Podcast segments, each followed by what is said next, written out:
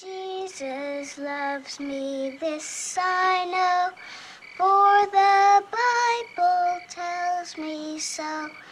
Little ones to him belong. They are weak, but he is strong.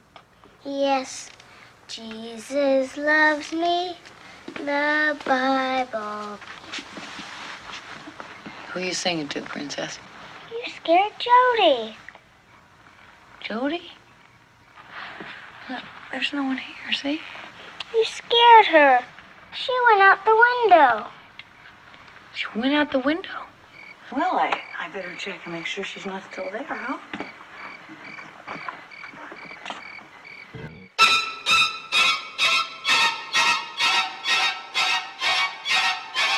Fantastica.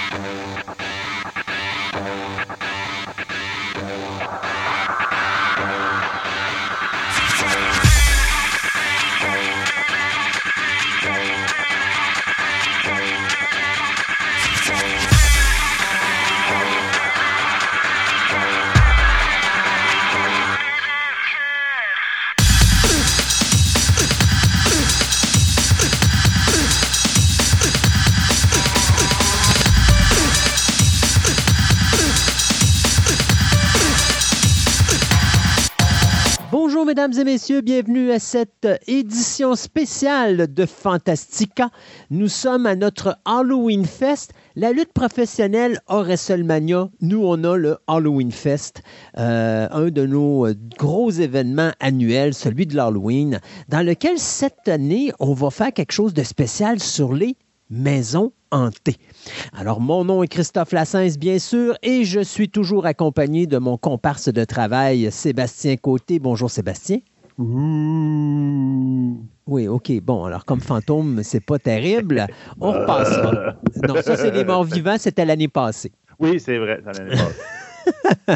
Donc, aujourd'hui, c'est une émission spéciale sur les maisons hantées. Euh, on va avoir euh, trois euh, chroniques dans cette émission sur ce phénomène. D'abord, Martin Hébert, en début d'émission, va nous parler du mythe des maisons hantées dans les diverses sociétés à travers le monde entier.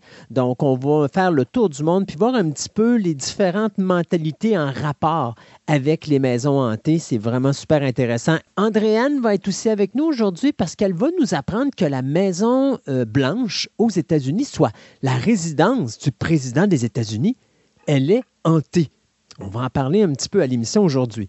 Et finalement, eh bien, on a euh, l'auteur Pierre-Luc Lafrance qui va être avec nous ici en Onde pour nous parler des différentes maisons hantées euh, à travers la province de Québec. Donc, euh, bien sûr, on ne pouvait pas faire une émission sur les maisons hantées et ne pas parler de notre belle ville de Québec. Donc, c'est ce qu'on va faire en fin d'émission. À travers ça, bien, on aura bien sûr nos nouvelles, les nouvelles express et les choses que Sébastien a mis sur le Twitter. Euh, des choses qu'on vous suggère fortement d'aller voir. hein. Des fois, on vous parle de bandes-annonces, des choses comme ça, mais vous êtes obligé d'aller sur YouTube, aller les chercher une après l'autre. Nous, on les a toutes sur notre page Twitter. Donc, vous avez juste à aller sur Twitter euh, au niveau de Fantastica Radio Web, puis vous allez tout avoir à la même place. Maintenant, pour commencer cette émission sur les maisons hantées, ben, vous savez qu'habituellement, quand on parle d'un sujet spécial à l'Halloween Fest, je vais toujours m'arranger pour vous faire un historique des films. Mais écoutez, les maisons hantées, là, il y en a du film là-dedans. C'est pas croyable. D'ailleurs, euh, j'irais même jusqu'à dire que les tout premiers films qui ont été réalisés euh, au cinéma, qui étaient des courts-métrages à l'époque, c'était des films de maisons hantées. Euh, Georges Mélière, un de ses premiers films qui était en 1896, c'était Le Manoir du Diable, qui a été traduit bien sûr par le titre House of the Devil, qui durait juste trois minutes.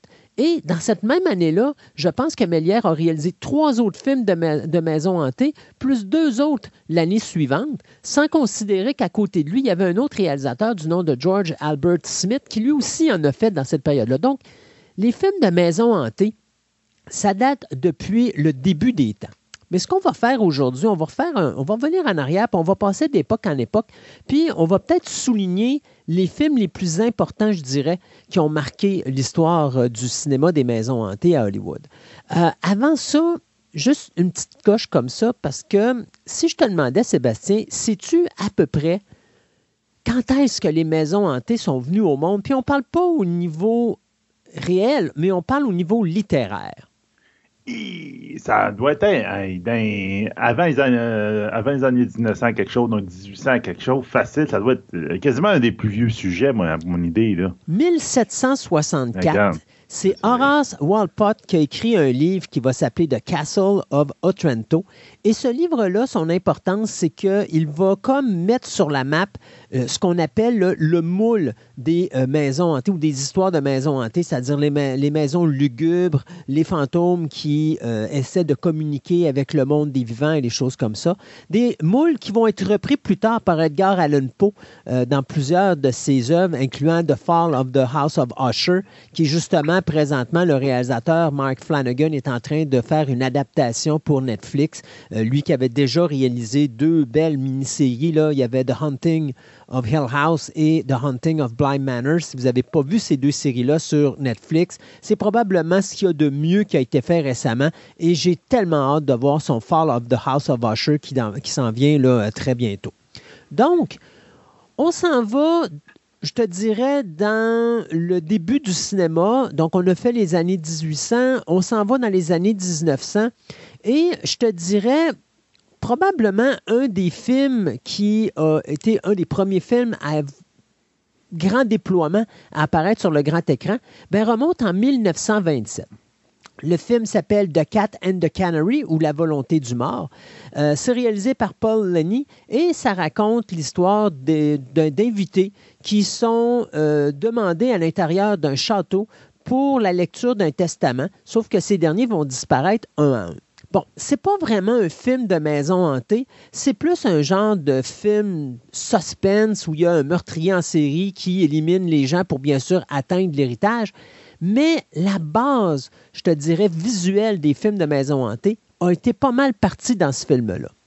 Ça va d'ailleurs inspirer un film qui va être réalisé en 1932 par l'excellent James Whale, le même gars qui nous avait donné, bien sûr, Frankenstein en 1931. Ça s'appelle The Old Dark House. C'est la maison de la mort et ça met en vedette Boris Karlov. Euh, ça raconte l'histoire de voyageurs qui vont euh, trouver refuge dans une vieille demeure où résident des individus plus excentriques que les uns que les autres. OK, il n'y a pas encore là vraiment de fantômes, sauf qu'encore une fois, c'est un film qui va pousser ce qu'on a vu dans le film de 1927 de Cat and the Canary. Et en plus, ça va devenir l'inspiration pour des films, surtout avec l'aspect de prendre des voyageurs ou encore un groupe d'individus et de les mettre dans une résidence hantée. On peut penser bien sûr à House on Haunted Hill en 1959 avec Vincent Price. Il y avait également 13 Ghosts en 1960. Mais il ne faut pas oublier l'excellent Rebecca d'Alfred Hitchcock qui est en 1940, qui est un suspense qui n'est pas vraiment encore là un film de maison hantée, mais dont l'histoire est, euh, comment je pourrais dire, c'est une femme qui réside dans une maison où se trouve la mémoire de l'ancienne femme de son nouveau mari. Donc, les gens pensent qu'elle est encore présente. On se sert de tout ça pour essayer de terroriser euh, la jeune femme en question, mais il n'y a pas vraiment de maison hantée là-dedans, sauf que le style est déjà euh, présent au niveau du cinéma. Le premier film, je te dirais, de Maison hantée, où est-ce que là, on va vraiment prendre ça au sérieux, puis on va vraiment aller avec... Tu sais, c'est un film qui va embrasser les éléments surnaturels de, de, de, de la maison hantée, des revenants des choses comme ça. Ça s'appelle The Uninvited ou la euh, falaise mystérieuse qui a été faite en 1944 pour Lewis Allen, où euh, deux jeunes gens, soit un frère et une sœur, bien euh, s'approprient une résidence qui, bien sûr, est hantée. Et là, on va chercher à éclaircir le problème. Pourquoi les fantômes ne veulent pas partir? Et là, on parle vraiment de fantômes. C'est la première fois qu'on va voir un film qui va vraiment, d'une façon sérieuse, vraiment toucher à ce sujet-là avant de tomber à The Hunting, qui était fait en 1963, qui est probablement, selon plusieurs, le plus grand film de maison hantée de tous les temps, il y a eu un autre film avant ça que personnellement je considère est aussi bon, sinon meilleur. Ça s'appelle The Innocent ou Les Innocents, qui a été réalisé en Angleterre en 1961 et qui a été euh, mis en scène par le réalisateur Jack Clayton et qui mettait en vedette Deborah Kerr dans probablement un des rôles les plus importants de sa carrière. Donc, c'est quoi ça, The Innocent? Ben, c'est une gouvernante qui commence un nouvel emploi et elle doit s'occuper de deux orphelins. Sauf que euh, elle croit voir en, en eux euh, des influences qui sont pas mal maléfiques. Ça vous dit quelque chose? Bien, vous allez penser au film de 2001, The Others, avec Nicole Kidman, ou encore récemment, comme on parlait de Mike Flanagan, c'était la mini-série The Haunting of Bly Manor qui avait été faite sur Netflix en 2020.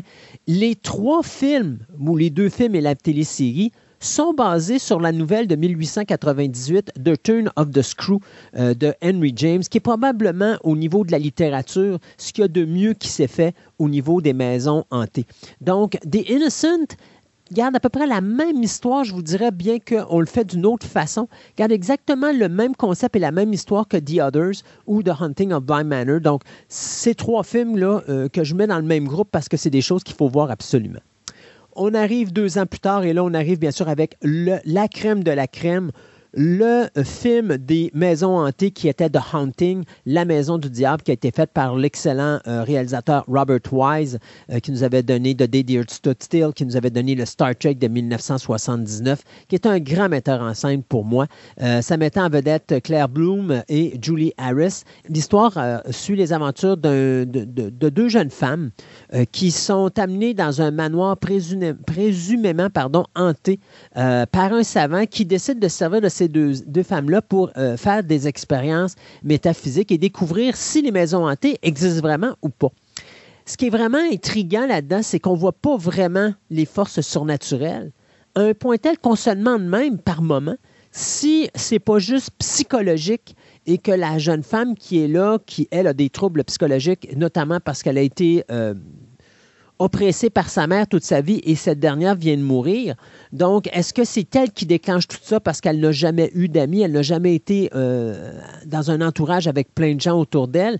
Là, elle se retrouve avec plein de personnes, mais tous ces éléments-là qui surviennent dans la résidence semblent s'en aller vers elle. Donc, quel bon film de, drame fantastique, mais également quel bon drame psychologique. Et euh, c'est bien sûr basé sur la nouvelle de Shirley Jackson, The Haunting of Hill House en 1959. Euh, nouvelle qui va être également adaptée euh, par l'autre mini-série que je vous parlais tantôt de Mike Flanagan, qui était The Haunting of Hill House, qui, ça, avait été fait, si je ne me trompe pas, en 2018. On jump de 10 ans et on s'en va toujours du côté de l'Angleterre en 1973 avec un film qui est beaucoup moins connu qui s'appelle Legend of Hell House ou La Maison des damnés qui met en vedette Pamela Franklin et un excellent Roddy McDowell. Euh, l'histoire de ce film-là, ben, c'est un financier qui va engager un physicien pour mener une enquête scientifique dans une de ses propriétés qui a la réputation d'être hantée. Euh, excellent suspense, excellent euh, drame, euh, je vous dirais fantastique, où est-ce qu'on travaille, mais d'une façon très réaliste, le concept des maisons hantées. Donc, Legend of Hell House, qui a été fait en 1973. Du côté japonais, on va créer un film en 1977 qui s'appelle House ou Hazu. Euh, drôle d'histoire parce qu'à l'origine, ce qu'on avait fait, euh, il faut se rappeler que ça, c'est en 77. Il faut se rappeler qu'en 75, Jazz avait fait fureur. Et là, on avait approché le réalisateur Nobuhiko euh, Obayashi et on lui avait dit Es-tu capable de nous faire un jazz avec des maisons hantées? Donc, c'est une maison hantée qui comme disait Obayashi, c'est une maison hantée qui s'amuse à dévorer les jeunes adolescentes. Donc, euh, c'est une jeune lycéenne du nom de Angel qui va se rendre dans une maison de campagne qui appartient à sa grande tante qui est malade et elle est accompagnée de six de ses camarades de classe, mais les euh, jeunes filles devront faire face, bien sûr, à des événements surnaturels euh, dans cette résidence-là. Bon c'est pas le style de film standard, c'est pas le genre de film que vous allez dire waouh, c'est un film incroyable, Mais quand vous regardez les dessous de ce film-là, il y a tellement de messages qui sont véhiculés que c'est un film qui mérite d'être vu. Très difficile à obtenir. Moi, j'avais réussi à trouver une copie DVD, si je ne me trompe pas, à Vidéo Centre-Ville. Donc, House, House il faudra voir là, si ça existe encore ou si on est capable de se trouver ça. Mais c'est un film, si vous êtes un amateur de maison hantée, un film à voir absolument. 1976, eh bien, euh, c'est un film qui pas nécessairement extraordinaire, mais c'est juste pour voir Dan Curtis, le gars qui est derrière la série télé Dark Shadows, euh, mettre la patte sur un film de maison hantée. Le film s'appelle Burned Offerings ou Trauma en français. Donc, euh, ça raconte l'histoire d'un couple qui loue un manoir qui est isolé et qui semble doté de pouvoirs maléfiques.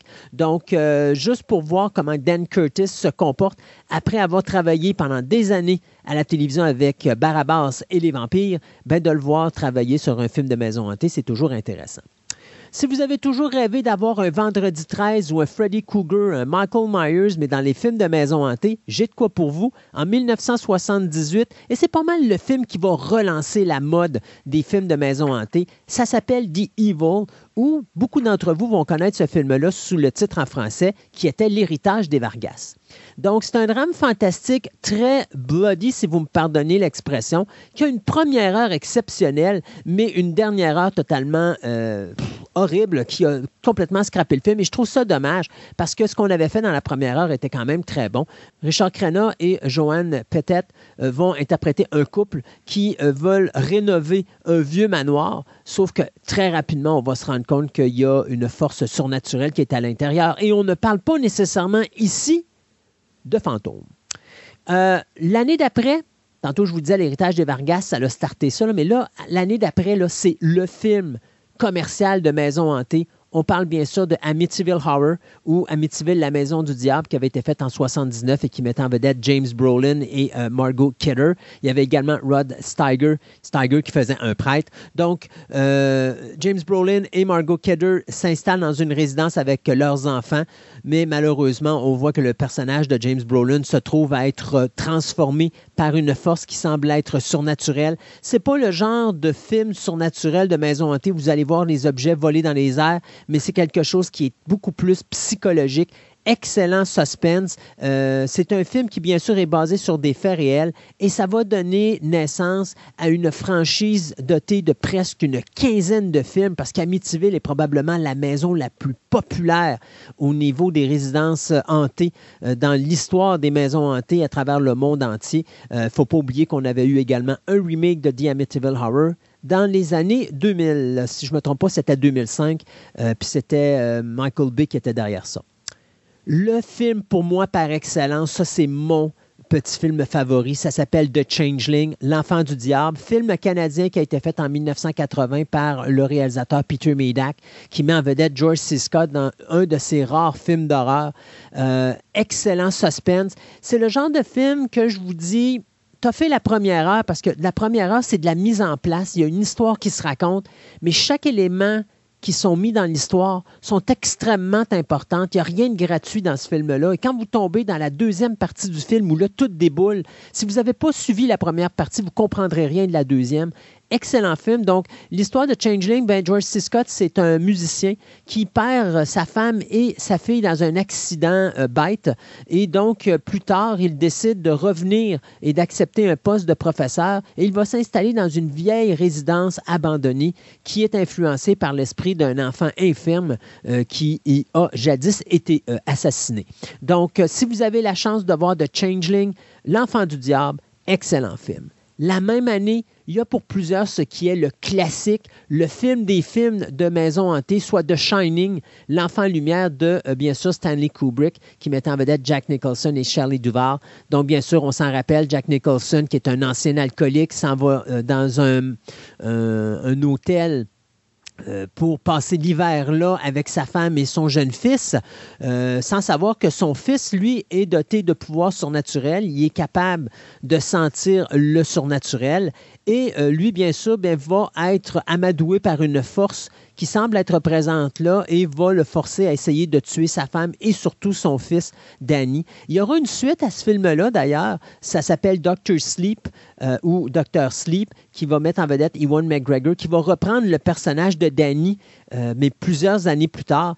Puis d'ailleurs, je trouve que la job, c'est encore Mac Flanagan qui a fait ce, ce film-là. Ce que Flanagan a fait de vraiment génial avec Doctor Sleep, c'est qu'il faut se rappeler que quand que, Stanley Kubrick a fait The Shining, il a pris le scénario de, et le roman de Stephen King et il l'a jeté au vidange devant Stephen King. Ce qui fait que Stephen King a toujours haï cette version-là de The Shining, à un point tel qu'il a même fait sa mini-série en 1997, qui, tant qu'à moi, n'égale pas du tout ce qui a été fait par euh, Stanley Kubrick. Sauf que quand Flanagan a fait la suite de Doctor Sleep, il a fait une suite qui non seulement intégrait le livre de Stephen King, dans lequel il va, même mettre la fin du roman original de Stephen King dans l'histoire de Doctor Sleep, mais en plus, il va respecter l'œuvre de Stanley Kubrick. Donc, les deux œuvres ont su aller rechercher et les amateurs du livre et les amateurs du film d'origine de 1980. Donc, Shining et Doctor Sleep, deux œuvres qui sont à voir absolument. Vous avez probablement vu ça sur Programme Double. J'ai commencé euh, le mois d'octobre en force avec Poltergeist. On va avoir bien sûr Poltergeist 3 et le remake euh, la semaine prochaine. Donc, euh, Poltergeist, La vengeance des fantômes de Toby Hooper, excellent drame fantastique. C'est le seul film de la saga tant qu'à moi que vous devez regarder parce que Poltergeist 2, Poltergeist 3 et le remake, ça vaut, ça, arrive pas à la cheville du premier. Euh, bien sûr, on voit la patte de euh, Steven Spielberg là-dedans, mais si vous voulez en savoir plus, vous irez écouter le, bien sûr, programme double que j'ai fait sur Poltergeist. Vous allez comprendre pourquoi ça a l'air d'un film de Steven Spielberg et non pas d'un film de Toby Hooper. Dans les années 2000, il ne faut pas oublier Ju Young. Euh, c'est la franchise japonaise sur les films de maison hantée. 11 films au total. Il y a eu trois films américains qui ont été faits, des remakes, donc, qui étaient intitulés The Grudge. Euh, et il y a bien sûr eu en 2020 une télésérie japonaise sur Ju Young. Donc ça, c'est vraiment... Autant nous, on a Amityville ici du côté nord-américain, Autant du côté japonais, on a Ju Young. Et ce qui est le fun, la différence entre Ju Young et Amityville, Amityville, c'est une force qui euh, transforme les individus et qui les font aller, euh, leur fait faire des gestes horribles. Dans Ju Young, c'est la, je pourrais dire, l'énergie provoquée par un incident qui demeure dans la maison et qui s'attaque aux gens. Et ce qui est la différence avec Amityville, c'est qu'Amityville, tu dois être dans la maison pour supporter les effets surnaturels. Dans Ju Young, les phénomènes suivent les personnes à l'extérieur de la résidence parce que c'est pas quelque chose qui se passe juste dans la maison, c'est une hantise qui suit les individus qui sont visés. Donc, si vous n'avez jamais eu la chance de voir Ju Young, version japonaise sont vraiment à voir, surtout les deux premiers. Euh, et sinon, bien, vous avez le film The Grudge. Si je ne me trompe pas, ça met en vedette Sarah Michelle Gellar. Donc, si vous avez la chance de voir Ju Young, excellent, ou encore The Grudge également. Euh, si je parle de Guillermo del Toro, Guillermo del Toro a souvent touché à la résidence hantée, mais je vous dirais, il y a deux films à surveiller de lui. D'abord, en 2001, il y a bien sûr son film mexicain qui s'appelle L'échine du diable ou The euh, Devil's Backbone, pardon, ou El Espinazo del Diablo. Euh, donc ça, ça se passe dans un orphelinat en plein désert. Si vous vous rappelez pas, il y avait une espèce de grosse bombe qui était dans la cour arrière de l'orphelinat. Elle, avait été larguée par un avion, mais elle n'avait jamais explosé, donc elle était tombée dans le sol, puis elle, est restée là. Euh, ben, ce petit garçon-là va se retrouver connecté avec un enfant qui est mort dans des circonstances mystérieuses à l'intérieur de cet euh, orphelinat-là. Très sombre, très weird, très gothique comme ambiance, à voir absolument si vous avez jamais vu ce film. Et si je me trompe pas, je crois que euh, le film est en mexicain sous-titré. Euh, je ne sais pas en français, mais moi je l'ai vu en anglais, puis il n'y a pas de version anglaise. C'est juste, on l'a mis en mexicain sous-titré. Et je pense qu'on a fait la même chose en français, mais je m'avance là-dessus. L'autre film, c'est Crimson Peak, qui met en vedette euh, Mia Wasikowska et Tom Hiddleston. Donc, euh, ça, c'est euh, un couple qui arrive dans une résidence où on subit, bien sûr, des expériences inquiétantes par, justement, une entité surnaturelle qui hante la demeure. Donc, Crimson Peak est également tout comme Devil's Backbone, est un petit bijou à regarder. Donc, euh, quelque chose de très psychologique, mais également très surnaturel. Dans euh, Devil's Backbone, Guillermo del Toro n'utilise pas trop le numérique, il l'utilise beaucoup plus dans Crimson Peak, mais quand même, ça demeure quelque chose d'excellent. Euh, je te dirais, pour terminer, le dernier film que je pense que les gens devraient voir, ça s'appelle The Woman in Black. C'est un film qui avait été refait par la nouvelle édition de la Hammer Film qui avait été fait en 2012, un drame britannique qui mettait en vedette Harry Potter lui-même, Daniel Radcliffe, euh, et qui suit bien sûr un notaire qui est envoyé dans un village isolé pour mettre en ordre les affaires d'une vieille cliente et découvre que le manoir de cette dernière abrite un esprit maléfique vraiment sublime au niveau ambiance. D'ailleurs, on reconnaissait beaucoup l'espèce d'ambiance des années 60-70 euh, la Hammer Film, très gothique. Euh, puis il n'y a rien de mieux que je trouve que cette maison qui est isolée, que quand l'eau monte, ben, la route disparaît, fait que tu es coincé dans la résidence, tu peux pas t'en aller de là. Euh, il y avait eu une suite qui s'appelait La Dame en Noir 2 ou The Woman in Black 2, Angel of Death qui avait été fait euh, trois ans plus tard, mais je vous dirais, concentrez-vous sur le premier film de 2012, ça vaut la peine. Au niveau de la comédie, je vous dirais qu'il y a quelques suggestions à faire. Hold That Goes, bien sûr, avec Abbott et Costello en 1941, c'est un must à pas manquer. Euh, Haunted Honeymoon avec euh, Gene Wilder et euh, Gilda Radner et Dom DeLuise. Ça, c'était Nuit de noces chez les fantômes en 1986. Il y a le film de Steve Miner, House. il y a le House 2 aussi qui était fait, mais personnellement, je vous suggère beaucoup plus le premier House qui est quand même intéressant. Faut pas oublier Casper, The Friendly Ghost parce qu'en 95, on a fait un film avec euh, Bill Pullman et Christina Ricci. L'excellent The Frighteners de, euh, mon Dieu, c'était Peter Jackson avec Michael euh, J. Fox, qui est excellent. C'est weird, par exemple, parce que c'est pas le genre de film qu'on est habitué, parce que c'est un style, à l'époque, là, Peter Jackson avait son style très euh, néo-zélandais, mais je vous, je vous garantis que The Frighteners est quelque chose à voir. Et bien sûr, il y a les cochonneries de Haunted House 1 et 2 ou Scary Movie, si vous voulez voir des films complètement poche, mais je pense que la comédie de l'heure, ça serait Beetlejuice, qu'il ne faut pas manquer, en 1998, avec bien sûr Michael Keaton. Ça fait des années qu'on parle qu'on veut faire une suite. Je sais pas si on va le faire euh, un jour ou un autre. Rapidement, euh, The Watchers in the Wood, euh, ou The Watcher in the Wood, pardon, ou Les yeux de la forêt. Ça, c'est qu'est-ce qui se passe lorsque Walt Disney décide de faire un film sur les résidences hantées? Mm. C'est très bon. Ça, ça met en, vedette Lynn Holly Johnson et Betty Davis. On a bien sûr The Entity, l'emprise de G. Fury avec Barbara Hershey qui amène une, nouvelle vision de la maison hantée, c'est-à-dire qu'est-ce qui se passe si une entité d'une autre dimension cherche à percer la nôtre? Et bien sûr se retrouve dans un univers qu'elle ne comprend pas et ça nous donne bien sûr des entities. Euh, du côté japonais, et ça a été refait du côté américain, il y a bien sûr le film Dark Water. Euh, les Japonais avaient fait ça en 2002, les Américains avaient fait ça en 2005 avec Jennifer Connelly. Euh, donc, euh, encore là, excellent film. Jennifer Connelly était sublime, mais l'original également est excellent.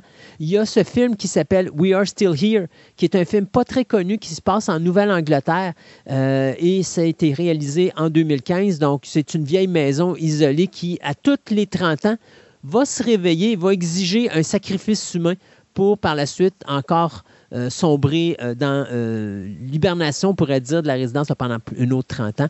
Et il y avait deux derniers films. Il y avait A Ghost Story, qui, bon, quand vous regardez l'affiche du film, vous voyez un gars avec un drap à la tête puis deux trous puis qui fait le fantôme. Pas très original, sauf que quand vous voyez le film, vous comprenez qu'on voit l'autre côté de la médaille, c'est-à-dire c'est quoi être un fantôme, puis à quel point que c'est dramatique pour, pour une entité euh, ou euh, une âme d'être coincé dans une résidence comme ça, puis de ne pas voir le temps passer, mais d'avoir à revivre son passé continuellement et d'être coincé dans un endroit où il n'y a pas personne.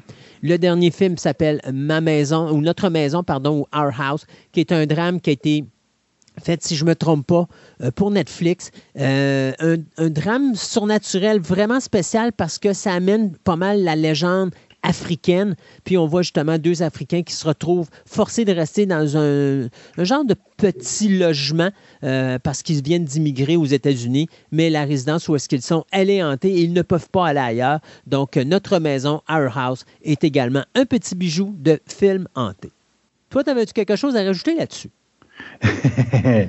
Euh, ben là, j'étais plus, moi, regarde, c'est toi le spécialiste de ce genre de film-là, mais c'est sûr, euh, The Others, j'avais beaucoup aimé.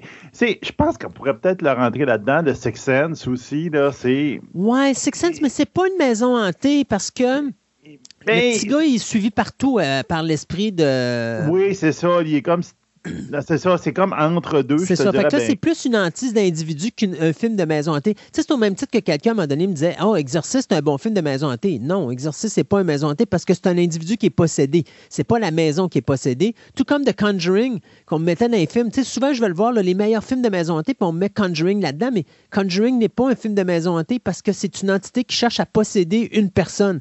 Ce n'est pas une entité qui possède une résidence. Donc, euh, y, il y a une différence entre les deux. Ouais, ben c'est ça. Donc là, c'est bon. Euh, Beetlejuice, ça c'est sûr. Euh, Poltergeist, ça a été pendant très longtemps euh, un des films quand j'étais jeune qui, euh, qui a été dans ma liste noire, on peut dire. Euh, comme de raison, Frightener, j'ai un gros, gros faible pour Frightener. Ça, c'est, regarde, j'ai adoré ce film-là, je l'adore toujours. Là. Là, j'essaie de trouver, j'en vais le trouver d'ici la fin de notre émission, mais il y avait une série quand j'étais jeune, c'est, hum, j'ai tout temps eu de la misère de le retrouver, c'est des fantômes qui sont dans un manoir british, là. Puis c'était une série télévision quand j'étais jeune. Puis il y avait le jeune vagabond, il y avait le lord, il y avait la dame blanche, il y avait le serviteur, puis ils étaient tous dans la même manoir hanté, puis que le manoir hanté, ils essayaient de le vendre, puis qu'eux autres voulaient pas pour le vendre, là, puis c'était comme toute une, un peu, je te dirais, entre la comédie puis le, le drame, là, c'était Mhm. vraiment bien, mais je me rappelle pas, c'est les, les fantômes de Blackwater, c'est quelque chose de même. Je vais vous retrouver le titre à la fin de la... euh, Mais de la- tu, euh, tu m'amènes quelque chose, par exemple, j'ai pas j'ai oublié de parler de, de Ghost and Mrs. Muir, Madame et son fantôme, Oui, madame et son fantôme. qui est Ben oui. excellent euh, pour l'époque aussi. Là. D'ailleurs, euh, moi, j'ai- réussi à trouver, je pense que c'est sur YouTube, toute la série au complet, que je me suis retapé pour le plaisir, mais c'est c'est un petit délice. Et le film, moi, je l'ai ici en DVD, le film qui est beaucoup plus dramatique que la série télé. La série télé était beaucoup plus humoristique, mais quand vous regardez le film, là, c'est lourd, c'est sombre, mais quel beau film de... de- de- tu sais, c'est- genre de comédie romantique, surnaturelle, mais ça demeure quand même un, un délice là, au niveau de- de- des films de maison hantée. là. Je ne sais pas comment ça s'appelait en français, mais en anglais, c'est The Ghost of Motley Owl OK. que ça s'appelait. C'était vraiment bon. hein. Vous cherchez, vous allez en trouver quelques séquences de fond de même. Moi, j'avais beaucoup aimé. C'était, ils considèrent que c'est une comédie britannique. Là. Ouais. Mais euh, c'était. ah, moi, j'avais vu la version française, probablement Radio-Canada, à une certaine époque. Là, puis euh, c'était vraiment, vraiment, vraiment bon. Ça, regarde, pour dire que ça donne mon âge, la série originale britannique a sorti en 1970. Donc, donc bien vieux. oui, c'est ça. Ben, ben, je peux donner une coupelle d'années avec en français, ça passe, là, comme... Euh, présentement aussi, tu as une série britannique qui est tellement bonne que les Américains n'ont pas niaisé longtemps. Ils l'ont reproduit tout de suite. Ils ont refait un remake. Ça s'appelle Ghost, au pluriel. Euh, si je ne me trompe pas, je pense que les Britanniques sont rendus à la quatrième saison. Les Américains, eux autres, viennent d'entamer la troisième saison. Mais ça aussi, au niveau de la comédie surnaturelle, quelque chose de vraiment très intéressant à regarder, là, qui est le fun. Donc, je pense qu'on a fait pas mal le tour Oui. de- du côté cinéma et télévision des euh, maisons hantées. Écoutez, c'est sûr qu'il y en manque. C'est sûr que vous en connaissez pas mal, probablement que vous dites Ah, ils n'ont pas parlé de ces films-là. Moi, je considère que ça, c'est la crème de la crème. Euh, c'est sûr et certain qu'il y a tellement de films de maisons hantées qui existent. Là. Euh, je suis allé sur Internet, puis à un moment donné, j'y vu un, dossier, puis je pense que j'aurais pu passer une émission de trois heures à vous parler de tous les films qui existent.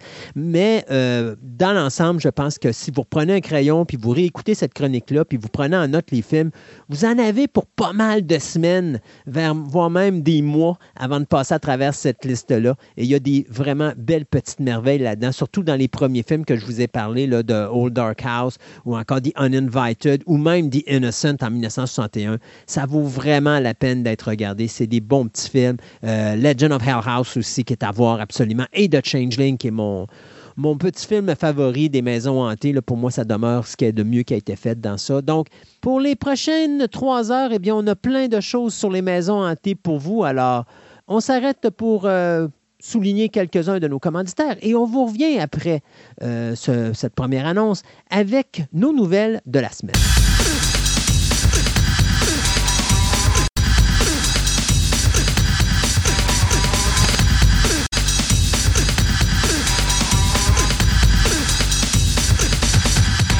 Ce segment de nouvelles vous est présenté par TPM Obé et Collection, la boutique idéale pour nourrir toutes vos passions.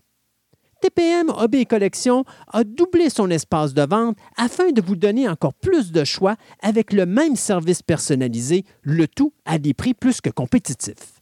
Vous cherchez des die-casts, des cartes de sport, de la figurine, des timbres, de la monnaie, des casse-têtes, des jeux de société, du comic book, des cartes Magic, voire même des cartes Pokémon. Voici la place rêvée pour vous, collectionneurs aguerris. Allez donc les visiter dans leur nouveau local au centre commercial de Fleur de Lys au 550 boulevard Wilfrid Amel à Québec ou rendez-vous sur leur site web au www.boutique-tpm.com.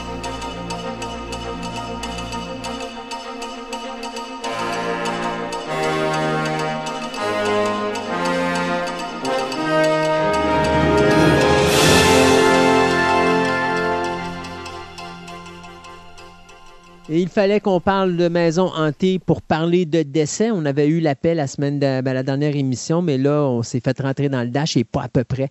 Trois gros morceaux qui sont partis. arrêtez ces deux gros morceaux.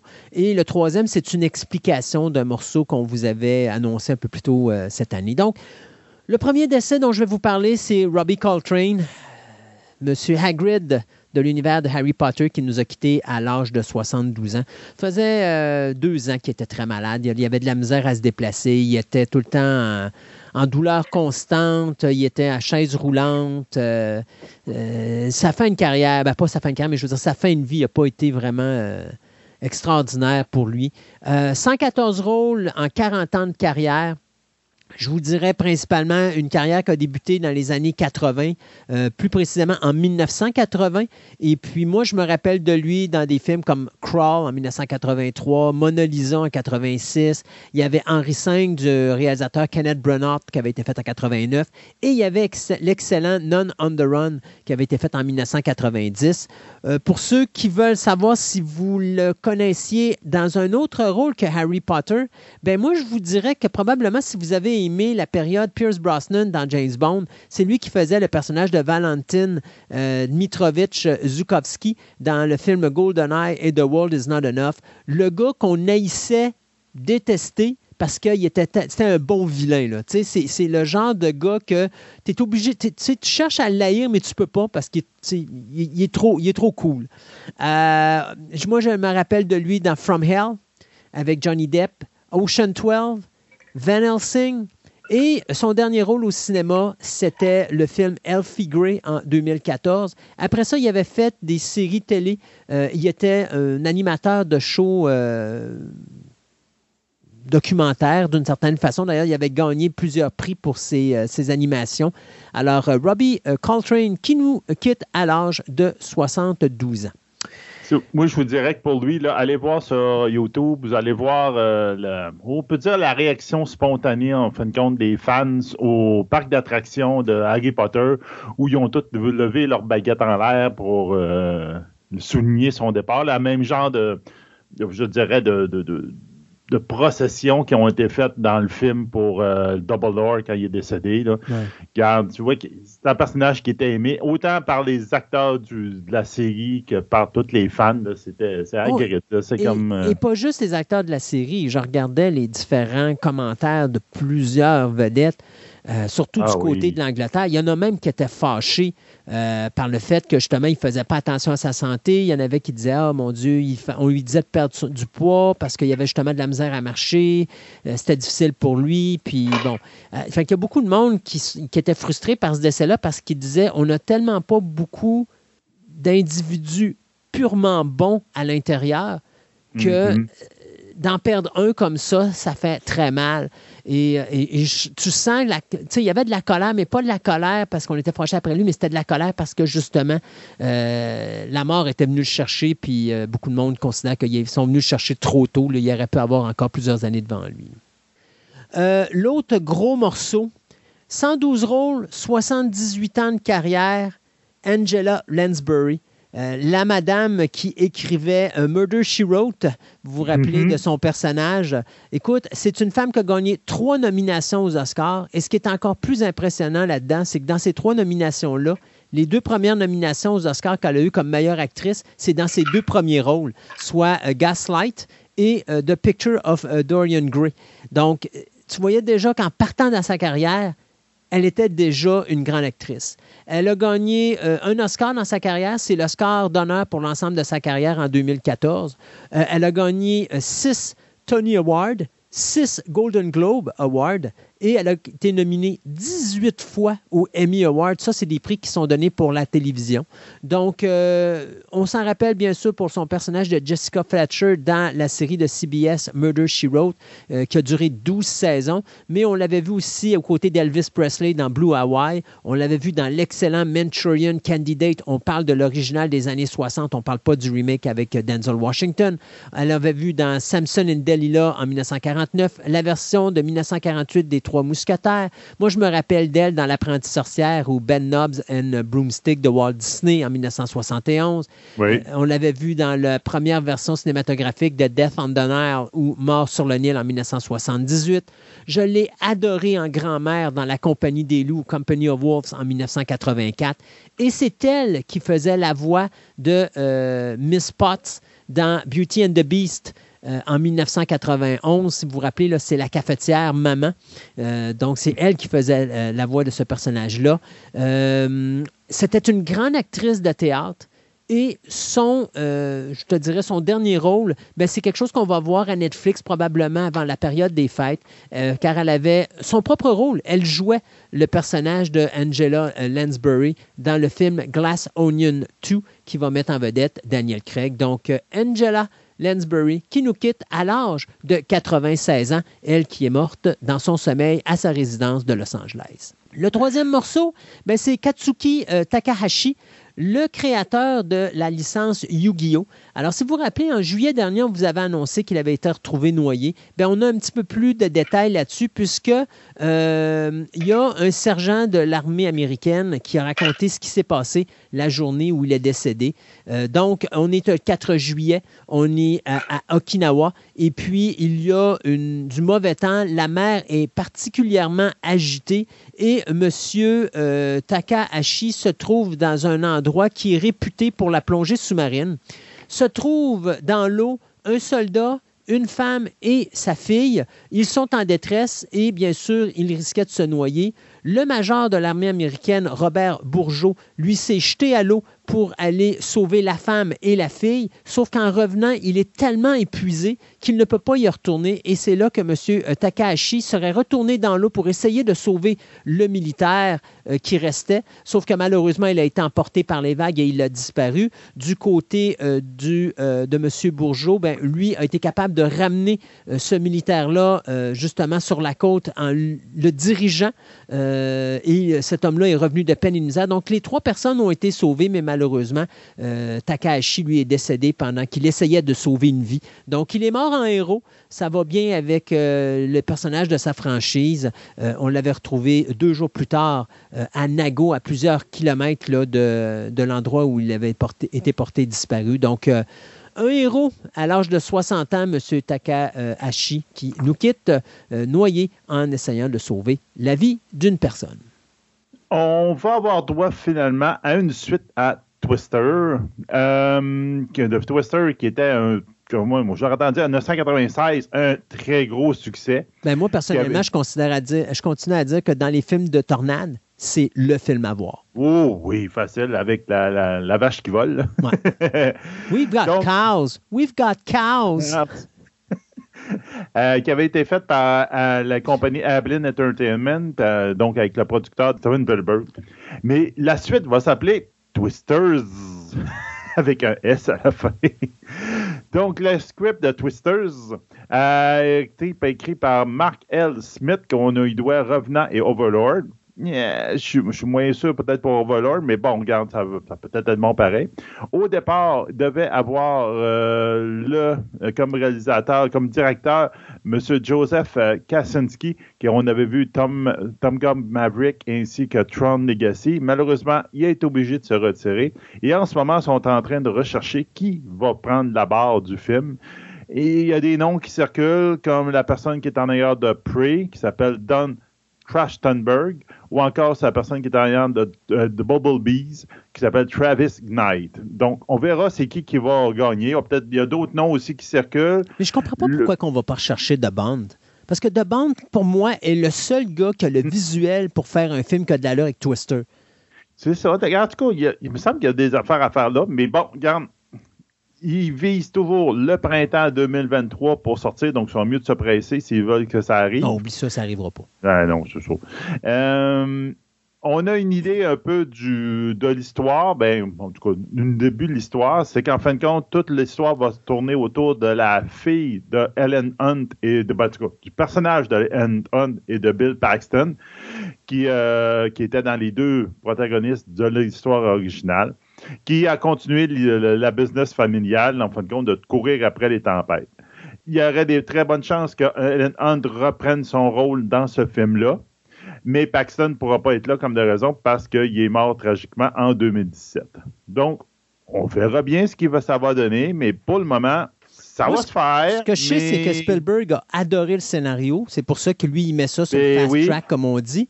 Et euh, il a demandé à Frank Marshall de revenir à la production. Donc, ça aussi, ça va être le fun. là. Mais écoute, Twister, c'est mon film favori. Dans, à chaque année, je me le tape au moins une fois. Euh, Ah, c'est- il est c'est- très bon. c'est un petit délice. Je me rappelle, j'avais été voir ce film-là au cinéma et j'avais eu le malheur d'aller voir euh, Dragonheart après. Puis pendant que j'étais dans la salle à écouter Dragonheart, j'avais juste le goût de retourner voir Twister. Euh, j'aurais dû faire le contraire. J'aurais dû voir Dragonheart avant puis savourer Dragonheart parce que c'est un très bon film. Sauf que quand tu l'écoutes Oui. après Twister, c'est vraiment emmerdant. Et aller voir Twister pour finir ma soirée, euh, avoir su ce que je sais là, c'est ce que j'aurais fait. Mais n'empêche que pour moi, c'est. c'est- Tu sais, OK, j'en conviens, là, le scénario, il, est- il est vraiment bien ordinaire. Euh, mais Ellen Hunt, la chimie qu'avait Ellen Hunt et Bill Paxton dans ce film-là était parfaite. Euh, mais bon, écoute, c'est. C'est un bon mix d'action, de. On Exact. C'était pas un Ben, super scénario. mais The Bond était le fun parce que c'est un gars que la caméra bouge tout le temps. Donc, même quand il se passe rien, la caméra est tout le temps en train de bouger. Fait que tu as toujours l'impression d'être dans, dans l'action des tornades, même quand ils sont autour d'une table.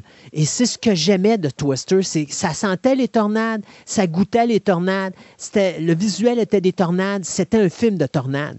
Euh, on en a vu d'autres des films qui ont essayé de refaire la même chose, ils n'ont jamais été capables. C'est pour ça que je ne comprends pas pourquoi on n'est pas capable d'aller rechercher de Bond pour refaire une suite à Twister, parce que je pense que le seul gars qui peut faire de quoi qui du bon sens, ça serait lui. En tout cas, laissons la chance au coureur. Tu te rappelles bien sûr de The Naked Gun.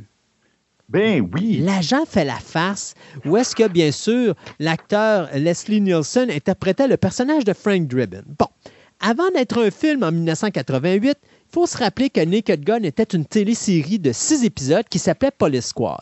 Ce qui fait que quand tout le monde tripait sur le film de 1988 de Naked Gun, moi, c'était très répétitif parce que tous les gags qu'il y avait dans The Naked Gun, je les avais vus dans Police Squad, mais n'empêche que le film était quand même excellent.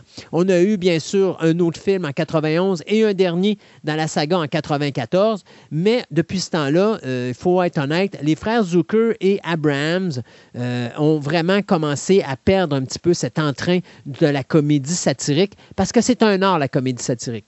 Oui, C'est un oui. art qu'ils ont lancé en 1980 avec Airplane. Euh, ils ont rajouté avec Top Secret. Puis après ça, ben, on a eu Naked, euh, pas Naked Gun, mais Police Squad qui est arrivé tout de suite entre les deux. Et cependant, on a vu après ça, bon, Naked Gun a été quand même intéressant, mais après ça, on a vu que ça a commencé à s'effriter. Là, on est en train de donner le concept à euh, Dan Gregor et Doug Mend, les deux gars qui sont derrière l'écriture du film Chip and Dale Rescue Rangers qu'on a vu cette année sur Disney+. Et ces deux gars-là vont s'associer avec le réalisateur Akiva Schaffer pour faire ce qu'on pourrait dire. Eux disent que c'est un reboot. Moi, je pense que c'est une suite parce que les rumeurs veulent que l'acteur Liam Neeson, qui est présentement en négociation pour être l'acteur principal, jouerait le fils de Frank Drebin. Donc, quand on fait quand on dit que euh, c'est le fils de Frank Drebin, qu'on ne parle pas de reboot, s'il vous plaît, là, c'est un, c'est tout simplement un sequel.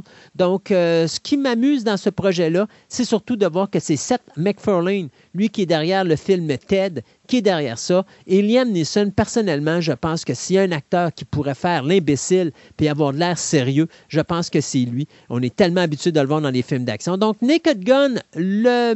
eux autres appellent ça un reboot, un remake. Moi, j'appelle ça une suite. On va voir comment que le Oh, scénario ça va se construire. suite, j'ai l'impression. Mais si effectivement c'est le fils de Frank Drebin, ça va être une suite. En tout cas, tout ça pour vous dire qu'il n'y a pas de date de sortie de prévue, mais ça s'en vient. Donc, d'ici les deux prochaines années, on devrait voir ça apparaître sur le grand écran. Euh, en 1981, il y avait un, on avait eu droit à un, un film de Terry Gilliam qui était Time Bandit, qui était vraiment étrange, Ouais. qui avait été écrit par ben, Terry Gilliam, mais c'était fait par toute l'équipe de Monty Python qui avait écrit, qui l'avait aidé pour le scénario, et donc ça donnait quelque chose de, je te dirais, un extraterrestre dans les films de l'époque, une comédie euh, science-fiction, aventure dans le temps, etc. Et on sait que euh, Taika Waititi a annoncé qu'il allait diriger les, euh, sur Apple Plus une, adaptation pour la TV, mais en fin de compte, sur un streaming channel pour, pour pouvoir euh, de cette série-là, de ce de film-là, excusez-moi. Donc là, on le cast se précise. On va voir Charlene Yee, qu'on a vu dans Steven Universe. On va voir Tag Murphy et Rune Tempe qui vont jouer là-dedans entre autres, avec aussi l'actrice Rachel House, qui était quand même une actrice de comédie quand même assez bien, qui a été dans plusieurs productions de Waititi. Donc, je vous dirais que ça va être vraiment intéressant. Waititi va diriger les deux premiers épisodes, puis il va aider et il va, il va aider à, à écrire le pilote de la série. Ouais, tu Donc- sais, c'est-tu le gars qui a fait les deux derniers torts? Ouais, c'est On ça. est dans la merde. Je suis désolé, là, ce gars-là peut pas accoter l'humour britannique de Time Bandit. C'est impossible. C'est ça. Tu sais, avec en tout cas, avec le dernier Thor, là, moi, j'ai Ben, de la écoute, misère avec J'ai moins, j'ai moins de misère avec le dernier tort qu'avec l'autre d'avant, le Ragnarok. Je trouve Ah. qu'il était moins bon. Mais honnêtement, l'humour que j'ai vu là-dedans est loin d'être un humour que je veux voir pour Time Bandit. Ce qui faisait Non, le charme de ça. Time Bandit, c'est que c'était pas drôle. C'était ce qui se passait qui était amusant. Donc, C'est un humour britannique. Oui. C'est un humour ridicule. C'est un humour ça, là. ridicule mais intelligent. Oui, Ce qu'on n'a pas vu dans Thor. mais c'est les situations, de fond de même. C'est pas des gros gags Non. poches, là, comme dans Thor. Thor, là, je te dirais, j'écoutais le film, là, euh, les deux derniers Thor, là, j'écoutais les films, puis j'avais l'impression de réécouter Ghostbusters en 2016. Ouais. Tu sais, des genres Ah, de jokes improvisés là, que tu te dis, bon, OK, mais où est la logique? là? Y a pas, il y a pas... Vos gags sont plates parce que c'est juste un gag du moment. Moi, j'aimerais bien voir quelque chose de, plus con- de mieux construit, puis ça, ben, on peut pas compter là-dessus avec, euh, avec Watiti. là. Non, non, non. euh, ouais, Titi. Moi, excuse, il a démoli pas mal tard dans, avec ces deux films-là. Là. C'est comme. Ah, c'est vrai. Tu sais, c'est- t'as le tort dans les Avengers et t'as le tort Ouais. dans ces films-là. C'est pas le même personnage, Non. c'est pas la même continuité, c'est c'est ailleurs. Là. C'est- des extraterrestres. là. C'est comme. Ah, en tout cas. Donc, c'est ça. On verra bien, là, mais euh, j'ai un profond amour pour le film original. Puis j'espère que ça va être quelque chose d'intéressant. On verra bien. Je peux déjà te confirmer que ça sera pas le cas. Ah, c'est ça, j'ai ça qui est peur. The Wicker Man. Hey, The Wicker Man. Oh, mon Dieu. Quel drôle de film. Ça, c'est un film qui a été fait en 1973. C'est un film britannique que vous écoutez, puis après 90 minutes, ça finit tout croche, puis là, vous vous dites, qu'est-ce que je viens de regarder? C'est le genre de film que quand tu tapes ça, la première réaction que tu vas avoir, c'est tu vas dire je déteste. Mais plus tu vas penser à ce film-là, plus tu vas dire finalement, c'était pas si pire que ça. Euh, le film original mettant en vedette Edward Woodward et Christopher Lee, ça racontait l'histoire d'un policier, euh, comment qu'on pourrait dire, euh, sa religion c'était le christianisme, et puis il se ramasse sur une île, ben, isolée, donc c'est vraiment, la population est vraiment isolée du reste du monde, et euh, il est supposé aller là pour enquêter sur la disparition d'une jeune fille. Mais à un moment donné, il va se rendre compte que les habitants du village qui demeurent sur cette île-là sont assez spéciaux et ce sont des adorateurs de dieux celtiques. Je vous en dis pas plus que ça parce que c'est dur de ne pas parler de ce film-là puis de donner les punchs. Mais une chose est sûre, c'est qu'on avait eu un film en 2006 avec Nicolas Cage qui avait complètement manqué le bateau tant qu'à moi. Qui était, il avait gardé quand même un aspect weirdo du film d'original de 73, mais je trouve que le film de 73 avait une plus grosse impact que le film de, de- Nicolas Cage. Ben là, on a Andy Serkis qui a décidé que lui, il allait faire une nouvelle adaptation du Wicker Man en télésérie. Donc, c'est Urban Myth Film et sa compagnie à Andy Serkis, Imagine- Imaginarium pardon, Company, euh, qui vont adapter euh, le euh, film de 1973 de Robin Hardy. Donc, On n'a pas plus d'informations autres que Howard Overman, le gars qui a écrit Misfit, qui est derrière le scénario de cette nouvelle série-là, et que probablement Candy Circus va réaliser la série en question. Peut-être un épisode, peut-être tous les épisodes, mais c'est quelque chose qui s'en vient. Donc, The Wicker Man en série télé. On a promis qu'on allait, tout en restant respectueux de l'original, aller dans une autre direction que l'histoire originale, ce qui n'est pas une mauvaise chose parce que là, tout le monde sait comment, une fois que tu as vu le film, tu sais comment que ça se termine, il n'y a plus vraiment d'intérêt. Donc, euh, de faire quelque chose qui pourrait être différent, ça pourrait être vachement le fun. J'avoue que j'ai un petit peu peur parce que Andy Serkis, à date, au point de vue réalisation, m'a pas vraiment épaté. là. J'ai pas détesté les Venom, mais comme mise en scène, c'est pas ce qu'il y a de meilleur. Alors, euh, j'ai bien hâte de voir quand même ce qu'il va nous donner avec cette série de The Wicker Man. On ne sait pas ce que ça va donner, mais la, fameuse série de Netflix de Avatar de Last Airbender est en train de tranquillement se dessiner sur, euh, sur leur écran, nos petits écrans d'ordinateur. Euh, et ils ont révélé beaucoup, beaucoup, beaucoup, beaucoup, beaucoup de noms des, acteurs qui vont jouer dans cette série-là. Et même le marchand de, choux, pour ceux qui, avaient suivi la, série originale. Je pourrais vous en donner, je pourrais vous en donner quasiment pendant 10 minutes. Tout le monde, presque tout le monde ont sorti, mais je vais vous donner les principaux. Gordon Cormier, qu'on a vu dans Lost in Space, qui va jouer le rôle de Hang.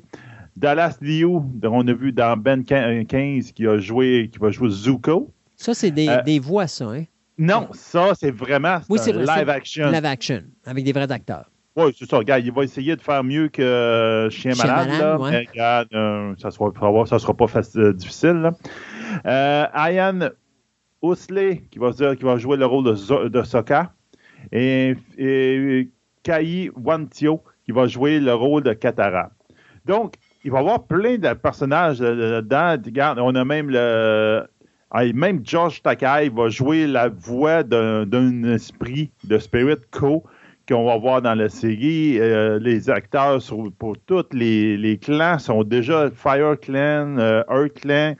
Donc, ils vont comme, je vous dirais, un peu mêler les saisons dans une série parce qu'il y a beaucoup, beaucoup, beaucoup de différents clans qu'on va voir, ce qu'on ne voyait pas vraiment dans la première saison. Donc, j'ai hâte de voir ce que ça va donner. Comme on disait, euh, Shyamalan, euh, il a fait un... Un massacre. mar- un massacre. il a fait un massacre. Ouais, il a vraiment fait un méchant massacre. Là, c'était n'importe quoi. Là. Puis, avec du monde qui font des combats en tai chi, là, gars, à un moment donné, ça va, ça comme juste pas d'allure. Donc, j'ai, ils peuvent juste faire mieux. J'espère qu'ils vont faire mieux. Nicolédon est en arrière de ça, donc ça va probablement beaucoup aider la série. J'ai hâte de voir ce qu'ils vont faire, puis ça peut être très, très, très, très bon pour Netflix. Gang of New York est un des films très importants de la carrière de Martin Scorsese pour deux raisons. La première, c'est un film qui a eu 10 nominations aux Oscars puis qui n'a absolument rien gagné. Euh, le deuxième, ben, c'est le film qui a réuni Martin Scorsese à Leonardo DiCaprio, qui va devenir par la suite l'acteur fétiche de Martin Scorsese. Écoute, là, on parle que les deux gars ont travaillé sur, jusqu'à présent, sur six productions, puis ils ont deux productions sur lesquelles ils sont en train de travailler non seulement en tant qu'acteur-réalisateur, mais également en tant que coproducteur. Donc, on a commencé avec Gang of New York, on a eu The Aviator en 2004, on a eu The Departed en 2006, Shutter Island en 2010, The Wolf of Wall, Street en 2013, The Audition, qui est un court-métrage euh, avec Robert De Niro et Leonardo DiCaprio, où les deux vont essayer de se battre pour avoir un rôle dans un film de Martin Scorsese. C'est un court-métrage qui est vraiment hilarant. Je ne sais pas si on est capable de trouver ça sur YouTube, mais ça vaut vraiment la peine d'être vu. Et présentement, bien, on travaille, euh, et Leonardo DiCaprio et Martin Scorsese travaillent sur la production de Killers of the Flower Moon et The Devils in the White City, dont on a parlé dans la dernière émission, où est-ce qu'on disait que Keanu venait de quitter. Et là, bien, on vient d'apprendre que le réalisateur également vient de quitter. Donc, on recommence à la case départ sur le film The Devil in the White City, ou plutôt la mini-série. Donc, Martin Scorsese nous annonce avec Leonardo DiCaprio que l'on va s'associer ensemble pour faire une télésérie sur l'univers de The Gang of New York. Donc, bien sûr, si vous vous rappelez pas c'était quoi, ben, c'était, euh, une guerre entre euh, des gangs euh, d'immigrants irlandais face aux euh, fameuses gangs euh, américaines. C'est vraiment les gens qui ont été euh, élevés puis qui sont venus au monde ici aux États-Unis dans un New York des années, début des années euh, 1900. C'était 1927, si je ne me trompe pas.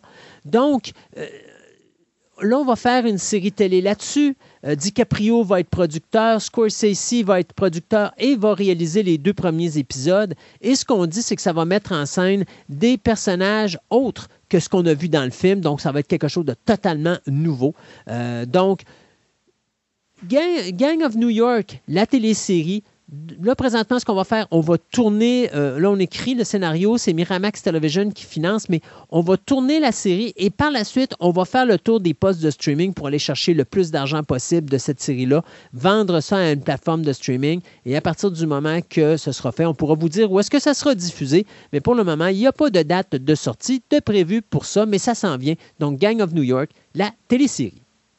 Euh, Apple est pris avec un méchant problème, c'est que avant, euh, mettons, son auto-bannissement euh, à cause de sa méchante gaffe, Will Smith avait tourné un film pour eux qui s'appelle Émancipation. Émancipation, c'était inspiré de l'histoire de Gordon, un esclave noir qui a vécu en Louisiane dans les années 1860, qui s'est échappé d'une plantation pour rejoindre le Union Army ce long métrage-là qui a été réalisé par Antoine Fuca. Euh, puis, des, en tout cas, selon les dires de bien des personnes qui sont autour, il y a des très, très, très grosses chances d'être aux Oscars pour Apple s'il arrive à le sortir à temps pour les prochaines cérémonies des Oscars. Et il pourrait même peut-être avoir une nomination à Will Smith. Donc, en ce moment, ils ne savent plus pas en tout quoi faire avec ce film-là. Ils ne savent pas s'ils doivent le diffuser, le, mettre dans un tiroir puis l'oublier. Qu'ils le mettent. Euh, qu'ils le mettent. c'est quoi? S'il y a une nomination aussi qui ne gagnera pas, puis s'il ben gagne, il n'a pas le droit d'être aux Oscars. Fait que quelqu'un d'autre est recherché pour lui à son prix. Là. Mais qu'on arrête de niaiser là-dessus. Là. Euh, OK, la GIF, je comprends que c'est plate. Il euh, faut croire que Chris Rock, lui, il l'a cherché aussi. Là. Euh, moi, tant qu'à moi, il n'y a pas ah un des deux qui est meilleur que l'autre. Les deux, les deux se sont comportés en, en individus imbéciles durant cette soirée-là. Mais garde, il a fait un film. Il y a une prestation qui est digne d'une nomination aux Oscars ben Calvaz, mets pas ça sa tablette d'à côté parce que le gars a giflé un autre. Là.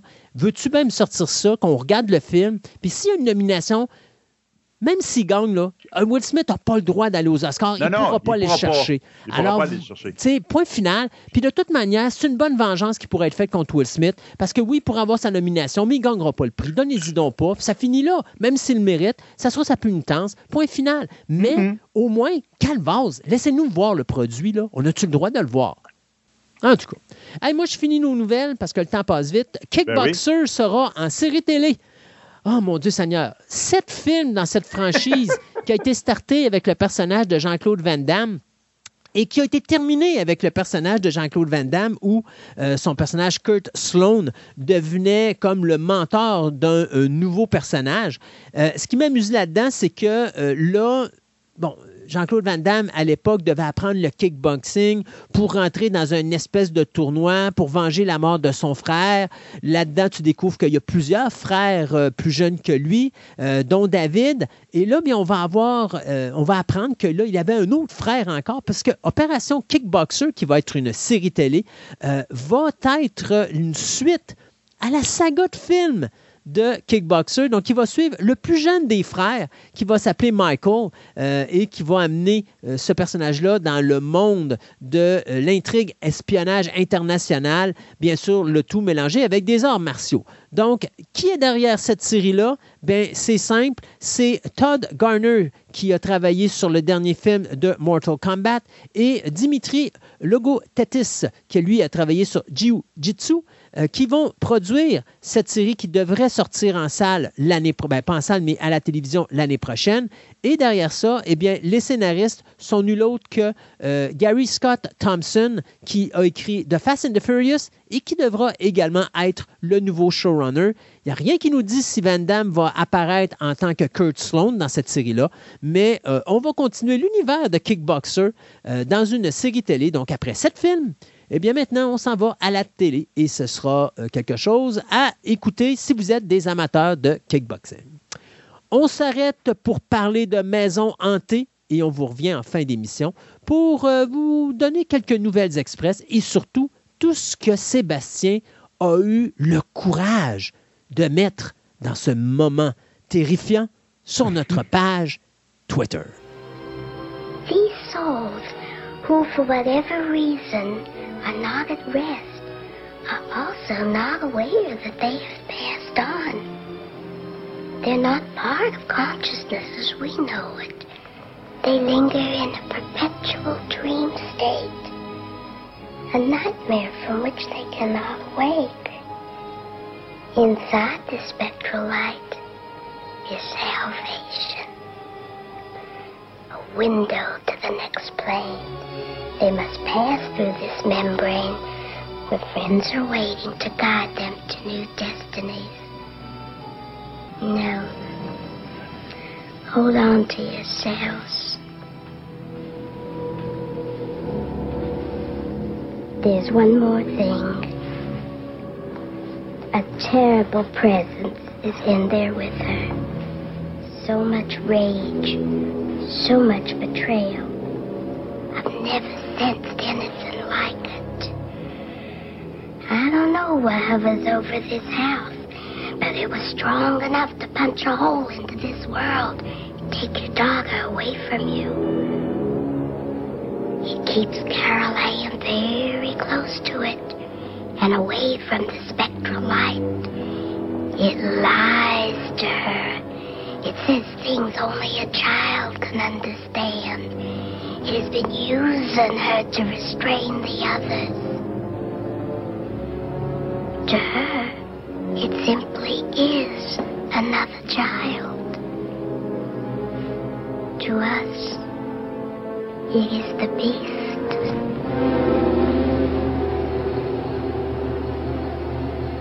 Que ce soit en Europe, en Asie, aux États-Unis ou même au Canada, les maisons hantées ont su terroriser l'imaginaire euh, des euh, spectateurs pendant, et je pourrais même pas juste dire des spectateurs, mais les lecteurs, enfin le monde entier, pendant des euh, centaines et des centaines d'années. Je pense même que Martin va nous dire que ça a peut-être commencé dans les années 1700-1800. Euh, c'est une légende qui est vieille comme le monde. Et donc, Martin va nous parler finalement aujourd'hui de de toutes ces maisons hantées, là, ou la- des légendes de les maisons hantées à travers les diverses sociétés à travers le monde entier. Donc, euh, tout un sujet pour partir cette émission Halloween Fest sur les maisons hantées, mon cher ami Martin. Oui, bonjour. Puis effectivement, on va faire un tour du monde euh, en terreur et en horreur assez, euh, assez rapidement, oui. Parce qu'il y a du stock. Oui. Et euh, non seulement il y a du stock, puis évidemment, bon, euh, tu mentionnais les débuts de la maison hantée en littérature, mais euh, on peut la trouver dans des traditions orales aussi. euh, et là, ben, ça remonte beaucoup plus loin. Puis au cinéma, euh, ça apparaît très tôt aussi. Euh, non seulement il y a beaucoup de récits, c'est un thème qui est quand même très présent dans, dans l'imaginaire de, de beaucoup de sociétés, mais ce qui est intéressant ici, c'est de voir comment ces histoires-là ont circulé depuis au moins 200 ans, où elles s'influencent entre une région du monde et une autre. Euh, donc là, euh, c'est un avertissement tout de suite en partant. Là. Euh, on fera pas des beaux silos séparés là, en disant ben dans le monde anglo-saxon c'est une chose et dans le monde asiatique c'est une autre et le monde africain c'est une autre. Mais euh, c'est clair qu'il y a des caractéristiques et il y a des, des traditions dans lesquelles euh, les récits plongent leurs racines, tout en incorporant tout le temps des éléments euh, de ce, cette espèce de, de grand euh, mégatex. Je pense qu'on a déjà parlé de, ce concept-là dans, dans la chronique, c'est-à-dire cette, grande famille d'histoires qui est, mondiale, qui est globale et qui circule euh, partout sur la planète et, et s'influence les uns les autres. Évidemment, plus on approche du présent, plus ces mélanges-là sont, euh, sont intéressants et sont présents aussi. On en parlait avant qu'on commence de, faire la chronique, toi puis moi, où je disais justement que je trouvais qu'aujourd'hui, on avait comme oublié c'était quoi vraiment des films ou des séries télé euh, ou même de la littérature de maison hantée. Euh, je, je regarde maintenant, on va avoir des films de possession, puis on met ça dans les films de maison hantée. Euh, on parlait justement de Conjuring, où est-ce que je disais, on met Conjuring dans les films de maison hantée, mais c'est parce que c'est pas un film de maison hantée, c'est plus un film de possession. C'est comme si on m'aurait dit Exorcist est un film de maison hantée, ce qui n'est pas le cas. Euh, Mhm. C'est quoi, juste pour que les auditeurs comprennent exactement dans la direction où est-ce qu'on on- qu'on s'en va, c'est quoi qu'on considère un film de maison hantée ou encore une histoire dans une maison hantée? Bon, la question est vraiment intéressante et euh, une partie de la réponse euh, est dans le terme lui-même, c'est-à-dire que euh, il doit y avoir dans ces récits-là nécessairement euh, une référence à l'espace du foyer, si tu veux, ou à, un espace qui, qui, en principe, devrait être un espace de sécurité.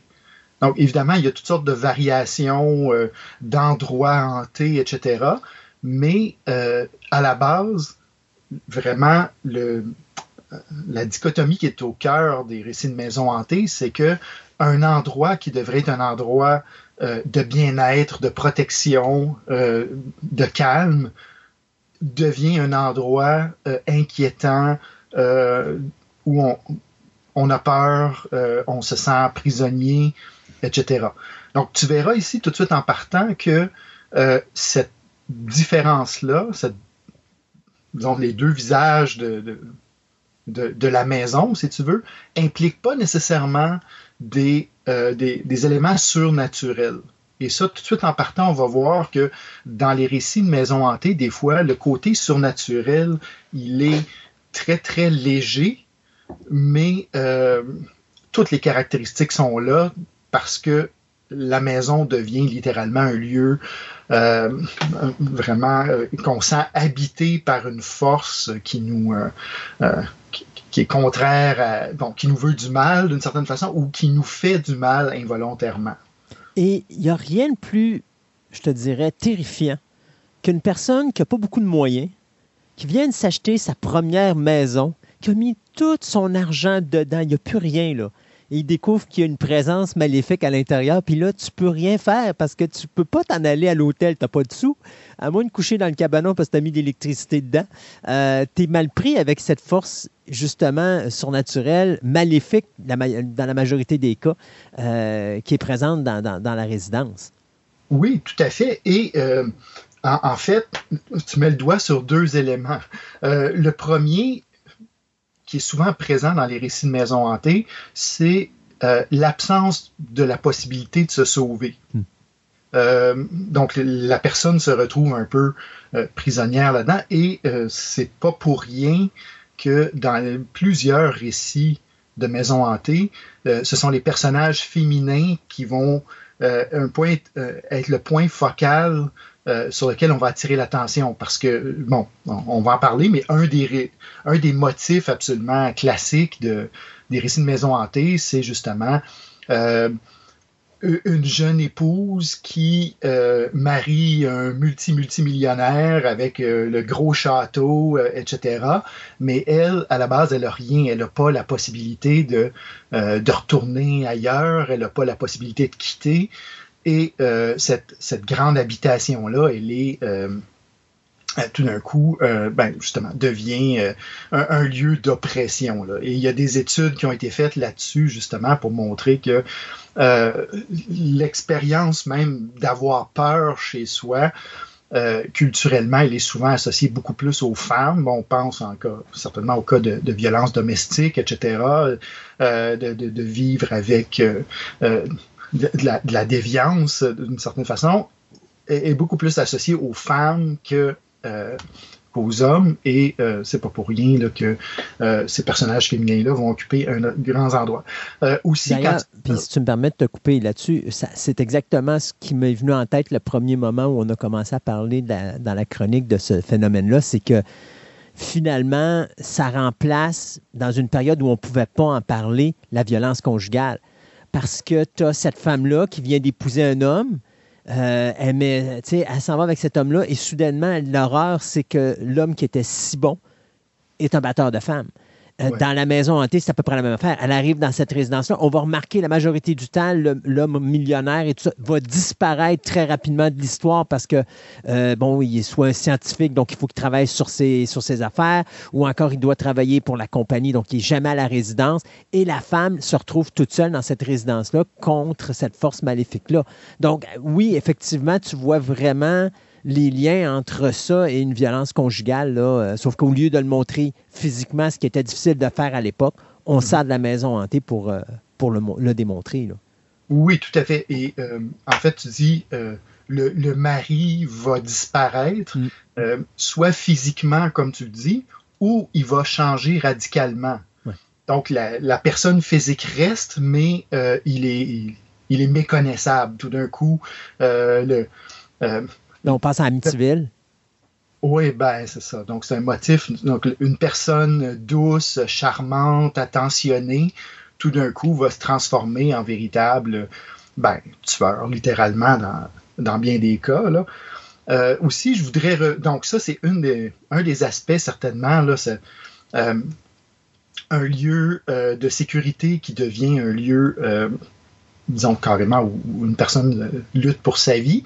Aussi, j'ai bien aimé ton, ton intro ou ta mise en situation tantôt où tu dis bon ben quelqu'un euh, achète une maison euh, mais jusqu'à son dernier sou euh, doit absolument euh, rester là et, et- disons euh, et, et- Ouais. et l'entretenir et euh, un tuyau brise donc ça- des fois, ça prend vraiment pas grand-chose pour que le lieu de sécurité, le lieu de euh, le, foyer doux foyer là, devienne un, un endroit de préoccupation. Et là-dessus, bon, on, on va commencer avec une comédie ou presque là, mais euh, il y a des films comme The Money Pit, par exemple, Ouais.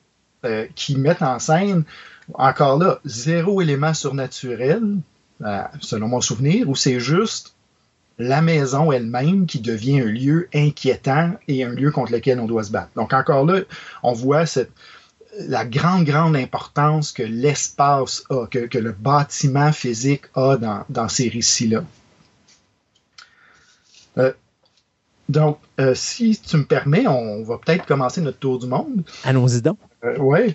Donc, comme je disais, euh, bon, évidemment, on pourrait plonger dans les traditions orales euh, de partout sur la planète. Euh, on va y revenir tantôt pour l'Amérique latine, là, mais euh, si on parle des, disons, des récits qui euh, ont été publiés comme tels, ben euh, très souvent, on va associer le début euh, de ce motif-là de la maison hantée à un roman de euh, 1764 qui s'appelle Le Château d'Otrante.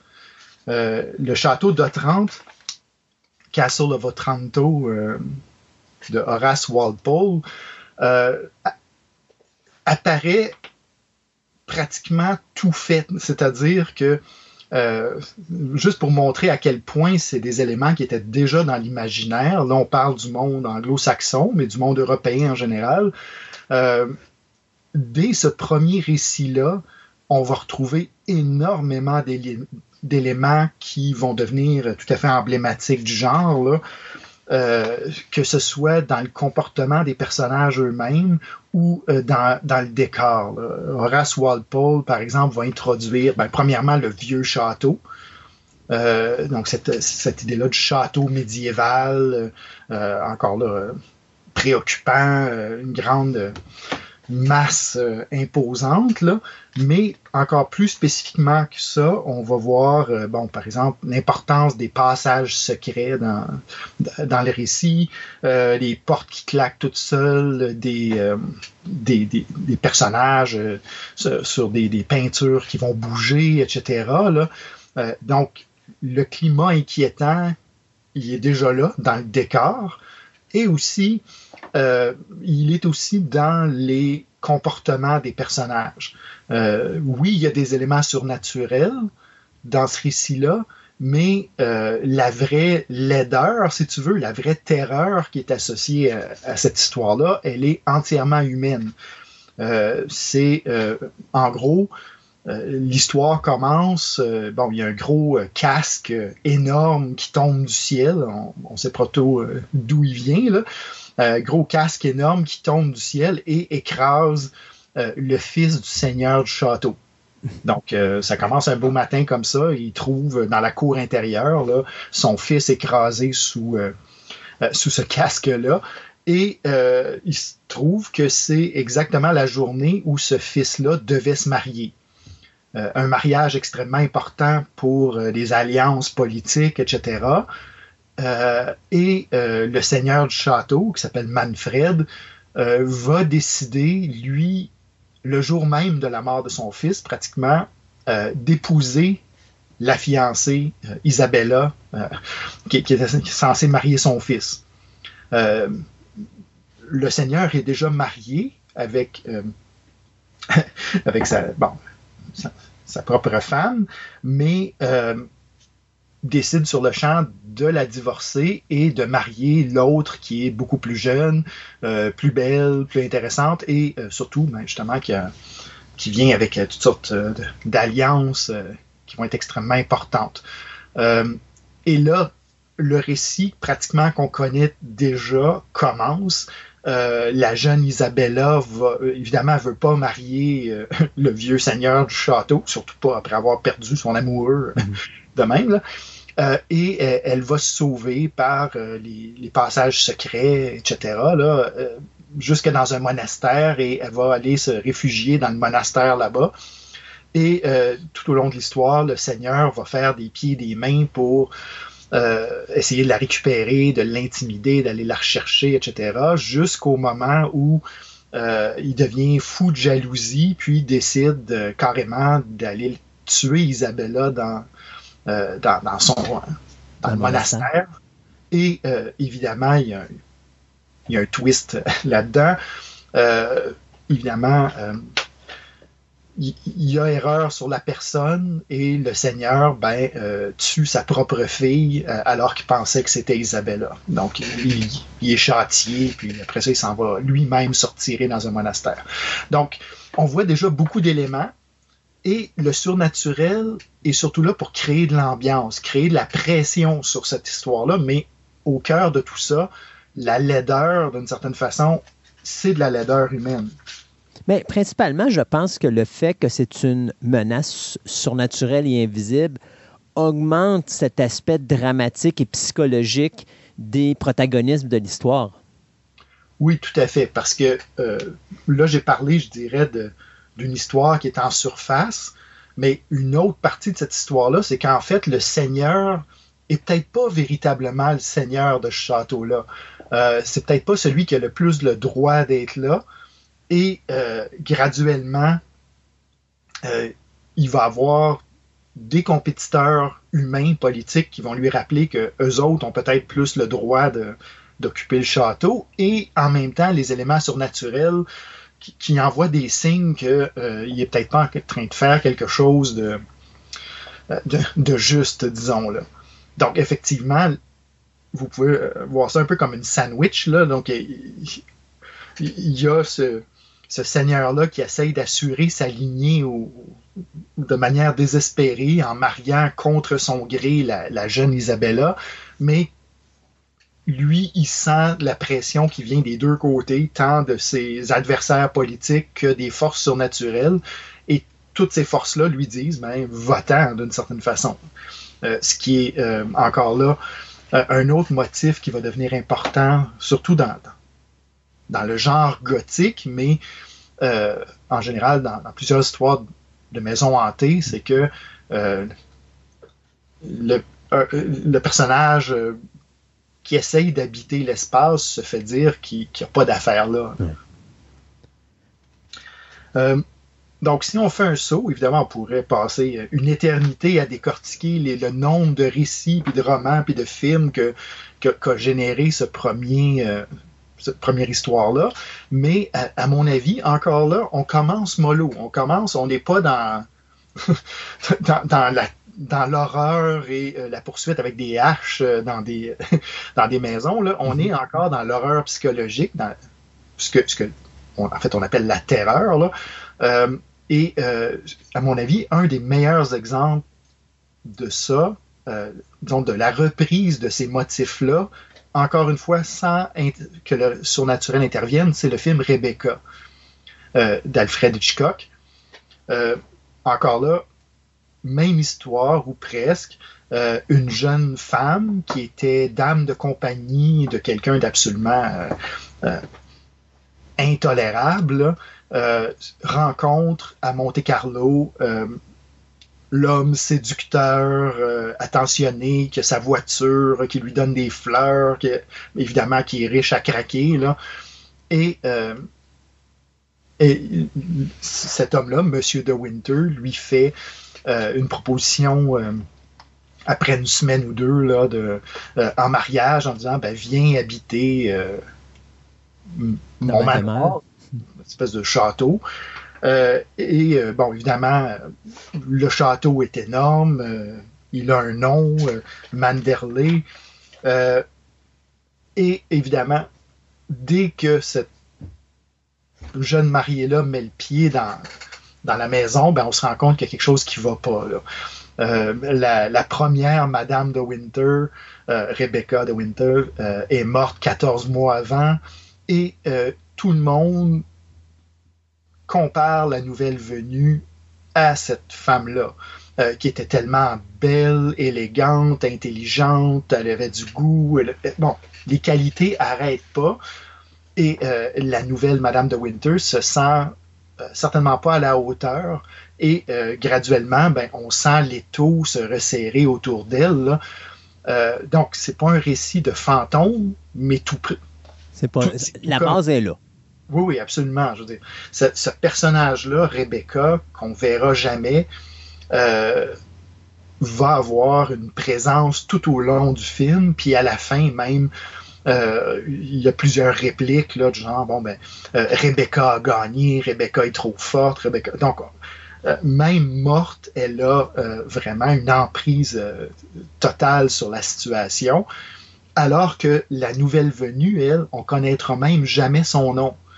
Euh, c'est assez frappant dans le film, Hitchcock s'arrange pour que euh, on connaisse jamais le, le prénom ou Le même le nom de fille de, de cette nouvelle venue-là. Euh, donc, elle n'a pas d'identité.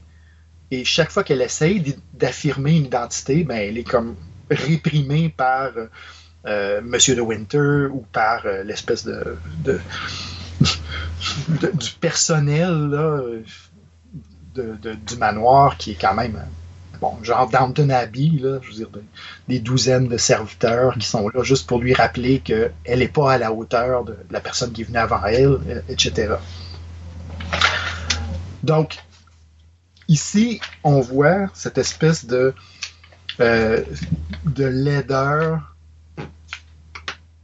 psychologique commencer à se mêler au décor, encore là, de la grande maison inquiétante où euh, la jeune femme est perdue très souvent, en fait. Euh, elle ne sait pas qu'est-ce qu'il y a derrière telle porte. Elle sait pas. on- bon, il y a une aile où elle ne doit pas aller, qui était l'aile qui était habitée par Rebecca, etc. Et euh, évidemment, ben, euh, toute la tension psychologique est là, c'est pas pour rien. Le film a gagné deux Oscars, là, c'est vraiment euh, très, très réussi. C'est un faux Euh. film de maison hantée, finalement. À la Hitchcock. Ouais, ben, un faux. Entre, guillemets, t'as pas de surnaturel, mais on joue beaucoup avec le psychologique pour faire croire que.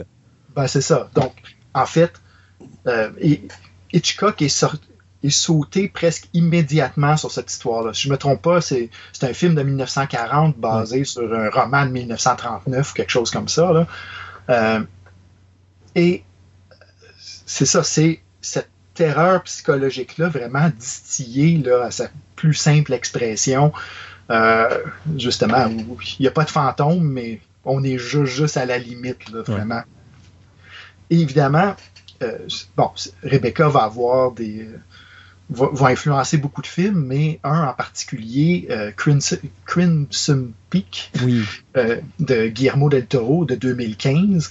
Euh, tout ce que del Toro va faire, c'est de reprendre cette énergie psychologique malsaine qui est, qui est au cœur de, de Rebecca et d'ajouter des éléments surnaturels à ça. Euh, ajoutant entre autres le fait que euh, la maison qui est habitée, euh, elle est habitée sur un site qui est euh, lui-même mal- maléfique. Fait que là, il y a comme deux éléments qui commencent à se superposer où la, terreur psychologique vient se mêler vraiment du surnaturel qui lui vient comme renchérir vraiment là-dessus. Et, ça, c'est un des éléments qu'on va retrouver dans beaucoup de, de films de maisons hantées, si on veut, dans la tradition anglo-saxonne et, américaine, puis évidemment, ça va se répandre. c'est justement cette espèce de motif de la maison construite sur un site qui est déjà contaminé, si vous voulez, sur un site qui est déjà habité par une histoire de violence, une histoire d'horreur, si on veut. Et là, ben, on peut vraiment défiler là, euh, Amityville, euh, The Shining aussi. Euh, il y a des interprétations de The Shining, même si c'est pas ultra évident dans le film. Euh, il y, a, des auteurs qui ont dit, ben, en fait, il y a plusieurs signaux qui indiquent que l'hôtel qui, déclenche tous ces problèmes-là dans The Shining euh, est construit sur un ancien cimetière euh, autochtone, par exemple. Donc, les, euh, les violences commises contre les, peuples autochtones, le fait que le territoire lui-même ait été confisqué, va venir empoisonner déjà la terre sur laquelle le bâtiment est construit. Et là, ben, on rajoute à ça les couches de, terreur psychologique dont on, parlait. Puis évidemment, c'est dans The Shining, c'est le mari qui vire fou, euh, qui terrorise sa famille. Donc, il y, a comme beaucoup de dimensions de violence domestique, mais là, euh, clairement, il nourrit par des, euh, des forces surnaturelles en plus d'une instabilité qui, est déjà là. Ce qui est quelque chose, par exemple, que je remarque, c'est que tu vas jamais voir le. moi, à ma connaissance de mémoire, je me rappelle pas avoir vu le contraire. C'est-à-dire que c'est l'épouse qui devient possédée par l'esprit ou par les forces surnaturelles de l'emplacement ou qui voit sa, personnalité modifiée et s'attaquer à son conjoint. C'est toujours le conjoint qui va s'attaquer à la conjointe, dont on revient au début ce qu'on disait quand, on parlait de violence conjugale, puis que d'une certaine façon, les maisons hantées, c'est juste une réflexion de, cette réalité-là de notre société, qu'à l'époque, on ne pouvait pas dire ouvertement, mais qu'aujourd'hui, euh, c'est-tu quelque chose qui peut faire en sorte que les films de maison hantée aujourd'hui sont un peu moins efficaces à cause de ça, étant donné que maintenant on peut parler vraiment de violence conjugale plus directement, puis qu'on ne sert plus de la maison hantée pour faire ça? Oui, ben, je pense qu'aussi, c'est sûr que euh, justement, le fait d'avoir une porte de sortie, par exemple, peut euh, désamorcer ces situations-là. Par exemple, juste euh, si je reviens brièvement à Rebecca, mm-hmm.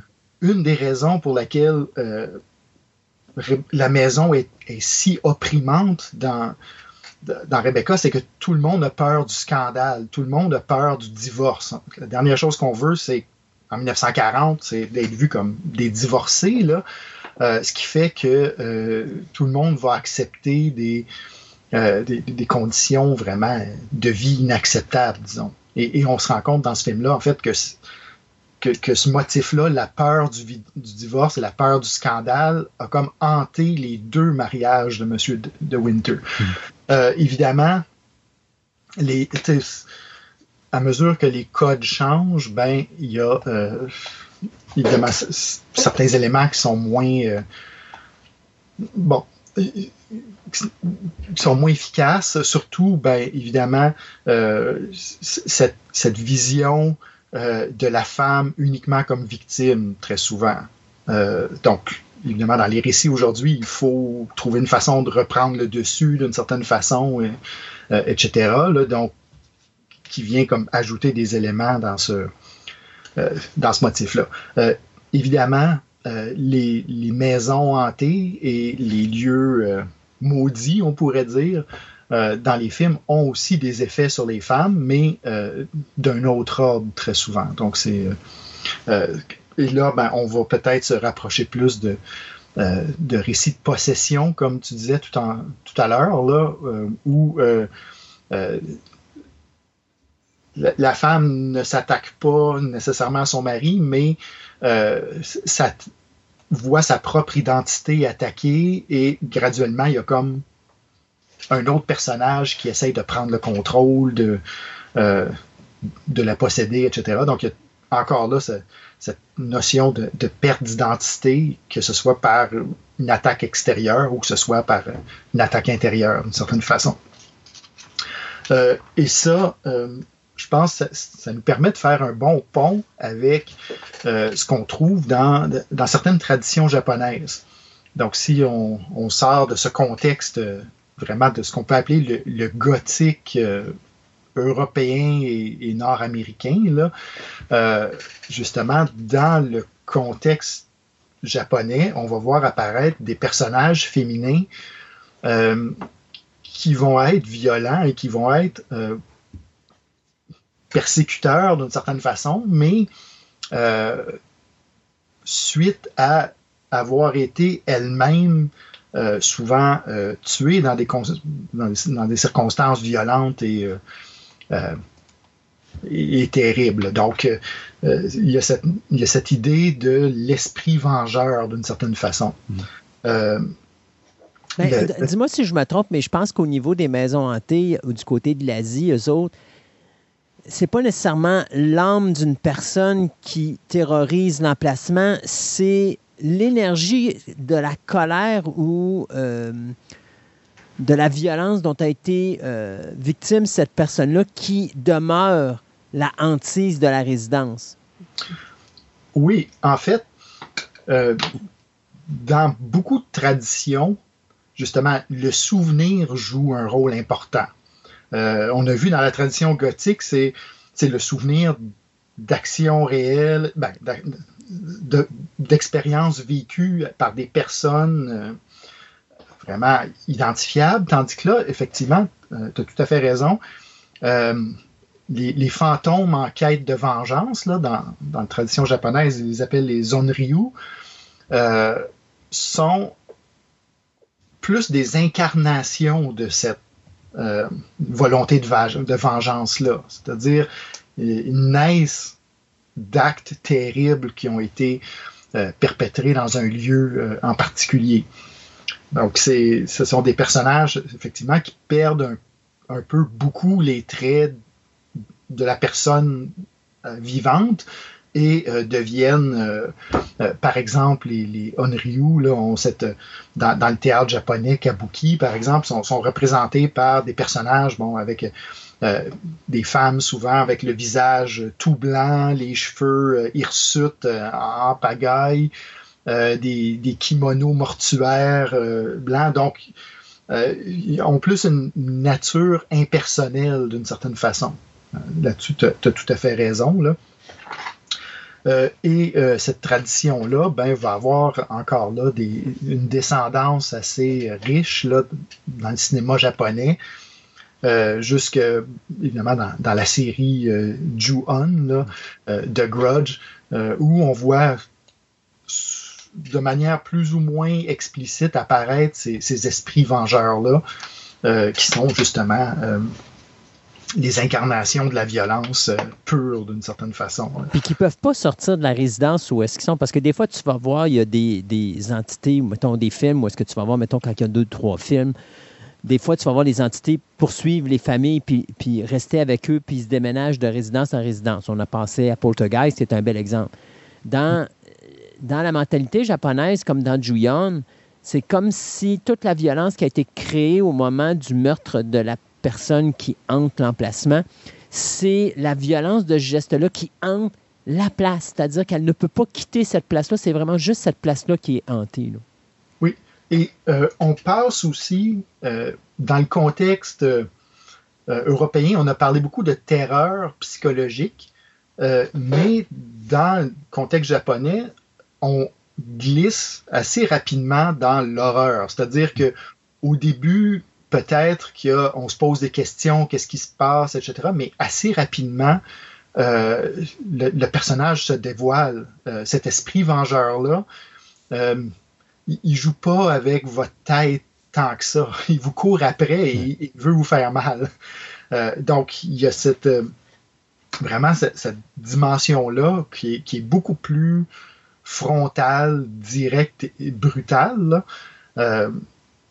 Donc, on, on, on prend une, un autre angle d'approche, si tu veux, là, au lieu de au lieu de faire en fait que les, les, personnes deviennent folles et se fassent du mal à elles-mêmes, très souvent, ce qui va arriver, c'est euh, là, on est devant un esprit qui, euh,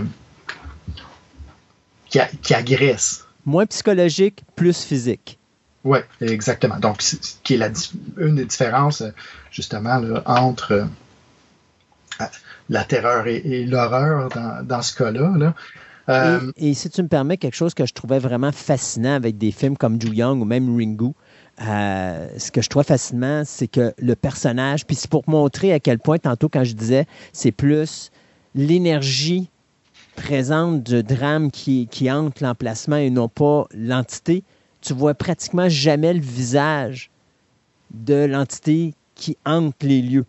Soit qu'ils vont lui mettre des cheveux noirs euh, très longs en avant du visage et non pas en arrière. Donc, tu vois jamais le visage, sauf quand cette personne-là, on revient euh, en arrière et soudainement, on, on va revenir dans son passé et là, elle est humaine ou est-ce que là, on va revoir son visage, mais en entité surnaturelle, on dirait qu'il y a cette légende-là au niveau euh, de, de, de, de l'Asie où est-ce qu'on ne voit pas le visage de la personne parce que c'est pas cette personne-là qu'on voit, c'est l'énergie qu'elle, ben, je pourrais dire qu'elle, laisse aller là, qui, qui, euh, qui est important. Oui, oui. Puis, euh, on, a parlé tout à l'heure du fait qu'il y avait comme, évidemment, deux composantes. Il y a la bâtisse elle-même et il y a les personnes qui l'habitent. Et là, ce qu'on voit, justement, c'est un déplacement, euh, justement, d'un récit qui est centré sur la laideur des personnes qui habitent déjà l'endroit à des récits qui vont insister sur la laideur du lieu lui-même. Mm. Euh, donc, les violences qui ont eu lieu dans le passé ont juste comme imprégné la bâtisse elle-même. Et là, ben, évidemment, c'est ce qu'on voit dans, comme, dans des séries comme euh, dans des franchises comme Ju-On, c'est que peu importe qui entre dans la maison, peu importe ce que vous avez fait, pas fait dans votre vie, qui vous êtes, etc., dès que vous y mettez le pied, euh, vous devenez une proie. Donc là, il y a vraiment une espèce de, euh, de, de- de déplacement qui est, euh, qui est intéressant à noter. Puis en fait, qui est un déplacement qui va nous amener aussi à, dans une autre région du monde, où ces deux éléments-là, entre le lieu et les êtres qui habitent le lieu, vont être peut-être beaucoup plus équilibrés, où ça va être plus moitié-moitié d'une certaine façon.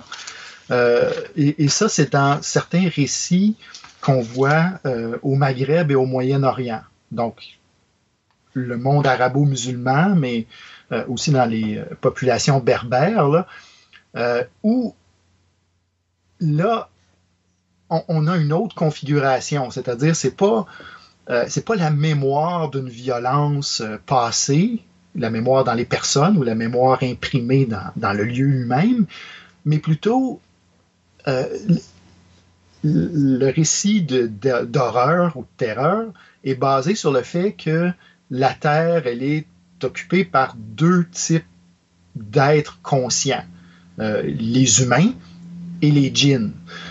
Et l'idée que les djinns sont des compétiteurs d'une certaine façon aux humains et ne veulent pas ils veulent pas que les humains empiètent sur leur lieu. Donc il va y avoir toutes sortes de, de récits euh, à propos de lieux occupés par les djinns avec euh, euh, cette, cette idée-là que les personnes qui y entrent disparaissent à jamais. Donc là, c'est pas c'est pas un acte qui s'est produit dans le passé, c'est pas euh, des gens qui ont été victimes ou quoi que ce soit, c'est carrément, euh, on pourrait dire, une lutte territoriale. Entrer dans le lieu où on n'est pas censé être, euh, crée vraiment un danger qui est extrême dans ce cas-là. Il y a un film intéressant qui est paru en 2020, euh, justement, qui s'appelle Jin. Euh, et, je le trouve intéressant parce que euh, c'est une production des Émirats arabes unis, donc qui émerge vraiment de, en tout cas, d'une maison de production, puis d'une équipe, disons, du Moyen-Orient, où on va avoir une variation sur ce thème-là.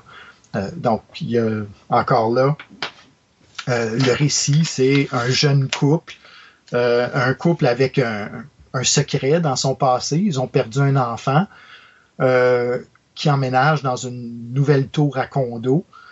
Et la tour à condo, elle a été construite sur un village de pêcheurs.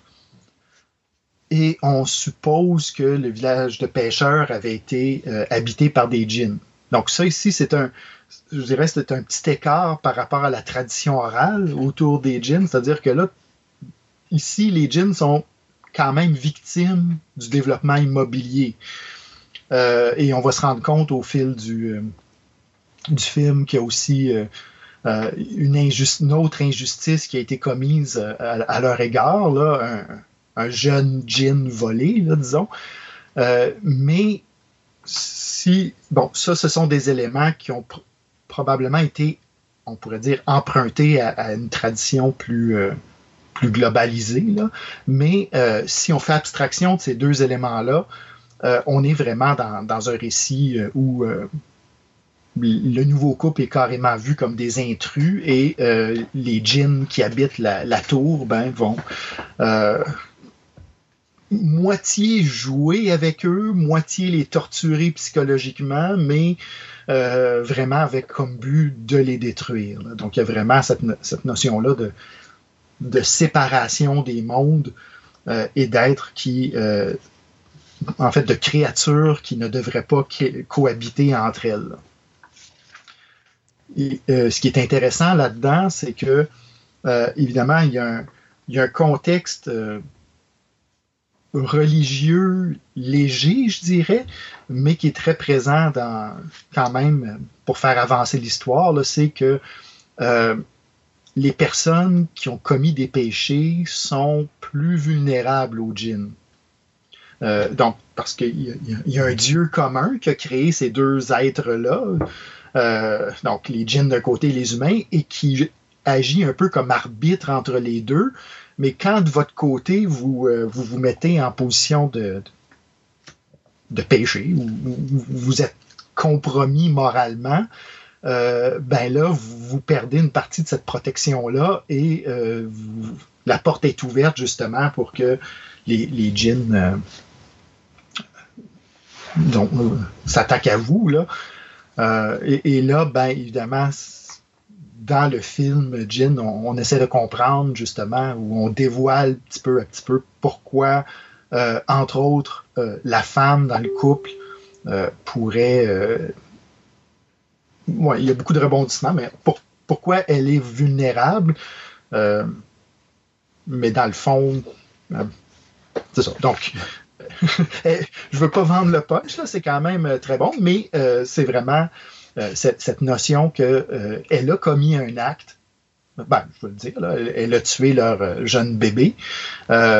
donc, elle a commis un acte répréhensible et évidemment, euh, étant dans, cette situation compromise-là, ben, euh, elle est particulièrement vulnérable au djinn. Euh, Puis ce, qui, revient régulièrement dans les maisons hantées aussi, parce que la majorité du temps, quand tu arrives dans une maison hantée, tu vois des personnages qui ont l'air blancs comme neige, mais finalement, plus tu avances dans l'histoire, plus tu te rends compte qu'il y a un traumatisme en arrière qu'ils ont vécu quelque part, dont l'entité surnaturelle va se servir pour aller justement communiquer avec eux. Euh, on a juste à penser au film de Changeling. The Changeling, c'est à peu près ça. Tu as, l'esprit d'un enfant qui est pris dans une résidence. Puis la raison pourquoi il communique avec le personnage principal, c'est parce que ce personnage principal-là a a vu la mort de sa femme et de sa jeune fille euh, qui ont été tués dans un, stupide accident de voiture. Euh, donc, il y, a eu une, une, connexion qui se fait à ce niveau-là. Donc, ça mhm. aussi, c'est quelque chose que dans les maisons hantées, on voit régulièrement. le passé qui fait en sorte que l'entité est connectée beaucoup plus sur notre, euh, notre personnage principal. Oui, tout à fait. Et l'emplacement, le lieu physique, la maison, que ce soit juste par son simple fait d'exister ou que ce soit une maison qui, est déjà euh, traversée par des forces néfastes, va toujours jouer euh, le rôle de créer une pression là-dessus. C'est-à-dire que des gens qui, comme tu dis, malgré des, actions, des, euh, malgré des, fautes qu'ils ont commises, sont encore capables de fonctionner normalement dans le monde en général, ben, vont se trouver, comme tu dis, vulnérables, mais aussi ces vulnérabilités-là vont se dévoiler dans un endroit qui commence à mettre de la pression sur toi euh, et, qui tente de, de, trouver toutes les petites failles et toutes les manières de, euh, de te faire souffrir d'une certaine façon. Mm. Donc, effectivement, euh, c'est un élément qui va être extrêmement important. On, le voit dans, dans, différentes traditions, mais dans celle-là, au, Moyen-Orient, entre autres, c'est vraiment euh, une des clés. Je veux dire, si, euh, si tu es pur euh, à 100%, bon, personne l'est, mais admettons que tu es une personne sainte, tu peux pas être touché par ce genre de. T'as rien à te reprocher. C'est ça. Mais là, il faut vraiment être plus propre que propre. mais n'importe qui en dessous de ça ben, est, exposé à des failles. Puis évidemment, plus les failles sont grandes, ben, plus euh, les forces surnaturelles vont se faire sentir et ils vont tenter de. D'ailleurs, c'était quelque chose qu'on avait vu aussi dans The Hunting. puis ça, ça m'amène à un autre point parce que, tu sais, depuis le début, on dit, bon, tu as des gens qui sont pris à aller dans une résidence, qui sont coincés dans cette résidence-là. Dans The Hunting, c'est un scientifique qui amène d'autres personnes avec lui, puis qui est là, il faut qu'on passe la fin de semaine dans cette maison-là. Donc, vous ne pouvez pas vous en aller. Euh, si vous partez, ben, vous perdez vos, euh, vos, points pour vos cours ou encore vous perdez l'argent qu'on devait vous donner, mais il faut rester, mettons, 48 heures, le week-end au complet whatever. Et The Hunting, c'était carrément ça, qui était vraiment plus un film de maison hantée psychologique, où est-ce que chaque personne qui est là vit quelque chose, notamment le personnage principal. Et là, on sent qu'il y a une connexion entre l'entité surnaturelle et notre personnage principal, qui, elle, est une personne qui a eu des problèmes psychologiques assez euh, importants et qui n'est pas une scientifique, qui est d'ailleurs, si je ne me trompe pas, le seul personnage de l'histoire qui n'est pas scientifique. Mhm. Et c'est le seul personnage de l'histoire qui est touché par justement cette entité surnaturelle-là. Ce qui fait que Hunting, tu n'es jamais sûr si c'est un drame surnaturel ou si c'est un drame psychologique, puis c'est juste la personne qui disjoncte, puis c'est elle qui provoque tout ce qui tout ce qu'on voit dans la maison. Absolument. Puis je pense que euh, là, tu m'aides à faire une transition vers une autre tradition euh, où ça, ça va être amené euh, à, la puissance 10, c'est-à-dire le rôle de la faute morale dans le récit de, Maison hantée. Euh, c'est un film euh, de 2020 aussi, donc euh, récent, mais qui s'appelle His Home, sa maison, qui lui relate l'histoire d'un couple de, réfugiés qui arrivent du Soudan et qui s'installent en Grande-Bretagne. et là, ce qui est intéressant, c'est que c'est de voir la relecture de ces motifs-là, mais la recette reste quand même. C'est-à-dire, tu parles de, euh, gens qui sont obligés d'habiter un lieu, qui sont comme confinés là, euh, évidemment qui est un motif récurrent, mais là, c'est pas dans un château. Euh, ces deux personnes-là sont véritablement des, des réfugiés, sont, ont à traverser le système d'immigration et de réception des réfugiés de, de, de Grande-Bretagne, évidemment, qui n'est pas toujours le, plus humain euh, qui existe. Là. Euh, et euh, à partir du moment où, bon, au début, ils sont dans un centre de détention, puis après ça, ils se font octroyer ben, l'équivalent de HLM, mais on leur lit les règles qu'ils doivent respecter. dans, cette nouvelle demeure-là. Et encore là, pas le droit d'avoir des invités, pas le droit de travailler à l'extérieur, pas le droit de faire de fêtes, pas le droit de... Donc, en gros, ils sont confinés euh, dans, ce, logement miteux-là. Et ce qui est intéressant à la lumière de, ce que tu disais, c'est-à-dire la, faute qu'une personne peut amener avec eux, c'est que même si le lieu est complètement délabré et, inquiétant, euh, ici, c'est 100% les deux réfugiés qui ont amené avec eux euh, une malédiction. Et là, ben, le film va faire des flashbacks sur la manière dont ils ont réussi à, euh, à se sauver du Soudan. Et euh, dans ce, périple-là, ben, ils, ont, ils ont eu à commettre des actes assez immorale, disons. Là. Et là, on, on, fait intervenir une figure qui, en fait, est connue de l'anthropologie de la sorcellerie en Afrique, là, la PET, A-P-E-T-H, la, la PET, qui est euh, dans, euh, dans, la société Dinka du Soudan, euh, en gros le sorcier. Donc c'est la figure du sorcier, mais ici qui va être un peu retravaillé comme une sorte d'esprit vengeur. Donc là, tout d'un coup, les, les, actes commis par ces, ce couple-là, on va dire, ont réveillé un sorcier qui va les pourchasser jusque dans leur, euh, dans leur nouvelle demeure. Toi, tu avais dit que c'était his home, mais je pense que c'était plus his house. Oui, pardon. OK, désolé. Euh, oui, his house. J'arrête pas de, de faire la, la faute. Euh, ce qui est intéressant ici, c'est que, oui, bon, évidemment, là, cet esprit sorcier-là va se mettre à, persécuter le couple, mais euh, la notion d'horreur va être quand même transformée d'une manière assez, euh, euh, assez marquante. parce qu'à un moment donné, bon, évidemment, le, couple se rend compte qu'il il y a quelque chose qui ne va pas. Là. Je dirais, ils, font des rêves absolument horrifiques, ils ont des blessures, il y a des trous dans les murs, etc. Donc, il y a vraiment ce sentiment de. Ben, que la place est, que, l'appartement est hanté, là. Et euh, la femme qui s'appelle Rial euh, va dire à un moment donné à son mari, elle dit euh, après tout ce qu'on a enduré et, vu ce que les humains sont capables de faire, penses-tu vraiment que je peux avoir peur des fantômes? Et là, on voit ici justement cette espèce de de récit d'horreur mais vécu à partir d'une expérience de vie d'horreur aussi. Euh, donc là, ici, contrairement à beaucoup de, de, récits européens, par exemple, c'est pas. C'est pas des personnages en petite boule dans un coin qui tremblent de, peur là, face aux apparitions.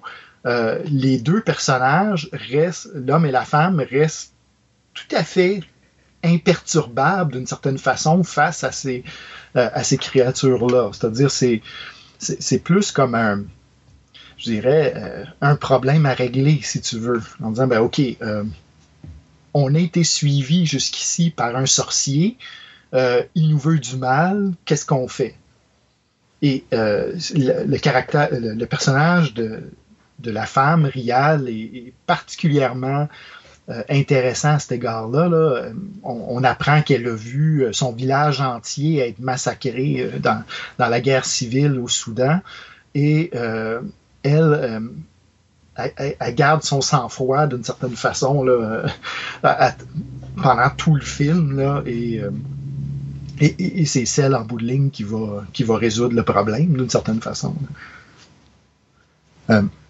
donc, ici, ce qu'on voit, c'est justement euh, non seulement euh, un ensemble de, figures euh, qui sont ancrées culturellement. le sorcier a vraiment évoque certains éléments de la culture d'Inca, certainement, mais aussi on voit des thèmes très contemporains liés au fait de ben, finalement le récit gothique avait un impact sur des gens qui sont relativement confortables. Et. Oh, Christophe, es-tu encore là? Oui, je suis là. Désolé, bon, il va falloir couper ce bout-là. Mais... Oui, pas toi. Donc, on, voit le, des figures apparaître euh, qui sont différentes de celles du récit gothique, qui est basé souvent sur la prémisse, justement, que euh, la maison doit être une expérience calme et que les gens, avant de vivre leur expérience d'horreur, ont eu une vie relativement calme. Ici, cet élément-là, il disparaît et euh, les personnes qui vivent la maison hantée ont déjà beaucoup de bagages et ont déjà vu, beaucoup d'horreurs dans leur vie. Euh, et, ça, c'est euh, vraiment une caractéristique qu'on va trouver dans un certain nombre de, de sociétés du monde qui ont été marquées par des histoires passablement violentes. Le sens des fantômes, de l'occupation d'un espace par des fantômes, va avoir des sens très différents euh, de, ce qu'on peut voir dans d'autres films. Euh, entre autres, euh, la fin de ce, film-là, encore, bon, je ne veux pas nécessairement, bon, c'est pas vraiment le punch, là, mais la dernière scène est intéressante parce que on voit que les personnages ont compris qu'ils ne se débarrasseront jamais des, des fantômes dans leur vie, euh, mais qui sont prêts à apprendre à cohabiter avec eux. Mhm. Et, et, là, ça, ça va introduire euh, vraiment une, euh, une autre figure de cette maison hantée qui est plus de l'ordre de la cohabitation, c'est-à-dire il y a des êtres surnaturels, il y a des fantômes qui vivent dans, dans la maison, mais avec le temps, on apprend à vivre avec eux. Euh, qui, qui, va être bon, présente surtout sur le mode de la comédie euh, dans les traditions européennes, mais euh, vécu sur un mode beaucoup plus sérieux euh, dans d'autres régions du monde et en particulier en Amérique latine. Oui, parce que quand tu parles de comédie, moi, je pense à des. Comme présentement, on a des séries télé. Là, il y a une série télé britannique qui est tellement excellente qu'elle a été reprise ici aux États-Unis qui s'appelle Ghost. Euh, mais tu sais, on peut penser à Beetlejuice. Mm -hmm. euh, on peut penser à plein de choses, là, où est-ce qu'à un moment donné, on s'en va. Euh, Truly, Madly, Deeply aussi, qui est un film britannique avec euh, Alan Rickman, où l'individu meurt, puis finalement, sa femme va se remarier, puis là, lui, il revient dans le logement, puis là, il fout le bordel là-dedans parce qu'il apprécie pas que sa femme se soit mariée avec un autre individu. Tu sais, il n'y a, a, a, pas juste de l'horreur ou du suspense ou du, de la tragédie. On peut servir du fantôme ou de la maison hantée comme également quelque chose d'humoristique. Oui, carrément, où il devient un membre de la famille. Ouais.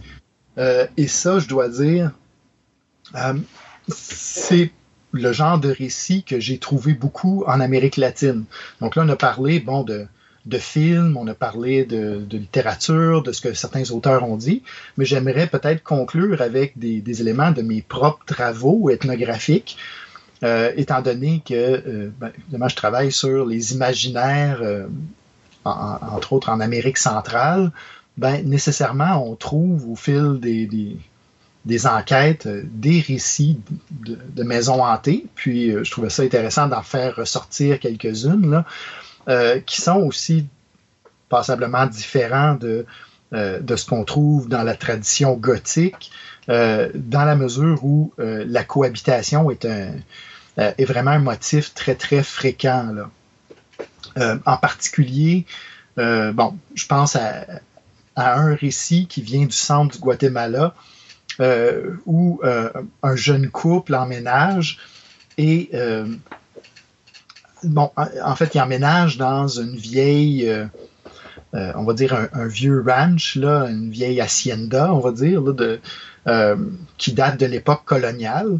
Donc, vous avez vu ça dans plein de films de cow-boys, les espèces de, de, de, grandes habitations avec une cour intérieure puis des murs euh, extérieurs euh, euh, blancs ou couleur ocre. Là. donc, eux entrent dans cette belle résidence coloniale-là et décident de la moderniser. Donc là, ils vont installer des grandes fenêtres, ils vont vraiment tout refaire l'intérieur, etc. Et surtout, ils vont introduire un, un système de son euh, sur lequel ils vont faire jouer des disques à longueur de journée. Et là, ben, graduellement, euh, évidemment, il va se mettre à se produire toutes sortes d'événements étranges dans la maison et on se rend compte qu'il y a euh, le vieux colonel euh, qui avait fait construire la, résidence ben, est, est resté dedans. Donc son fantôme continue de l'habiter et lui, il n'approuve pas du tout cette ce nouveau style moderne, surtout que le couple fait jouer genre du rock and roll. Là. Euh, donc ça commence, il, bon, il fait sauter le disque, il, il, fait toutes sortes de mauvais coups, mais rien d'ultra violent, c'est juste un, un genre de poltergeist. Là.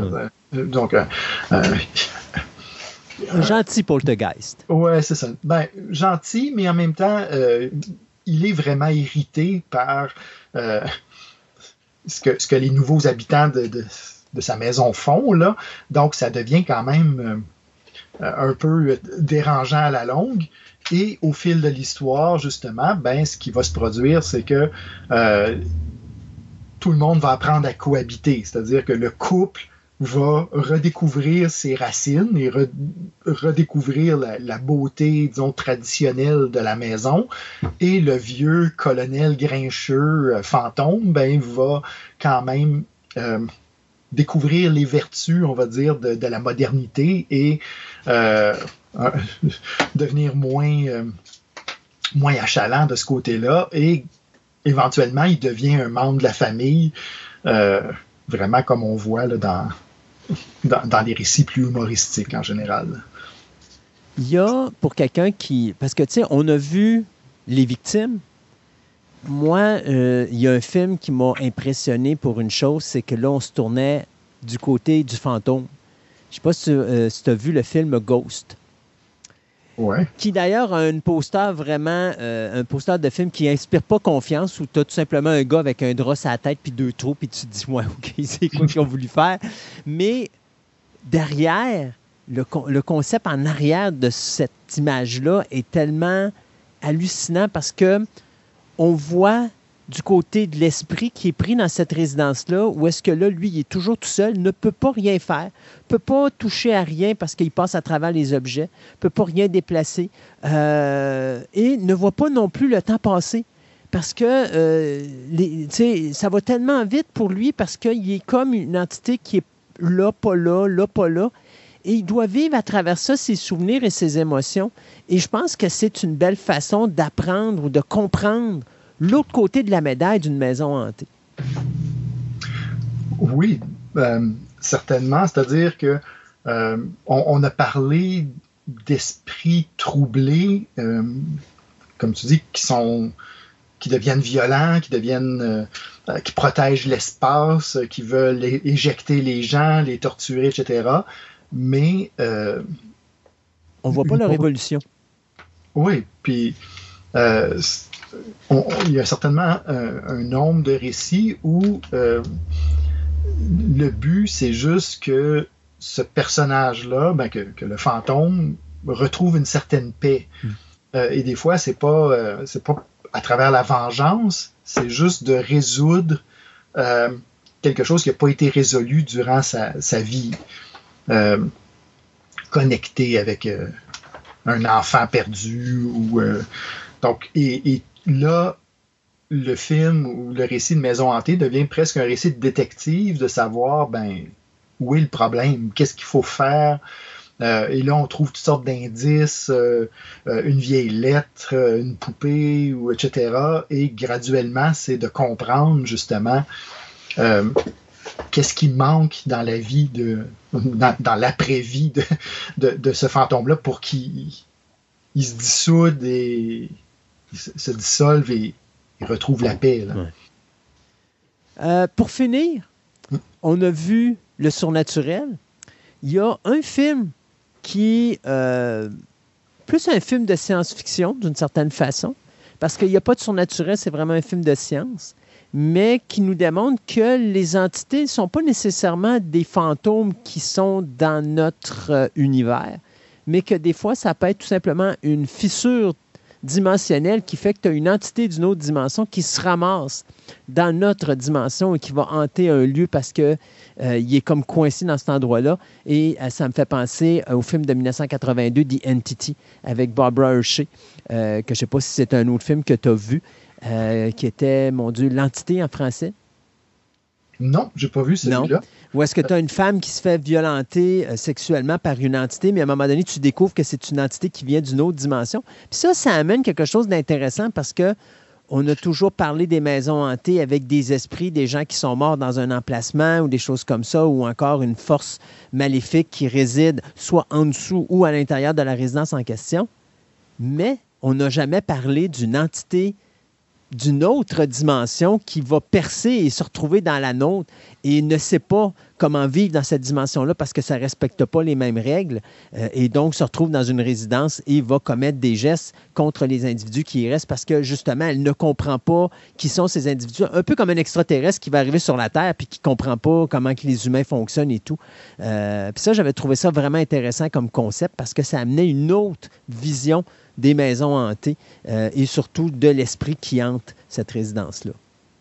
Oui, c'est une bonne comparaison. Puis euh, on a vu, en fait, dans les, romans gothiques, dans les histoires gothiques euh, classiques, finalement, le personnage féminin qui arrive dans la grande résidence du multimillionnaire mm. est, est, souvent un naufragé aussi, une sorte de naufragé social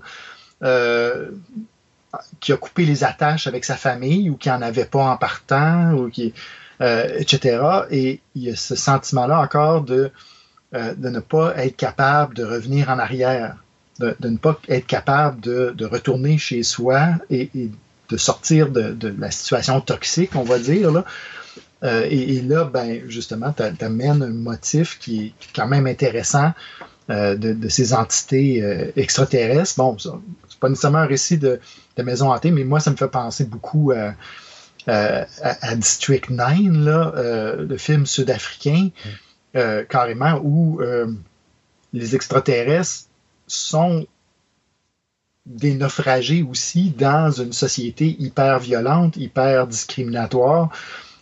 et bon, tout ce qu'ils veulent, c'est c'est s'en aller. Là. Ouais, ben, ça ou apprendre à vivre, un peu comme Alien Nation. Alien Nation faisait le même principe. Tu avais cette race extraterrestre-là qui avait fui son monde, euh, qui était en train de détruire, puis ils arrivent sur Terre, puis là, ils sont comme. Là, tu vois vraiment l'aspect du racisme et de l'inclusion de, gens d'une autre société ou d'une autre race qui arrivent à travers cette société-là, qui est nord-américaine, bien sûr, dans le cas d'Alien Nation.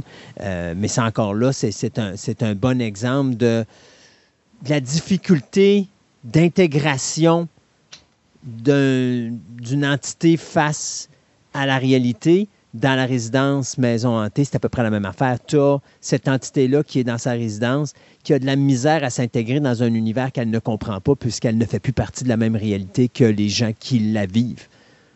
Mm-hmm. Oui, ben, ce sentiment de déconnexion, puis je pense que ça nous ramène euh, peut-être à, l'élément central que je voulais amener ici aujourd'hui, c'est cette notion que, euh, justement, on est devant avant tout un rapport psychologique, euh, même dans les formes euh, les, plus directement violentes, il y, a toujours un problème non résolu à la base qui, crée la situation d'horreur dans la maison hantée et euh, l'histoire ne débouchera pas tant que ce problème fondamental-là n'est pas euh, réglé lui-même. Euh, donc, que ce soit des violences passées, que ce soit des violences que les gens amènent avec eux et transportent sur leur conscience, que ce soit justement, comme tu dis, un, un, naufrage métaphorique ou réel, ben, la maison où le vaisseau hanté ou ce que tu voudras devient l'espèce de euh, d'incubateur où toutes ces tensions-là vont exploser là, et euh, y avoir des effets néfastes jusqu'à temps qu'on ne trouve pas la soupape ou la manière d'en sortir. Martin, quel voyage intéressant et euh, amusant dans l'univers des maisons hantées et à travers les diverses sociétés de notre monde. Euh, finalement, quand tu vois un film de maison hantée, la morale, je voulais dire, euh, ben, la morale de cette histoire, finalement, c'est qu'à chaque fois qu'on écoute un film de maison hantée qui provient d'une société autre que la nôtre, euh, c'est bien d'essayer d'en apprendre un petit peu plus sur cette société-là pour comprendre tous les messages qui sont véhiculés en arrière, parce que je pense que c'est ça un film de maison hantée ou même un roman de maison hantée. C'est une façon de regarder nos peurs, mais également de regarder le style de vie dans lequel on est, puis euh, à quel point des fois on est confronté à ça, puisque c'est juste un miroir de nous-mêmes auquel on est confronté, sauf que le miroir en question, ben, c'est une entité qui est totalement invisible et qui joue sur ses peurs euh, de choses qu'on a vécues ou encore de choses que l'on a commises et qui cherche finalement à, nous terroriser avec ces, événements-là. Oui, et c'est un bon thème, je dirais, euh, pour aborder euh, des, des, récits de différentes parties du monde parce que, comme je disais tout à l'heure, la, figure, la mythologie de la maison hantée, elle est rendue tellement globale que dans tous les cas, vous allez avoir des morceaux de code que vous comprenez déjà, euh, parce que les, auteurs de, ces traditions-là vont aussi se nourrir du cinéma, vont aussi se nourrir euh, des, récits classiques, mais en mettant tout le temps un angle euh, justement qui ouvre des fenêtres sur la différence sur vraiment la différence des expériences des gens et des traditions à partir desquelles ils comprennent cette expérience-là. Donc, euh, vraiment un mélange intéressant ici euh, qui, qui, vient dans des combinaisons absolument infinies. Là, on aurait pu continuer comme ça pendant des heures euh, et qui vont toujours être des variations sur un même thème. On aurait pu faire une émission de trois heures d'Halloween Fest juste sur le sujet. C'est ça que tu es en train de nous dire. Oh, facilement. Martin, je te remercie bien gros. Et puis, euh, on se dit à une prochaine chronique d'anthropologie dans une future émission de Fantastica. Toujours un plaisir. Bye bye. What is in this house? Speak to John. John is with us. How did you die? Did you die in this house? Why do you remain in this house, Joseph? How did you die? Joseph, did you die in this house?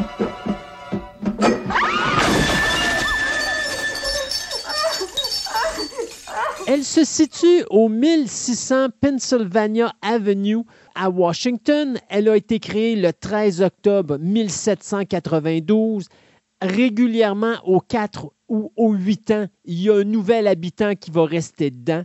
Et quelque part dans les années 1800, ben, il n'y a pas juste un président qui s'est installé dans la Maison-Blanche, mais une coupelle de fantômes dont va nous parler Andréane aujourd'hui. Andréane, bonjour. Bonjour. Quel la, passionnant. La Maison-Blanche est hantée par des fantômes. Oui. Est-ce une légende urbaine? Oh, peut-être, mais oui, oui, oui, oui, ce serait une légende urbaine parce que jusqu'à aujourd'hui, les gens euh, ressentent la présence d'un fantôme. Ah, mais là, ça veut dire que c'est pas une légende urbaine. S'ils la ressentent, c'est parce que c'est vrai.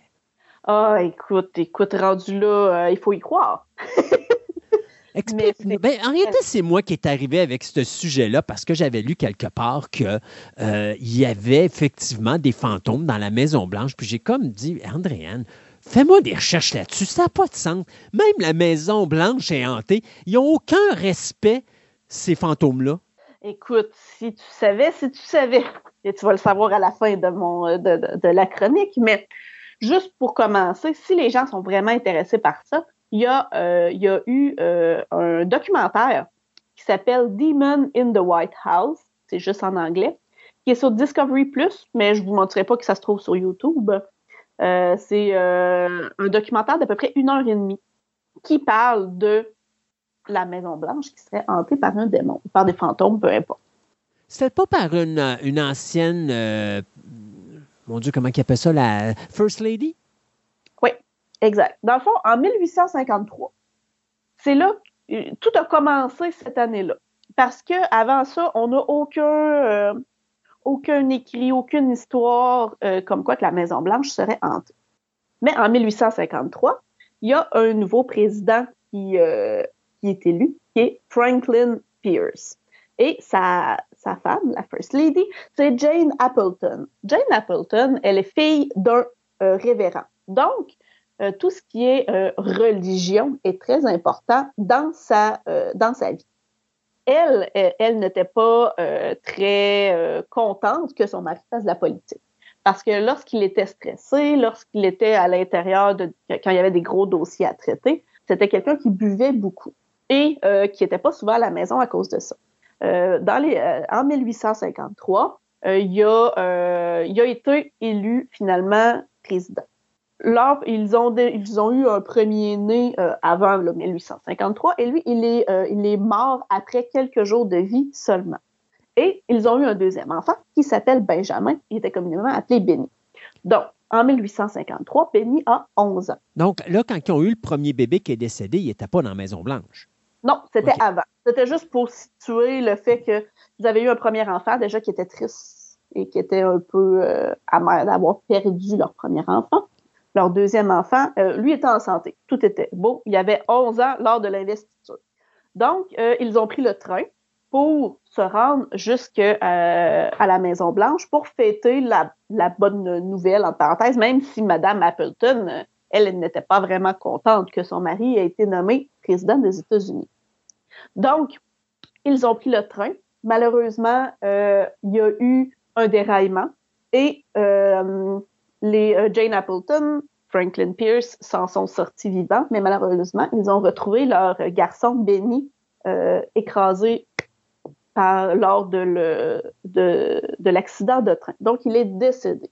Donc, euh, déjà que euh, Madame Appleton n'était pas très contente que son mari fasse de la politique, elle était très religieuse. Donc, elle a dit, tu vois, regarde, même Dieu est contre le fait que tu sois nommé président. Il vient de tuer notre fils. Donc, elle rentre dans la Maison-Blanche de mauvaise humeur parce que son chum est rendu premier, premier président plutôt de- de- des États-Unis. Puis en plus de ça, avant de rentrer dans la Maison-Blanche, son kid meurt. Fait que là, disons qu'elle n'est pas de bonne humeur de se ramasser dans cette grande résidence-là. En fait, son surnom à elle, au début, c'était le fantôme de la Maison Blanche parce qu'elle se promenait euh, à la Maison Blanche toujours, euh, tu sais, habillée de noir de la tête aux pieds avec un poil. Elle était recluse. Tu sais, finalement, euh, une bonne vieille dépression, mais à l'époque, ça c'était pas vu comme ça. Donc, elle, pour essayer de, de, de faire son deuil, écrivait à journée longue de longues, longues lettres à son fils et elle les brûlait. Donc, on voit vraiment qu'il y a une notion de spiritualisme dans ça. Donc, elle essayait d'envoyer des messages à son, euh, à son fils, de savoir s'il était correct. Elle essayait par toutes les façons de le revoir. Est-ce qu'il y a eu des visites de médiums à l'intérieur de la Oh, Maison-Blanche? Oui, euh, il y avait, euh, à cette époque-là, c'était euh, dans les années euh, 1800, ben, en 1853, euh, il y avait une, la naissance d'un fort mouvement spiritualisme, dont les Fox Sisters, qui sont, euh, puis il y en a une des deux qui euh, euh, communiquait avec Madame Appleton et qui est allée dans la Maison Blanche faire des séances de spiritualisme où Franklin Pierce aussi euh, y assistait parce que même s'il euh, n'était pas trop sûr d'être pour ça, lui aussi voulait quand même reparler à son fils. Et on le sait euh, que c'est que réellement cette Madame Fox là est allée là parce que euh, cette Madame Fox là elle avait un mari et son mari lui écrivait des lettres régulièrement où est-ce qu'il lui demandait d'arrêter de voir Madame euh, Appleton parce que ça n'allait pas apporter de bonnes choses. Donc, malgré ça, elle est allée euh, à la Maison Blanche, a fait des séances de spiritisme et suite à ces séances-là, Jane Appleton dit qu'elle voit son fils régulièrement, ben, partout. Souvent quand elle était seule, bien sûr. Euh, donc, le fils, Benny, serait le premier fantôme. Sauf que, est-ce que c'est vraiment un fantôme ou si c'est une espèce de forme démoniaque? Un démon, c'est un parasite spirituel. Il vient se coller sur les gens qui, euh, qui ont de la peine, les gens, dans le fond, c'est comme finalement s'il se faisait inviter à venir. Pourquoi est-ce qu'on s'est mis à penser que c'était peut-être un démon ou un, le fantôme bon, de, de, de Benny? Si on, parle de décision euh, difficiles de pris par euh, M. Pierce en 1854, personne n'a compris pourquoi est-ce qu'il a pris cette décision-là. Parce que c'était une décision qui allait contre ses principes totalement. Lui, c'était quelqu'un qui était plutôt contre l'esclavage. Et malgré tout, il a signé le Kansas-Nebraska Act qui euh, laissait décider chaque personne, dans le fond, si euh, il allait avoir des esclaves ou pas. Et ça, ça a été la source de la guerre civile des États-Unis. Et c'était complètement contre son principe. Et ce qu'on a remarqué au fil des années, à toutes les fois qu'un président ou presque disait voir des fantômes, il a pris une mauvaise décision dans son fameux bureau ovale.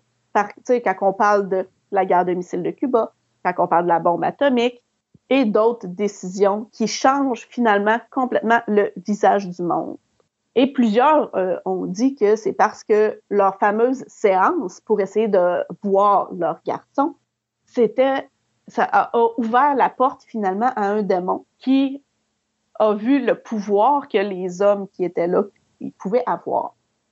Et même Franklin Pierce voyait le fantôme de son fils.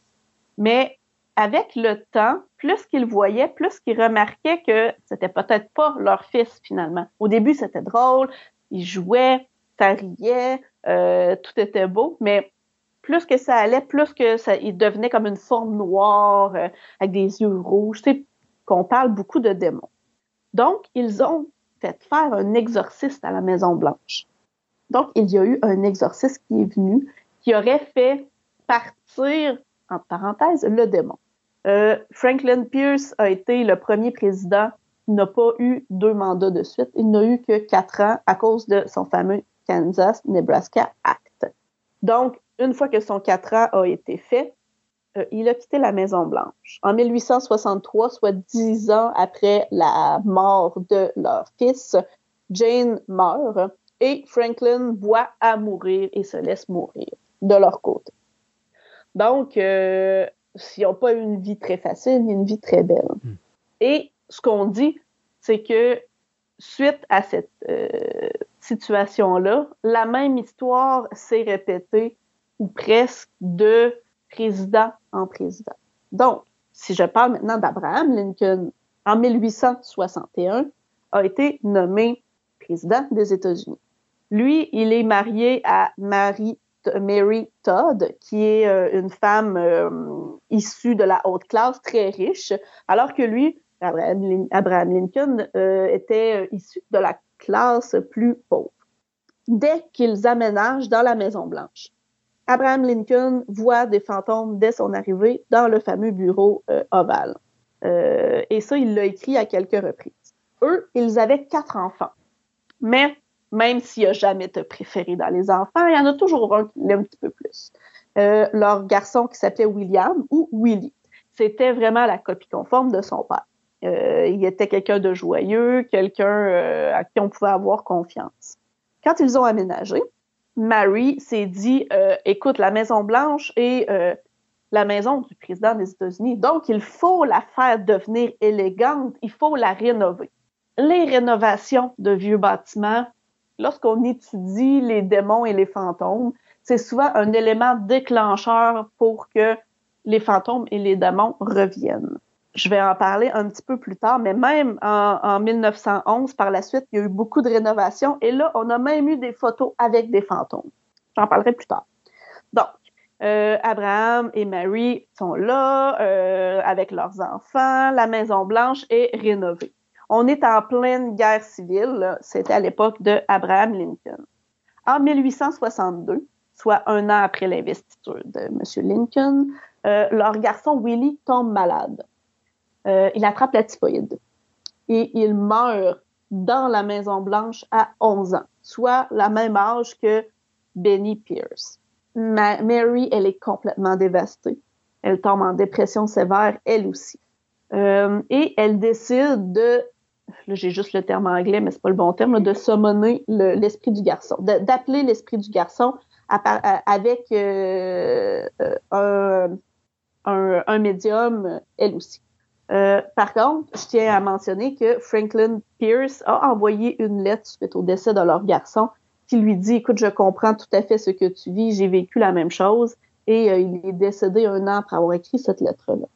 Donc, Mary, qui est dévastée, fait appel à un médium qui s'appelle Charles Colchester, qui va visiter la Maison Blanche très, très, très souvent. Euh, il fait des séances de spiritisme, oui, avec Mary, mais avec aussi euh, Monsieur Lincoln.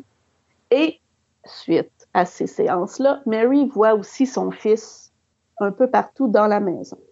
En 1863, euh, il y a la, fameuse proclamation qui libère tous les esclaves. Donc, la, guerre civile est terminée.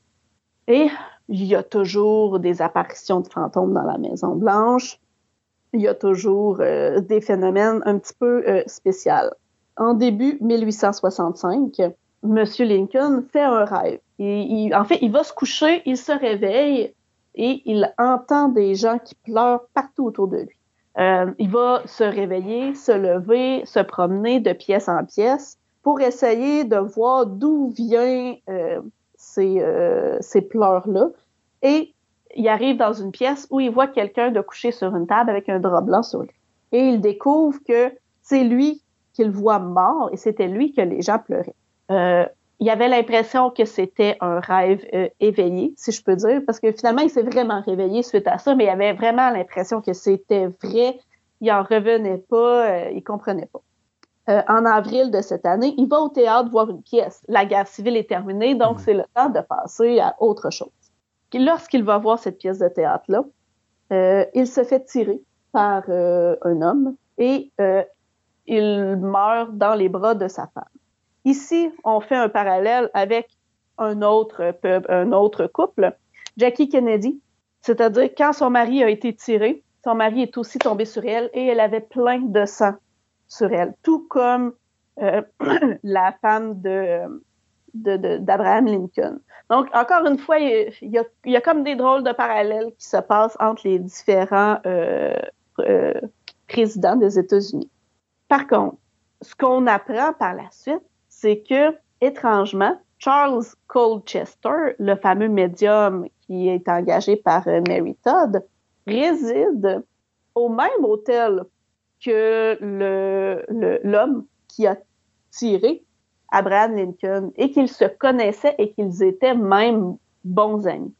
Donc, euh, lui, Charles Colchester, a essayé de faire euh, signer à Mary Todd, parce qu'il a continué à la voir après la mort de son mari, euh, faire signer un papier qui lui permettait de quitter le pays sans problème.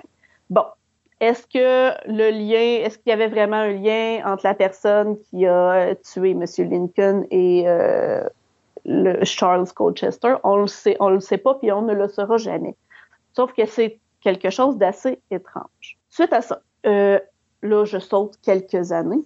Euh, il y a eu des, des, grosses rénovations de faites à l'intérieur de la Maison Blanche sous l'administration Truman dans les années 1950 il a entrepris un chantier colossal parce que, écoutez, les gens, quand ils étaient dans la Maison Blanche, les planches, il y avait tellement eu de modifications au fil des années et elle avait tellement été laissée en décrépitude, la Maison Blanche, que les planchers vaguaient, que euh, c'était la structure n'était vraiment plus solide. Donc, lui, il a décidé d'entreprendre un chantier colossal. Donc, je ne sais pas si vous vous rappelez tantôt quand je parlais de quand ils, avaient commencé à rénover, c'est là que les fantômes ont commencé à apparaître. Donc, le photographe officiel de la Maison Blanche était Abby Rowe, R-O-W-E, je ne sais pas exactement comment ça se prononce. Et lui, il a pris euh, en photo le chantier sous toutes ses coutures. Vraiment, il a pris un paquet de photos. Et ils ont réalisé par la suite que sur une des photos, tu avais une pelle mécanique qui creusait. À la gauche, tu avais trois travailleurs. Et à la droite, il y avait un homme qui se tenait là, mais l'homme était comme transparent. Donc, il y a eu un paquet d'études comme quoi est-ce que c'est parce que le photographe a bougé, est-ce que c'est à cause de la lumière. Puis, on est arrivé à la conclusion que c'est pas explicable. Personne ne comprend. Et il y avait un homme là debout. Et beaucoup de gens euh, ont associé cet homme-là à, euh, euh à Lincoln parce que euh, c'est le fantôme le plus vu à la Maison Blanche aujourd'hui. Donc, il y a eu des photos de pieds, ils ont vu des fantômes. Si on, avance dans le temps un peu, euh, Ronald Reagan, le chien de Ronald Reagan, ne veut même pas rentrer dans la chambre de Lincoln. Il, il rentre partout, dans toutes les pièces. mais il refuse de rentrer dans cette chambre-là. Et d'ailleurs, le fameux fantôme qui est pris sur la fameuse photo lors des rénovations, c'est exactement à l'endroit où était la chambre de Lincoln. Si je continue à avancer dans le temps, à un moment donné, euh, à la Maison-Blanche, ils ont reçu euh, la reine Wilhelmine des Pays-Bas et elle euh, a dormi dans la fameuse chambre de Abraham Lincoln. Elle, elle s'est réveillée pendant la nuit parce que quelqu'un a cogné à la porte. Donc, quelqu'un a cogné, elle s'est réveillée. ensuite, elle dit, voyons, c'est la nuit, je réponds pas, c'est peut-être quelqu'un qui a fait une erreur. Elle, ça cogne à nouveau, elle se lève et qui est-ce qu'elle ne voit pas? Abraham Lincoln cogne à sa porte. Euh, suite à, ça, elle perd connaissance. Les, les, servants la retrouvent, la couchent et le lendemain matin, elle euh, elle s'en va discuter, bon, voilà, avec euh, le président qui était là à cette époque-là, qui était Roosevelt, et son épouse Eleanor. Donc, euh, ils discutent ensemble de ce qui s'était passé. parce que, bon, Eleanor Roosevelt, lui, la questionne pourquoi est-ce qu'elle s'était pas bien sentie durant cette nuit? Wilhelma, bien sûr, lui répond, écoute, je peux, ça peut vous paraître ridicule, mais lorsque j'ai entendu frapper à la porte au milieu de la nuit, je me suis levée et j'ai vu devant moi Abraham Lincoln. Quelques instants plus tard, tout est devenu noir et j'ai perdu conscience. Lorsque je me suis réveillée plus tard, il n'y avait personne. Étrangement, Roosevelt et sa femme euh, n'ont manifesté aucune surprise quand ils ont entendu ça. Donc, est-ce que... Euh, pourquoi on fait ça? Euh, c'est simple. il paraît que plusieurs, plusieurs personnes à la Maison-Blanche ont vu le président Lincoln apparaître, mais vraiment de façon régulière.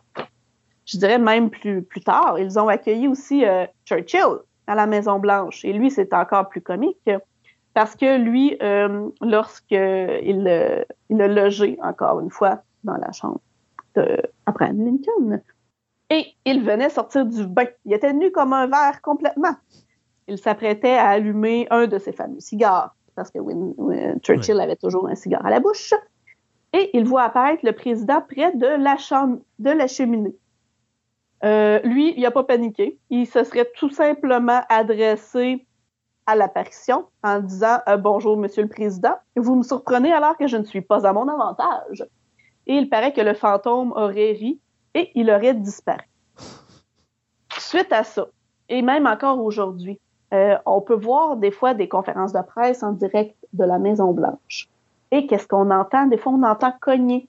Des fois, il y a des choses qui tombent. Puis j'ai même vu des conférences de presse où que la madame a dit Ah, pour moi, Abraham Lincoln venait, nous dire qu'il était d'accord euh, avec ce qu'on vous dit ou il était contre, peu importe. Il y a même des, euh, des, des reporters qui sont allés à la Maison Blanche et qui disent constamment on se fait taper sur l'épaule et il n'y a personne derrière nous. On sent, euh, il y a des ondes de froid quand on, euh, euh, sais, qui, apparaissent alors qu'il n'y a, a, pas de courant d'air du tout. Y a, c'est, vraiment lourd comme, comme atmosphère dans certains endroits. Puis ça l'a pas, ça l'a pas fini, fini là non plus l'usage de médium. c'est d'ailleurs Ronald Reagan oui, je parlais de son chien tantôt, mais sa femme euh, fait affaire avec une astrologue régulièrement et même souvent les, euh, les différents reporters euh, disaient à Ronald Reagan, quand est-ce que vous allez arrêter d'attendre la réponse de votre astrologue pour pouvoir prendre vos décisions? Donc, c'est quelque chose de connu aussi, beaucoup. C'est quoi qui fait que les, les, présidents sont si... Euh, je sais qu'il y a beaucoup de religions d'impliquer au niveau présidentiel aux États-Unis, mais c'est quoi qui fait qu'ils sont si croyants au niveau de la, des esprits puis de l'au-delà? Je pense qu'ils euh, ont, ils ont tellement des décisions lourdes d'impact à prendre qu'ils essaient d'avoir le plus d'informations, que ce soit euh, factuel ou spirituellement, pour essayer de de prendre les meilleures décisions possibles. Mais ce qu'ils expliquent souvent, c'est que plus que les décisions euh, sont graves, plus que les décisions sont lourdes, c'est là que si je reviens avec mon histoire de démon du début, c'est là que les esprits démoniques euh, essaient de se coller. Alors que dans la, pièce où ils prennent leur décision, là, la fameuse euh, pièce ronde, ils entendent régulièrement cogner sur le plafond. Euh, C'était le quand, il y avait des séances de spiritisme, c'est toujours ça qu'on demande aux esprits. Tu cognes une fois pour oui, deux fois pour non, ou l'inverse, je ne me rappelle plus. Puis il y aurait encore, même s'il n'y a pas de séance de spiritisme, il y aurait encore cette espèce de, de, de, de son-là qui se fait entendre une fois de temps en temps. Puis, écoute, les gens voient des fantômes, les, euh, les, euh, cherche le mot, les servants, les, les, servants, les servantes, les gens qui font le ménage, là, disent en voir constamment. C'est vraiment comme si la Maison Blanche était construite à un endroit que les, euh, les esprits euh, ont été invités là une fois puis que là ils restent. Même si la Maison Blanche a été rénovée la Maison Blanche elle a quasiment été jetée à terre complètement pour être reconstruite et toujours au même endroit. Mm -hmm. alors que ça aurait pu être construit ailleurs. Mais euh, les gens disaient ça c'est notre c'était comme le signe de la nation que euh, ils étaient combattants jusqu'au bout puis peu importe ce qui arrivait euh, ils étaient ils étaient capables de vaincre tout même vaincre les fantômes Donc, c'est quand même, euh, c'est une histoire, euh, c'est fou. Puis, c'est parce qu'il y a des écrits, euh, tu sais, il y a des présidents qui écrivent des lettres en disant, écoute, je comprends pas qu'est-ce qui se passe, je vois des ombres noires, on entend des voix. Ben, dis-moi si je me trompe pas, Harry Truman n'avait pas écrit une lettre à sa femme en disant, puis ça, j'avais lu ça à un moment donné quelque part, où est-ce qu'il disait qu'il se faisait réveiller la nuit, puis qu'il entendait les fantômes se promener dans la maison, puis qu'à un moment donné, ça cognait à sa porte, puis qu'il y avait personne à chaque fois, puis c'était genre deux, trois fois par nuit, puis qu'il se levait, puis qu'il allait voir, puis il n'y avait jamais rien. Il a écrit plus de huit lettres et les, les moments où est-ce qu'ils auraient, aurait eu le plus de, de, de, de présence de fantômes, si je peux dire, c'était au moment où est-ce qu'il a pris la décision d'essayer la bombe atomique. OK. Donc, tu sais, eh ben, est-ce que c'est, vrai? C'est toujours dur à dire, mais les lettres correspondent à ce moment-là. Puis, c'est vraiment, c'est toujours lorsqu'il y a des décisions qui ont un impact majeur sur les États-Unis au complet qu'il y a le plus d'apparitions, qu'il y a le plus de, de, de, de fantômes. C'est vraiment il y aurait vraiment une corrélation entre les deux. Puis c'est toujours drôle quand tu dis, euh, par exemple, le chien de Ronald Reagan qui, se promène n'importe où dans la Maison Blanche sans problème, mais qui refuse d'entrer dans la chambre de Lincoln. Parce que quand ils ont reconstruit la Maison Blanche, euh, ils ont euh, fait bien attention de conserver les, le, les mêmes structures, le, les mêmes structures de plancher, je sais pas comment dire ça, le même plan, si je peux dire, que la Maison Blanche avait eu au fil des années. Donc, même si ça a été euh, reconstruit euh, quelques fois, euh, parce que la Maison-Blanche a déjà brûlé euh, et tout, c'était toujours le même plan de plancher. Donc, tu sais, quand je parle de la, la, la, chambre d'Abraham Lincoln, que ce soit avant ou après les rénovations, elle est toujours à la même place. C'est toujours là qu'il y a le plus de, de fantômes qui apparaissent, finalement. Moi, je me rappelle aussi, je crois que c'était en 2018, j'avais lu un article où est-ce que euh, je pense que c'était la fille du, de, du président George W. Bush qui disait justement qu'avec sa sœur, il avait été témoin de, d'événements comme ça surnaturels, qu'à un moment donné, il y avait de la musique qui s'était jouée, puis qu'il était même sauté sur le... Les fantômes avaient sauté sur le lit, puis qu'ils étaient très amicaux. Puis moi, je lisais l'article, je me dis, tu me niaises, là, c'est, c'est comme... Je pense que la famille Bush a un sérieux problème avec leur fille aînée, là. Mais... La musique, la musique revient constamment, parce que... Euh, je ne sais plus si c'était euh, Mary Todd ou Jane Appleton, ou peut-être même les deux, là. Euh, c'était des très bonnes pianistes. Et, ils, et pendant leur le, le moment où est-ce qu'elles étaient comme en dépression, elles jouaient beaucoup du piano. Et ça, c'est revenu, euh, je te dirais, euh, dans toutes les histoires d'apparition, que souvent, ce qu'ils entendaient, ils entendaient du piano euh, avec des, euh, des, vieilles pièces, là, si je peux dire, là, qui étaient jouées là, sur le piano, comme si c'était quelqu'un de l'époque de Jane Appleton ou Mary Todd qui jouait euh, le piano pour les enfants. Parce que leurs enfants aimaient ça beaucoup, entendre le piano, donc c'était pour ça qu'elles jouaient beaucoup de piano. Euh, Puis tu vois, ça me fait penser à ça. Puis souvent les fantômes, c'est des fantômes joueurs au début, comme si c'était des enfants, comme si c'était les fantômes de Benny et euh, et Willy qui revenaient. Donc c'est vraiment euh, ça, commence toujours comme ça, puis par la suite ça se transforme en partie un petit peu plus euh, démoniaque et euh, possessive et pas obligatoirement positive comme comme fantôme. Puis ce qui est, c'est qu'il y a des gens de partout, tu sais, où la, reine Wilhelmia, euh, oui, oui, mon Dieu, je l'ai dénommée, Wilhelmina ou Wilhelmine vraiment, euh, c'est pas quelqu'un d'ici, c'est quelqu'un des Pays-Bas. Euh, Churchill, euh, c'était pas, on voit que c'est des gens de toutes les classes parce que autant les, domestiques que les grands visiteurs ont vu des apparitions. C'est vraiment spécial. Puis il y a eu des, des recherches qui ont été faites, des recherches paranormales à la Maison Blanche, mais la Maison Blanche a toujours refusé que ces recherches-là rentrent dans la chambre d'Abraham Lincoln. Donc presque toute la maison c'était accessible, sauf ça, mais c'était l'épicentre des, des apparitions, donc ça a comme plus ou moins servi à quelque chose finalement. Et si je ne me trompe pas, je pense qu'il existe des documents de ces enquêtes surnaturelles qui ont été menées dans la Maison-Blanche, oui. dont on n'a pas accès, qui sont exact. top secrets.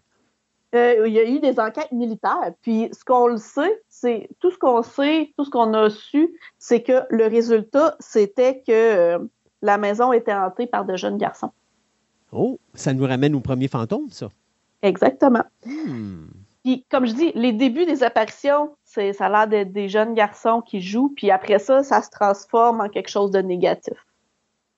Donc, c'est, de là, c'est pour ça que les gens parlent beaucoup de, de démons, parce que les apparences démoniaques, c'est souvent comme ça. Pour le premier lien, pour se faire appeler, ben, ils utilisent des formes euh, que les gens euh, apprécient, des, drôles, des, jeunes garçons, c'est, euh, c'est sympathique.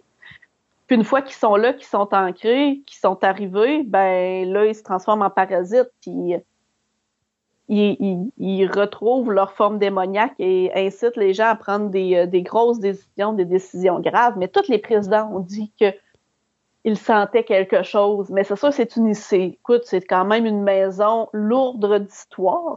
oui, effectivement. Donc, euh, tu sais, quand on dit que les les murs ont des oreilles, puis euh, les murs ont une vie, puis euh, ont une, une, vibe en particulier, ben c'est ça, c'est exactement ça.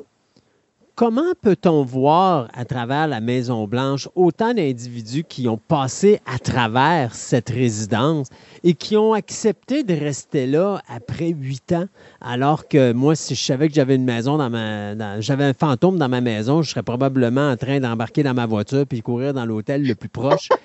C'est euh, clair. Écoute, euh, est-ce que quand on a décidé d'envoyer un prêtre exorciser euh, la Maison-Blanche, ça n'a pas fonctionné, puis que finalement, avec un peu de chance, quand, je, quand notre ami Donald Trump s'est pointé là, les fantômes étaient tellement écœurés et apeurés de l'individu qui ont décidé de quitter.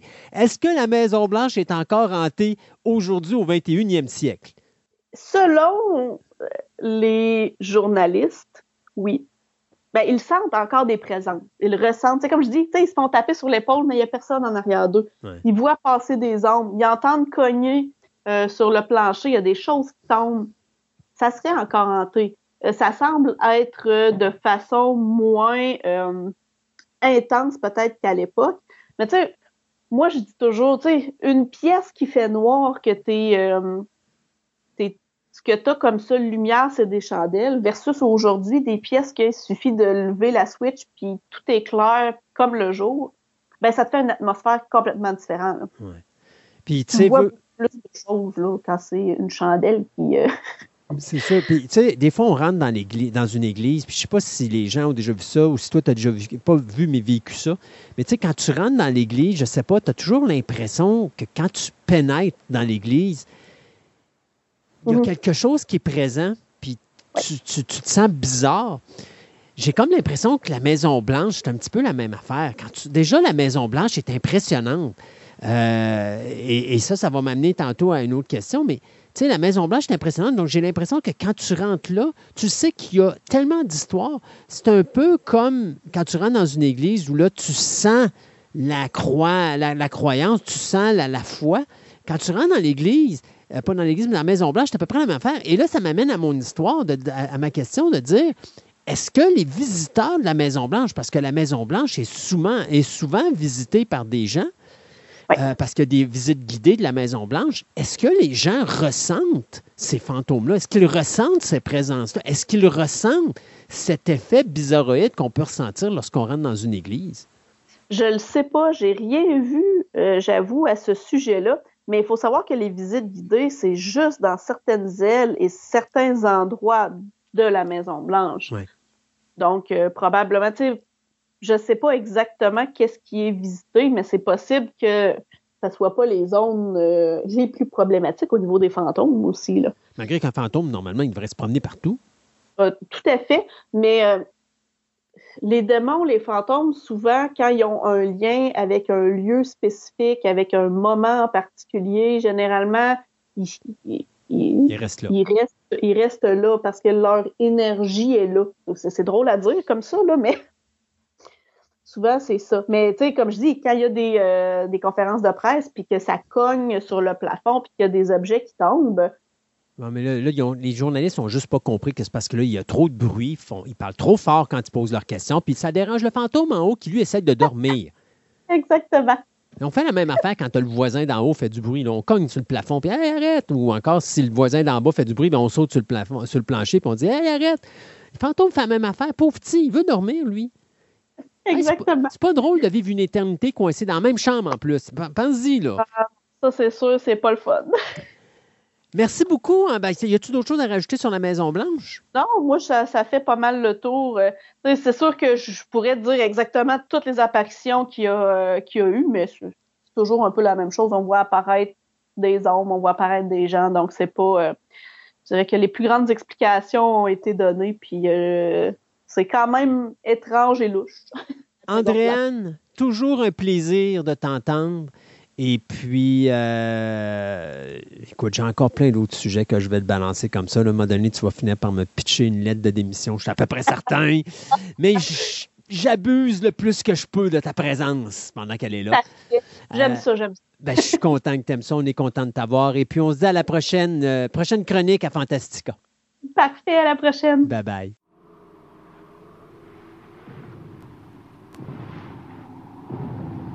Grace. Wait a minute. It's nowhere near the nursery. It's, it's down here. It seems to me we've been on this kick before. Next vacation, I must really go somewhere else.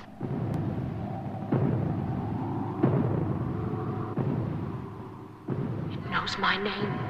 This time it knows my name. No, I'm so cold.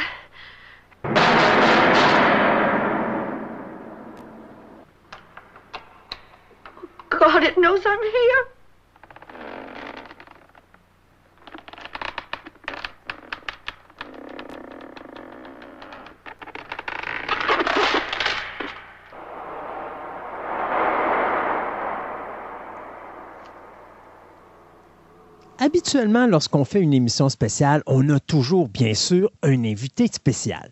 Donc, je voulais avoir quelqu'un qui allait me parler des maisons hantées ici au Québec.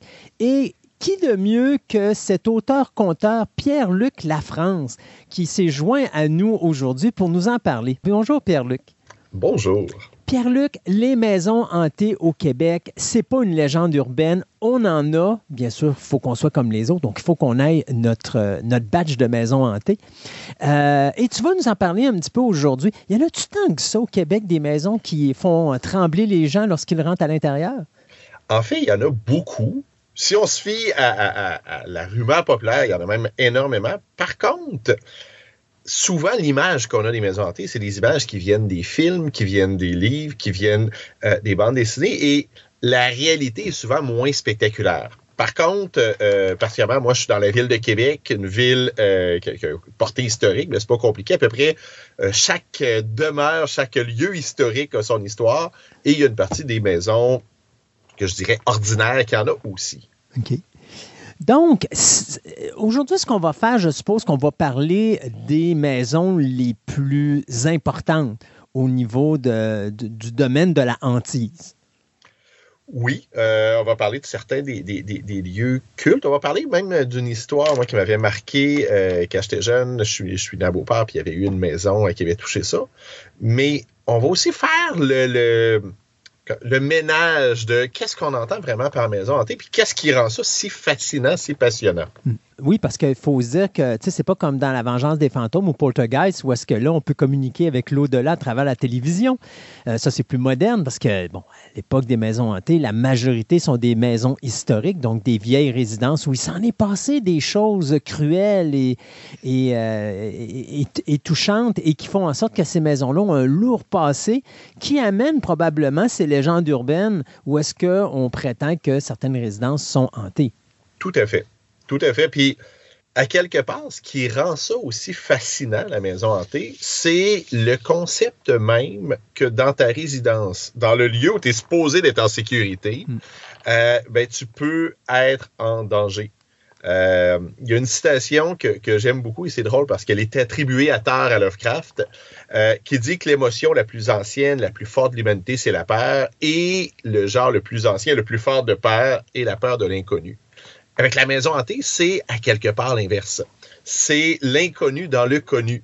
Euh, on a tous, à un moment, quand on était jeune, puis il y, a une phase normale où on a peur d'aller au sous-sol, on a peur de, ce qui peut se cacher sur le lit, mais ça reste qu'en général, comme être humain, quand on est chez nous, on est en sécurité, on est dans notre confort. Donc, le fait que ça puisse déraper, le fait qu'on puisse se retrouver dans, un lieu qui normalement devrait être sécure et qu'à un moment donné, il arrive des phénomènes qu'on ne peut pas expliquer, euh, ben déjà, ça amène une autre dimension. Puis c'est pour ça que c'est aussi fascinant, puis que c'est un terreau aussi fertile, que ce soit au cinéma, en littérature, parce que là, il y a tout un nouveau champ des possibles qui viennent s'ouvrir. Oui, puis en plus, c'est dérangeant pour la simple et bonne raison que, tu sais, mettons que tu vas te trouver dans une résidence qui ne t'appartient pas, tu as un fantôme ou tu as un, un, poltergeist ou quelque chose qui est dérangeant, c'est pas grave. Tu prends ta voiture, tu sacs ton camp, tu vas à la maison d'à côté, puis tu te loues une chambre, puis c'est réglé. Là, tu es chez toi, tu as une hypothèque, tu peux pas dire à la banque, ben, j'ai un esprit frappeur à la maison, ça serait-tu possible pour moi de transférer mon hypothèque sur une autre maison? La banque va t'organiser, va dire, ben, dans 22 ans, peut-être que oui, mais là, pour le moment, tu as 22 ans, tu as fait avec ton fantôme.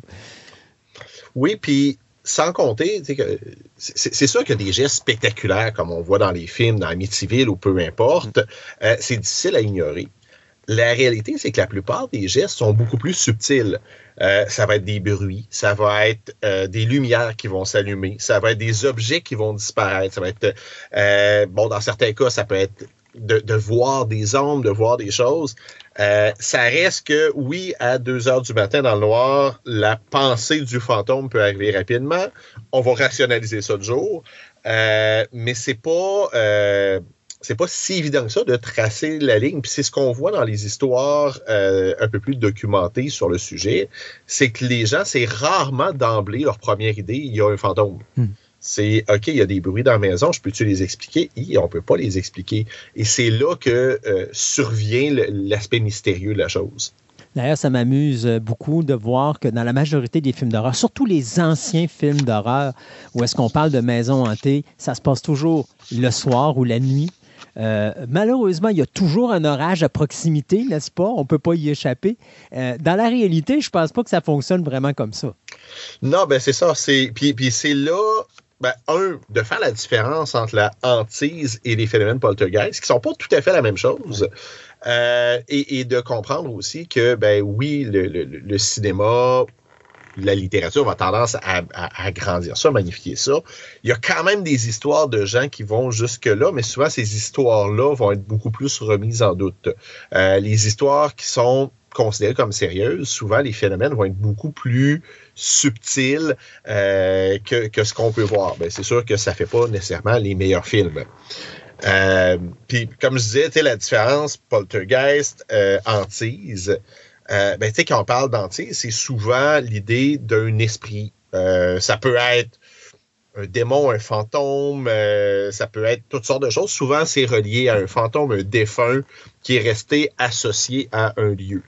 Euh, ces gens-là ne sont pas toujours, c'est pas toujours des méchants, c'est pas toujours des, intentions malveillantes. Euh, dans certains cas, c'est juste des gens qu'on entend jouer la musique la nuit ou qu'on les entend se promener. Euh, dans certains cas, il y a des gens qui disent qu'ils sont capables de rentrer en contact avec eux, que ce soit par des médiums, par des tables de Ouija, des, des, des choses comme ça. Mais en général, c'est plus une vie parallèle. Il n'y a pas tant de relations entre les deux. Euh, bon, dans certains cas, il y a des gens qui vont dire qu'il y a des courants d'air froid, il y a des gens qui disent qu'ils voient des ombres, qu'ils voient des mouvements.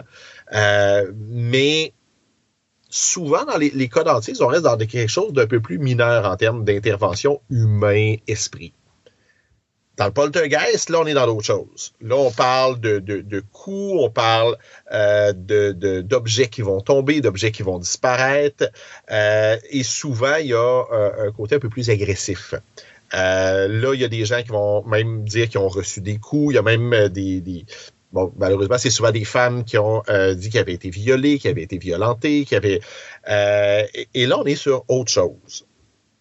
Par contre, beaucoup de recherches sur le sujet. Puis, comme je dis, je, je, je, je, je ne fais pas partie des spécialistes de la chose. C'est pas moi qui va donner la réponse absolue. Je suis plutôt dans euh, la, la, la, position du questionnement et de l'ouverture. Mm -hmm. Mais euh, il y a beaucoup de gens qui pensent que ça relèverait plus de, de dons de télékinésie latent. Euh, souvent, euh, ça va être lié à l'adolescence. Donc, souvent, dans une maison où il y a des poltergeists, il y a des adolescents, souvent des adolescents troublés, des gens qui ont vécu certains traumatismes. Donc, on serait un peu plus du côté de Carrie, euh, donc de quelqu'un qui, sans le vouloir, va euh, avoir des, des, des dons, il va emmener ces gestes-là. Euh, différents éléments mènent vers ça. Souvent, ces crises-là vont passer un moment, ils vont passer ensuite. Quand la famille va déménager, euh, le poltergeist ne restera pas, ou même dans certains cas, va suivre la famille ailleurs. Euh, donc, on, on, a des questionnements plus de, de cet ordre-là. Oui, puis c'est ça la différence entre une hantise et un poltergeist. Le poltergeist peut suivre la famille, ce que la hantise ne fait pas, parce que normalement, le fantôme, lui, il est coincé dans une résidence ou dans un lieu, contrairement au poltergeist où lui suit une personne. Tout à fait. J'avais bien fait. aimé, je ne sais pas si tu te rappelles d'un film, en anglais ça s'appelait The Entity, puis en français je pense qu'il avait traduit ça pour L'Emprise, qui est un film dans les années 80. Euh, moi j'avais adoré le concept de dire que c'était pas une hantise faite par un esprit, ce qu'on pensait au début, mais plutôt une entité qui traversait une dimension puis qui se retrouvait dans la nôtre, mais qui n'était pas capable de euh, communiquer d'une certaine façon facilement parce que justement, elle n'était pas dans le même le même niveau d'existence que nous. Euh, puis j'avais trouvé le concept original de dire que, hey, pour une fois, il euh, y a quelqu'un qui amène une autre éventualité. Oui, OK, on va dire c'est fantaisiste, mais de dire qu'il y a des esprits pour certaines personnes, c'est autant fantaisiste. Mais je trouvais qu'au niveau scientifique, c'était peut-être une autre approche qui était aussi intéressante euh, de pouvoir expliquer justement soit un poltergeist ou une hantise, soit que c'est quelque chose qui vient d'une dimension qui est située parallèlement à la nôtre. Tout à fait. Ben, moi, euh, j'avais lu beaucoup, puis j'ai relu euh, pour, pour, pour euh, me remettre dans le bain avant l'entrevue aujourd'hui, l'étude qu'il y avait eu à Toronto dans les années 70, où il y avait vraiment un groupe d'universitaires qui avait créé un fantôme qui avait créé un fantôme qui s'appelait Philippe. Euh, je ne sais pas si tu avais entendu parler de cette histoire-là, c'est assez fascinant. Non. Non, okay. raconte-nous là-dedans. Ben, il y a le directeur, euh, ben, sous la direction de, George Owen, qui était le directeur scientifique de la Société de recherche psychique de Toronto. Il y a un groupe d'étudiants qui, euh, je pense que c'est un groupe de huit, si je ne me trompe pas, qui se réunissait régulièrement en disant on veut voir si on peut, par notre esprit, créer un fantôme. Donc, le postulat de base, c'est que les esprits, les fantômes, les poltergeists, dans les faits, c'est l'humain qui le provoque beaucoup plus que les lieux qui sont chargés d'un esprit. Donc, ils ont décidé de créer leur fantôme, de lui créer une biographie. C'était un Anglais du 17e siècle et honnêtement, la biographie ne tient pas la route. Il n'y a aucune chance qu'il y ait un individu qui corresponde à ça. Donc, euh, ils ont créé leur euh, aristocrate et se réunissaient, faire des séances de spiritisme pour le faire apparaître. Dans un premier temps, il n'y avait pas des si bons résultats. Donc, ils ont lu de la littérature sur le sujet, se sont inspirés des euh, séances spirites du 19e siècle. Et euh, ils, ont, amené quelque chose à un moment donné de plus festif, parce qu'au début, c'est un recueillement, on est toute la gang autour de la table, on se concentre. Et là, ils ont décidé, OK, on va y aller des chansons euh, du, du 19e siècle, du 17e. On va faire, euh, pas un party, mais faire ça plus dans la joie. Et ils ont réussi, euh, après avoir changé de méthode, après quelques séances, d'avoir leur premier résultat, des coups sur la table. Fait que là, bon, concept très très simple, on pose une question, un coup pour oui, deux coups pour non. Et commence à avoir des réponses? Et toutes ces réponses-là sont cohérentes avec leur biographie fictive. D'ailleurs, quand ils posent des questions qui ne sont pas dans la, la biographie, ils n'ont pas de réponse. Euh, et là, plus ça va, plus les phénomènes deviennent, se manifestent rapidement. T'sais, au début, c'était long avant de mettre en place. À la fin, ils s'installent et quasiment tout de suite, ils ont des réponses. Et les réponses se font de plus en plus fortes. Au lieu d'être juste des coups, on a des tables qui se soulèvent, on a quelque chose d'un peu plus spectaculaire. Euh, il y a d'ailleurs eu un documentaire sur le sujet euh, au milieu des années 70. Euh, la traduction française là, serait Philippe, le fantôme imaginaire. Euh, ils ont même eu un passage à la télévision, ça a été filmé, ça a quand même, euh, il, y a, il, y a, quand même eu une certaine visibilité médiatique. Euh, et à un certain moment, ben, le groupe des huit a cessé de paraître en public, mais semble-t-il qu'ils ont continué leurs expériences pendant un moment. Il y a d'autres groupes dans d'autres universités ailleurs dans le monde qui ont fait ça aussi, qui ont eu des résultats similaires. Euh, donc, ça amène vraiment la question de, OK, c'est quoi l'influence de l'humain Hmm. sur ces phénomènes-là? Donc, est-ce que la majorité ou la totalité des maisons hantées au Québec est quelque chose qui est activé par la société? Ben, ça aussi, c'est pas si facile de, le positionner parce que souvent, euh, puis surtout si on va avec cette théorie-là, ben, si tu as l'attente de voir ça, ben, ça se peut que ton attente crée le phénomène. Ouais. Fait que, euh, à un moment donné, c'est difficile de se retourner. Il y a la croyance populaire aussi qui vient jouer. Moi, je, bon, je, je suis quelqu'un qui s'intéresse aux contes, aux légendes, euh, et c'est sûr que il y a toute cette partie-là, puis, puis j'en parlais plus tôt, où à peu près toutes les demeures, les lieux historiques ont leur histoire euh, qui ramène à un fantôme, à une hantise. Euh, dans la plupart des cas, c'est pas nécessairement des histoires négatives. On s'entend, on parle pas de, de, de, de, fantômes tueurs qui essaient de prendre possession des humains. Euh, mais, mais juste, bon, je le dis, je reste à Québec. Le château Frontenac, il y a son fantôme qui serait le fantôme de Frontenac. Selon la légende populaire qui, honnêtement, tient plus ou moins la route. Euh, mais à sa mort, euh, il avait demandé que son cœur soit envoyé à sa bien-aimée en France. Celle-ci, en recevant le cœur, est comme partie à rire en disant, mais regarde, je l'ai à peu près pas connu de son vivant. Euh, Qu'est-ce que je ferais avec son cœur maintenant? Et le fantôme serait revenu au château Frontenac, bien déçu de ça et complètement malheureux. Bon, alors d'où la raison pourquoi il va hanter le château Frontenac? Mais je me rappelle, moi, la chute Montmorency, parce qu'à la chute Montmorency, tu as la fameux, le fameux fantôme de la mariée. Oui. Qui est une histoire très triste. Donc, on voit ici que c'est pas juste des résidences qui euh, sont hantées, mais même nos chutes sont hantées. Euh, dès qu'il y a de l'histoire, de toute façon, il y a quelque chose de hantise en arrière. Tout à fait. Ben, euh, si on parle des, des, dans la ville de Québec, encore, euh, il y a là où se trouve le Concorde euh, en ce moment, l'hôtel Le Concorde, puis les jardins Jeanne d'Arc, euh, ben il y avait euh, les buttes Neveux, qui était l'endroit où il y avait des exécutions. Ça, on s'entend, les endroits d'exécution, c'est toujours des lieux euh, qui sont réputés hantés. Euh, c'est d'ailleurs là qu'avait été pendu la Corriveau. Euh, fait que là aussi, on s'entend, il y a toutes sortes d'histoires, toutes sortes de légendes euh, liées à ça. D'ailleurs, moi, quand j'étais jeune, la légende qui m'a foutu le plus la trouille de ma vie, c'est celle de la veuve Corriveau. Le Morin Center, euh, qui est l'ancienne prison euh, de Québec où il y a eu aussi 16 exécutions, est réputé hanté. Puis je me souviens, j'ai fait la, visite des lieux qui sont euh, très impressionnants. Puis le condamné le plus célèbre, qui était le docteur l'Indienne, de son vrai nom François Marois, qui est quelqu'un qui avait d'abord été accusé une première fois, il restait dans le coin de Lévis. Il avait été accusé une première fois d'avoir attaqué un homme et de l'avoir sodomisé. Euh, avait fait 12 mois de prison. Après ça, il était parti un petit peu plus vers le bas du fleuve euh, ou dans le comté de Lillet euh, et avait été accusé de meurtre euh, d'un colpor- d'un colporteur et avait toujours nié les faits jusque peu avant sa mort où finalement il avait avoué non seulement ce crime-là, mais plusieurs autres, des cadavres qui avaient été retrouvés et semble-t-il qu'il hante les lieux. Fait que, euh, on, on a toutes sortes, même euh, la cathédrale Holy Trinity à Québec aussi. Euh, Il y a plusieurs personnes qui racontent qu'ils entendent de l'orgue à certains moments la nuit, qui voient le fantôme d'une femme se promener dans les lieux. Fait que là, on n'est pas du tout dans l'esprit vengeur. On est peut-être plus dans quelqu'un un peu comme le théâtre Granada à, à- à Sherbrooke, où on a un mélomane qui habiterait les lieux. Euh, donc, on est plus dans, dans un passionné qui est resté dans un lieu qui euh, résonne pour lui. Wow, je savais pas qu'on avait notre fantôme de l'opéra ici au Québec. Tout à fait, tout à fait. Dans les maisons les plus populaires, qu'est-ce qu'on a comme maison populaire au niveau de la hantise ici à, à Québec?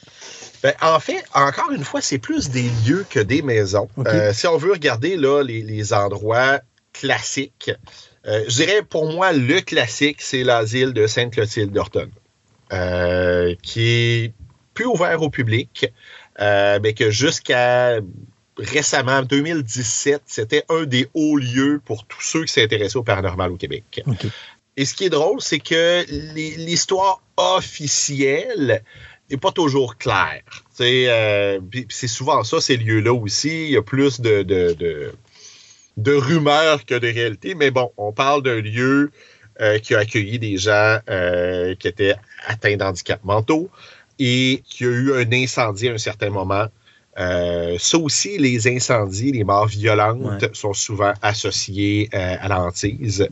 Euh, et ce lieu-là serait hanté. Il y, a, il y a- il y a certaines histoires, il y a plusieurs équipes paranormales, ben, d'amateurs de paranormal qui sont allés sur place. Il y a eu des reportages télévisés.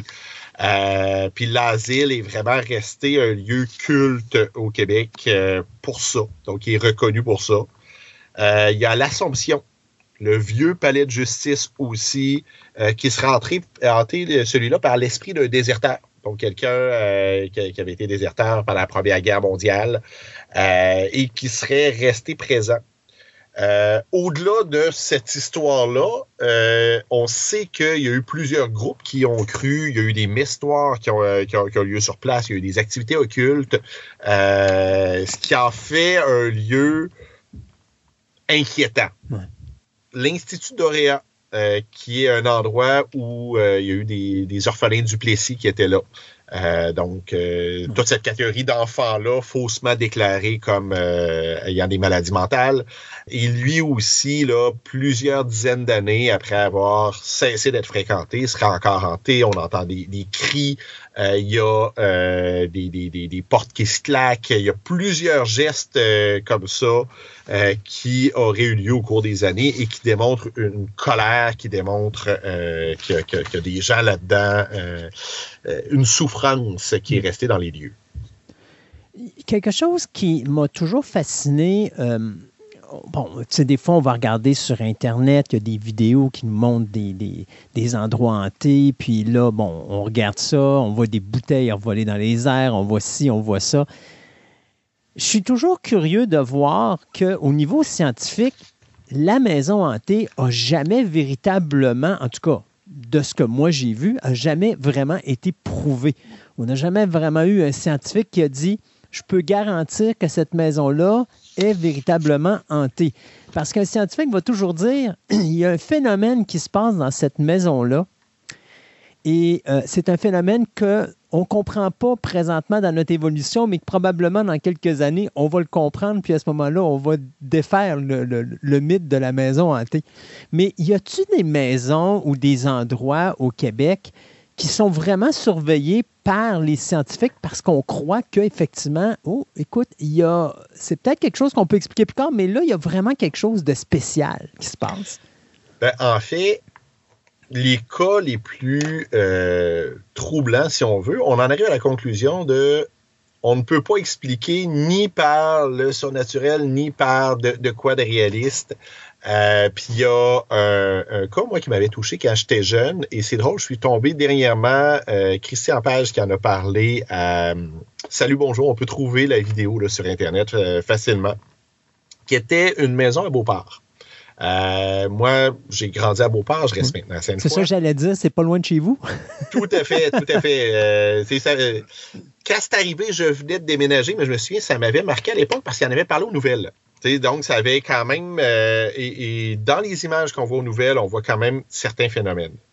Euh, J'explique l'histoire rapidement. C'est euh, une petite maison, euh, ben, un- une maison quatre logements euh, qui est euh, sur la rue Monseigneur Gauthier à Beauport en 1989. Puis c'est pas une maison chargée historiquement, c'est pas une maison où il y a eu un meurtre, c'est pas une maison où il y a eu un incendie. Il n'y a pas euh, euh, aucun euh, élément déclencheur qu'on qu'on imagine souvent euh, lié à des maisons hantées. Donc, juillet 1989, à un moment donné, euh, il y a deux femmes qui restent au premier palier. Euh, et la cloison entre les deux appartements, il se met à avoir des coups. Ça se met à cogner. Que les deux femmes, dans un premier temps, s'accusent une l'autre de se déranger et de s'empêcher de dormir. Euh, à un certain moment, ben, ils se rendent bien compte que, OK, c'est pas l'autre qui cogne dans le mur, c'est pas moi qui cogne dans le mur. Ils font venir des gens qui, vivent le même phénomène. Puis les coups sont quand même forts, là, sont, sont pas subtils, on peut pas les ignorer. Euh, même tellement que quand la, télévision va venir un peu plus tard, TVA est allé sur place, on, on voyait les murs bouger, là. Ah oui, OK. Euh, C'est pas, la- c'est pas un petit rat qui se situe entre les deux murs. non, non, non, non, c'est ça. C'est pas Ah, je crois percevoir quelque chose. Il y a quelque chose. Euh, la ville vient sur place parce que c'est- une fuite de gaz? C'est-tu, y a-tu quelque chose dans, dans la structure? Y a-tu euh, un problème? Y a-tu quelque chose de, de plus important que ça? Euh, le phénomène continue à prendre plus d'ampleur pendant le même temps, malgré les spécialistes qui viennent, qui sont pas capables de l'expliquer. Ça commence au deuxième étage aussi. Donc, la cloison entre les deux appartements du deuxième étage commence à bouger, commence à avoir des bruits de plus en plus puissants. Et les spécialistes viennent les uns après les autres sans pouvoir expliquer la chose. Il peut avoir jusqu'à 50 occurrences par jour. Donc, 50 fois par jour, ça vient cogner. Même le mur commence, euh, le, le plâtre commence à se défoncer. Euh, tellement qu'ils finissent par évacuer le, bâti- le bâtiment parce qu'ils se disent OK, là, c'est dangereux. Il peut vraiment. euh, ça va-tu tomber? Ça va-tu. Il y a une des femmes qui, au moment de partir, laissait des bibelots sur un calorifère juste pour que quand elle revenait voir, OK, ça a-tu tombé ou pas? Les premiers jours, ça tombe. Et à un moment donné, à peu près un mois après le début des choses, ça arrête sans aucune explication. Et ça ne s'est jamais plus produit depuis.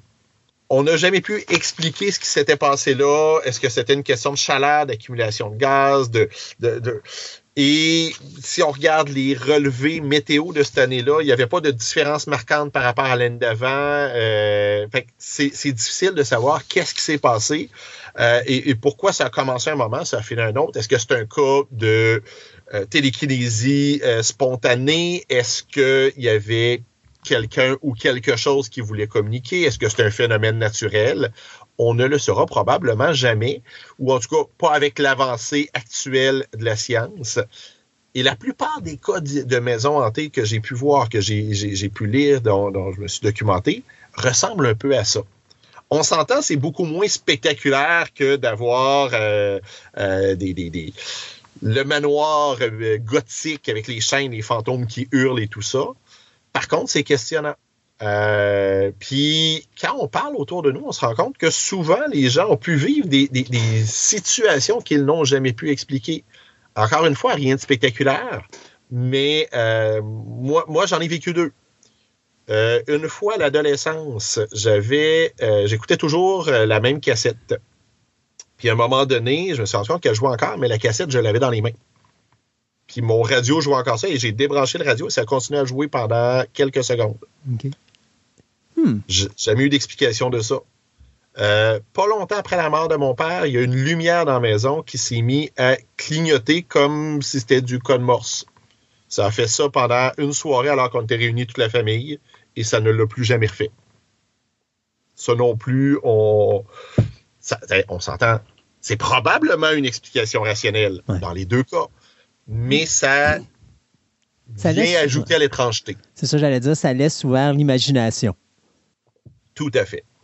Est-ce qu'il existe à Québec euh, des résidences qui auraient été hantées, qui ont été détruites?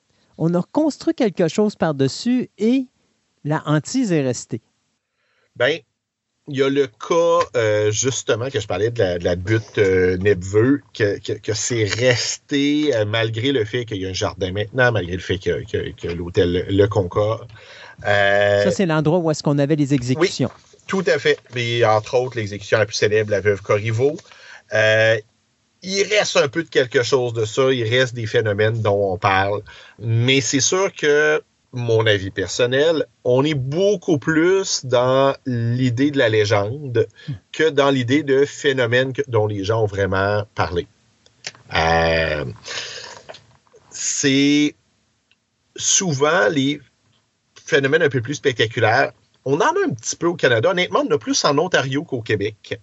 Euh, Il y a même des endroits en Ontario euh, qui ont été reconvertis en auberges. Il y a deux endroits en Ontario où on peut aller dormir qui sont réputés hantés. Euh, il y a Fort Henry à Kingston, donc qui est un ancien bâtiment militaire qui a, autour de 200 ans, qui a la réputation d'être un des lieux les plus hantés du, euh, Canada et que c'est possible de louer. Donc, les lieux n'ont pas été détruits en tant que tels, ça a été reconverti, c'est une nouvelle utilisation, euh, mais euh, c'est possible.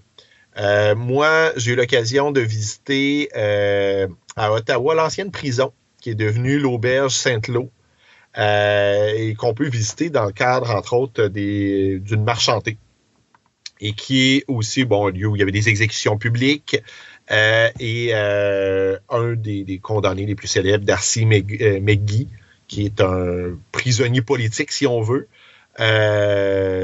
entrait les lieux. Et ça, il y a quand même plusieurs personnes qui ont parlé de phénomènes là-bas, des portes qui se ferment, euh, des... euh, même une force à un moment donné qui tient la porte, qui empêche de l'ouvrir. Euh, il y a eu plus, ben, y a plusieurs personnes qui décident de dormir sur place. Là, en ce moment, c'est pas ouvert au public, mais ça va réouvrir en 2023 si je si j'ai bien lu. Et plusieurs personnes sont parties avant la fin de la nuit. Euh, c'est sûr que les lieux en tant que tels sont déjà inquiétants. Moi, j'ai pas, euh, quand j'ai visité, j'ai pas eu de, de phénomènes paranormaux. Par contre, juste de voir la, comment c'était petit les cellules, comment euh, les conditions de vie étaient inhumaines là-bas, l'ambiance très lourde qui est restée. J'ai pas de peine à croire que quelqu'un puisse avoir de la misère à y passer la nuit. Moi, c'est sûr. La Haute-Ville de Québec est un endroit, c'est quand même probablement l'emplacement le plus âgé de la ville de Québec. Euh, il ne doit pas avoir beaucoup de bâtiments en Haute-Ville de Québec qui n'ont pas un historique quelconque. Euh, je fais juste penser, tu vois, à un moment donné, j'avais entendu parler qu'il y avait une résidence, euh, mon Dieu, je pense qu'il s'appelait ça le, le- le Bleak House, si je ne me trompe pas, qui se, qui se situait sur la Grande Allée. Puis euh, je pense qu'aujourd'hui, on- il avait fait quelque chose comme un, un- je pense que c'était un Cosmos Café, ça se peut-tu, qui avait fait à la place, puis qui disait justement que il y a- la maison existe encore quelque part dans cet endroit-là, ou des sections de la maison, mais euh, il y a encore une hantise qui est faite là-dedans. Euh, J'ai jamais entendu, ben, le château Frontenac est, est- est tellement idéal à ça, parce que le château Frontenac est quand même la, pi- la, pla- la pièce première de la ville de Québec. Donc, d'avoir Mhm. des, des- des choses comme ça, de- des événements euh, qui sont un petit peu dérangeants et euh, d'avoir nos propres fantômes dans ce, dans ce château-là, euh, c'est quelque chose. D'ailleurs, est-ce que est-ce qu'on en profite à la ville de Québec de ça? Tu sais, quand il y a des touristes, est-ce qu'on en parle de Oh, mais vous savez, dans notre dans le château Frontenac, il y a un esprit qui se promène. On fait-tu la promotion de ça? Oui, mais on ne fait pas la promotion de façon spectaculaire. Ce que je veux dire par là, c'est que c'est un fantôme qui est présenté de façon sympathique. Mais oui, euh, à un moment donné, on était avec des amis euh, qui, qui- qui venaient de... Il n'y a rien de tel que d'être avec des gens de l'extérieur pour visiter sa ville comme si on était un touriste. Euh, puis donc, j'avais fait la visite avec eux. Puis oui, oui, euh, c'était parler le fantôme du, euh, du château, mais dans une version, c'était présenté de façon poussée. Hey, on a notre gentil fantôme avec nous. Ouais. C'est Oui, parce que, que, tu veux pas faire fuir, tu veux pas faire fuir ta clientèle. ben non, ben non. Puis, puis dans les faits, il y a quand même, euh, c'est- quasiment une histoire euh, d'amour déçu et de. Euh, par contre, il y a un tourisme de plus en plus fort, qu'il soit à Québec ou ailleurs, autour euh, des histoires hantées et des maisons hantées. Euh, Je parlais de la marche hantée à, à Ottawa. Il y en a au moins deux ou trois à Ottawa. Moi, j'ai fait celle de la prison, mais il y a celle générale. Il y a la même chose à Québec où on peut faire le tour des lieux avec un guide qui nous raconte certaines histoires des lieux hantés. Même chose à Montréal, dans la plupart euh, des grandes villes nord-américaines et même des moins grandes, parce que il y a ça à Hamilton, il y a ça à, différents endroits. Euh, mais aux États-Unis, on poussait encore plus loin. On peut trouver quelqu'un qui est un peu curieux sur Airbnb. Il y a énormément de lieux hantés ou de lieux supposément hantés, parce que honnêtement, il y a, je ne crois pas toujours à l'honnêteté euh, des, gens dans ce domaine-là, euh, qui louent justement la possibilité de pouvoir louer une maison hantée ou une chambre hantée ou euh, d'avoir le droit de dormir dans, une maison hantée. Puis il y a vraiment une industrie qui se construit autour de ça, autour de certains amateurs d'émotions fortes qui veulent se loger et vivre un trail en même temps. Oui, puis probablement que c'est des affaires, tu sais, ça, devient un peu comme les, euh, mon Dieu, comment on appelle ça, C'est des maisons où on te fait vivre des peurs extrêmes. Fait que c'est toutes des choses qui sont déjà préorchestrées pour justement te faire passer par des émotions fortes. Je suppose que dans la majorité des cas, c'est à peu près la même chose là-bas. C'est, on veut faire vivre des émotions fortes aux gens, donc ça ne veut pas nécessairement. Il y a une légende qui existe, on s'en sert, mais on accentue les événements avec des choses mécaniques de façon à justement donner euh, pour l'argent du client. Ben, en fait, il y a les deux. Euh, ce que je parlais sur Airbnb, c'est vraiment juste tu loues le lieu, il n'y a pas d'expérience qui vient avec. Par contre, en effet, euh, puis là, on a l'Halloween qui approche. Euh, au-delà des parcours de peur, il y a des expériences de peur de plus en plus intenses qui s'offrent un peu partout. Au Québec, on est encore euh, je, je, déteste pas ça, on est encore plus soft en parenthèse, mais il y a des endroits où on se fait carrément kidnapper et qu'on peut vivre des, choses autour d'une thématique, puis ça peut être, dans certains cas, autour d'une thématique de maison hantée. Euh, dans d'autres cas, euh, c'est quasiment de la torture. Honnêtement, là-dessus, il y en a pour tous les goûts. Oui, ben, on avait déjà euh, dans une des. Je pense c'est une des premières émissions d'Halloween où est-ce que quelqu'un nous en parlait justement de ce phénomène, où est-ce que c'était une, femme de l'université qui, qui, étudiait dans ce domaine-là, puis elle participait justement à des événements où est-ce qu'on justement, si elle avait peur euh, de la claustrophobie, bien, on pouvait l'enterrer dans un cercueil vivant pour question d'y faire vivre des émotions comme ça. Puis, euh, d'ailleurs, il faudrait que je la recontacte pour savoir où est-ce qu'elle en est rendue dans ses expériences. Mais je sais que les dernières, elle avait trouvé ça un petit peu rock'n'roll parce que là, ça allait vraiment trop loin. Euh, puis, tu sais, à, un point que normalement, tu as toujours un, mot que tu vas dire qui te déclenche, puis qui ce moment-là dit OK, là, j'ai atteint ma limite, je suis plus capable de continuer. Puis, il y a des endroits que le mot, justement, le mot-clé, il l'écoute pas, puis il continue pareil, même mhm. après. Donc là, ça devient vraiment. Euh, puis on en a vu des histoires d'horreur aux États-Unis de ça, là, où est-ce qu'il y a même eu des morts. Puis à un moment donné, bon, on a remis en question toute cette espèce de, d'événement-là, parce que justement, normalement, quand vous faites un événement comme ça, il est supposé avoir au moins une base de sécurité pour garantir que quand la personne a atteint son paroxysme et qu'elle n'est plus capable de continuer, là, c'est faut arrêter parce que sinon, ça peut être dommageable au niveau psychologique. Assurément. Euh, Assurément. J'aime la peur, J'aime les films, j'aime les, livres, tout ça, mais c'est ça, il y a une limite, puis à un moment donné, la dignité humaine doit quand même passer avant. Non, exactement. Euh, est-ce qu'il y a des gens qui ont, en tout cas, qui racontent des histoires, mais qui auraient été traumatisés par des événements qui seraient survenus dans des résidences hantées à Québec? Ben oui. Honnêtement, moi, je, je c'est là que ma comment dire, que mon esprit critique prend un peu plus de place, un peu comme il y a une littérature importante de gens qui ont été enlevés par des extraterrestres. Euh, Là-dessus, j'ai tendance à être un peu plus sceptique, mais oui, il y a euh, une certaine littérature de gens qui ont vécu euh, des, des, traumatismes, ça. Encore une fois, c'est quand même moins important que ce courant-là aux États-Unis. Cela dit, euh, pour ceux qui s'intéressent au sujet, il y a quand même une, partie documentaire qui existe. Il y a des choses, ben, Christian Page qui, en parle dans certains euh, de ses livres sur le paranormal. Il y a Mireille Thibault, euh, une ethnologue, qui s'est beaucoup, beaucoup penchée sur la question des, maisons hantées, de la hantise, qui qui, a, des témoignages qui ont été recueillis là-dedans, mais qui a quand même un certain esprit critique derrière ça. Mais c'est ça, tu sais, je suis moins intéressé euh, parce que j'ai vu et ce que j'ai lu euh, de, témoignages de première main, je dirais.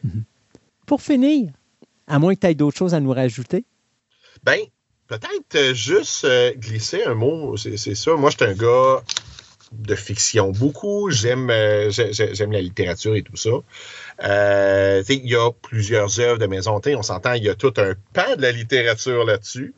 Euh, le classique des classiques, c'est le livre de Shirley Jackson, euh, en français La Maison Hantée, qui a inspiré The Hunting of euh, et, et compagnie. Euh, honnêtement, ça vaut la peine de le redécouvrir. Et si vous avez un film à voir, c'est la première adaptation dans les années 60, en 63, euh, en noir et blanc, Ouais. qui est une œuvre beaucoup plus onirique que quelque chose de, de fascinant. Euh, la plupart des grands auteurs s'y sont collés, que ce soit bon Stephen King, Shining, à quelque part, est une histoire d'hôtel hanté. Euh, que ce soit James Herbert avec Le secret de Quickly Hall, Richard Madsen, La maison des damnés. Euh, plus récemment, euh, moi j'ai eu un gros coup de cœur pour Cette maison de David Mitchell, euh, Une cosmogonie des monstres. Et même au Québec, euh, si vous avez un auteur à lire dans ces, qui, qui touche à ces genres-là, c'est Claude Bolduc. Claude Bolduc, qui est notre maître de la ghost story, de l'histoire de fantômes, qui a écrit un roman pour adolescents, mais honnêtement, qui, est très agréable pour les adultes, qui s'appelle Là-haut sur la colline. Euh, et même pour ceux qui seraient curieux, ben, il y a un documentaire sous forme de BD qui s'appelle Les cinq endroits les plus hantés au Québec. J'allais dire, pour finir, tu es un être qui a été terrorisé par la Corriveau. Es-tu capable de nous raconter la légende de la Corriveau? Je peux vous raconter une des légendes. de Une des Corriveau, Parce que légendes. c'est une des beautés de la chose. euh, puis même, il y a un livre, je pense, euh, Il était 100 fois la Corriveau, où on raconte une centaine de versions. Mais je peux vous raconter celle qui m'a empêché de dormir quand j'étais jeune. Donc, peu de temps après euh, la, la condamnation de la Corriveau, elle est dans une cage, elle est enfermée. Et, en fait, son cadavre est enfermé dans une cage. Il y a un commis voyageur qui passe vers là et qui, lui, manque de respect, qui rit un peu d'elle, boit un coup, repart sur sa charrette. En chemin, il entend gratter. Ça gratte derrière lui, il se retourne, il voit rien. Continue son chemin tranquillement. Ça continue à gratter. Il se retourne, il voit rien. Et là, à un moment donné, la nuit tombe, il, il est encore là, ça gratte toujours. Il se retourne, il reçoit un coup sur la tête, tombe assommé. Et quand se réveille le lendemain, il est lui-même dans la cage où se trouvait le cadavre de la Corriveau. Donc, la Corriveau qui a été pendue en, je crois, que c'est dans les années 1760, si je ne me trompe pas. Euh, je- honnêtement, je suis très mauvais sur les dates. Mais il me semble que c'est quelque chose comme ça, le 1750, 1760. Euh, écoute, c'est. c'est- 1763. 1763. Euh, c'est quand même un personnage qui. euh, Est-ce que c'est le personnage le plus populaire au niveau de la hantise au Québec? J'aurais tendance à croire que oui. En tout cas, c'est euh, c'est devenu quasiment notre bonhomme 7 heures local, dans le sens que beaucoup de légendes, de de vacances, beaucoup d'histoires, euh, comme je dis, je me souviens encore le moment où je me suis fait raconter par un oncle qui était même pas un particulièrement bon comptable, mais ça m'avait euh, marqué et en parlant avec des amis, plusieurs, une de leurs premières histoires qui leur a fait peur, c'est une des versions de la légende de la Corriveau. Pierre-Luc Lafrance, merci beaucoup de cette, euh, de cette incursion dans le monde des maisons hantées au Québec. Euh, ça prenait un auteur pour nous terroriser en cette euh, émission d'Halloween. Alors, un gros merci de ta participation et j'ai comme l'impression que toi puis moi, on va se reparler bientôt sur d'autres sujets passionnants. Ça va me faire plaisir. Merci beaucoup, Pierre-Luc.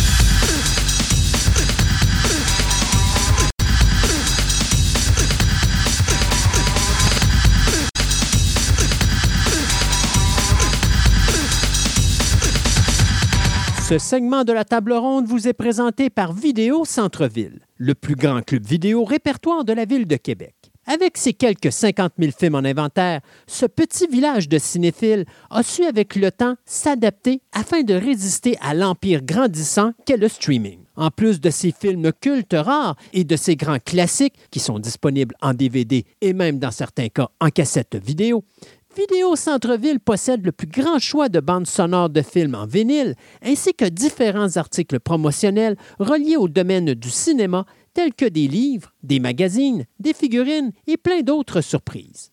Allez donc les rencontrer au 230 Marie de l'Incarnation à Québec ou encore rendez-vous sur leur site web au www.videocentreville.com et profitez de leur nouveau site transactionnel avec livraison disponible partout au Canada.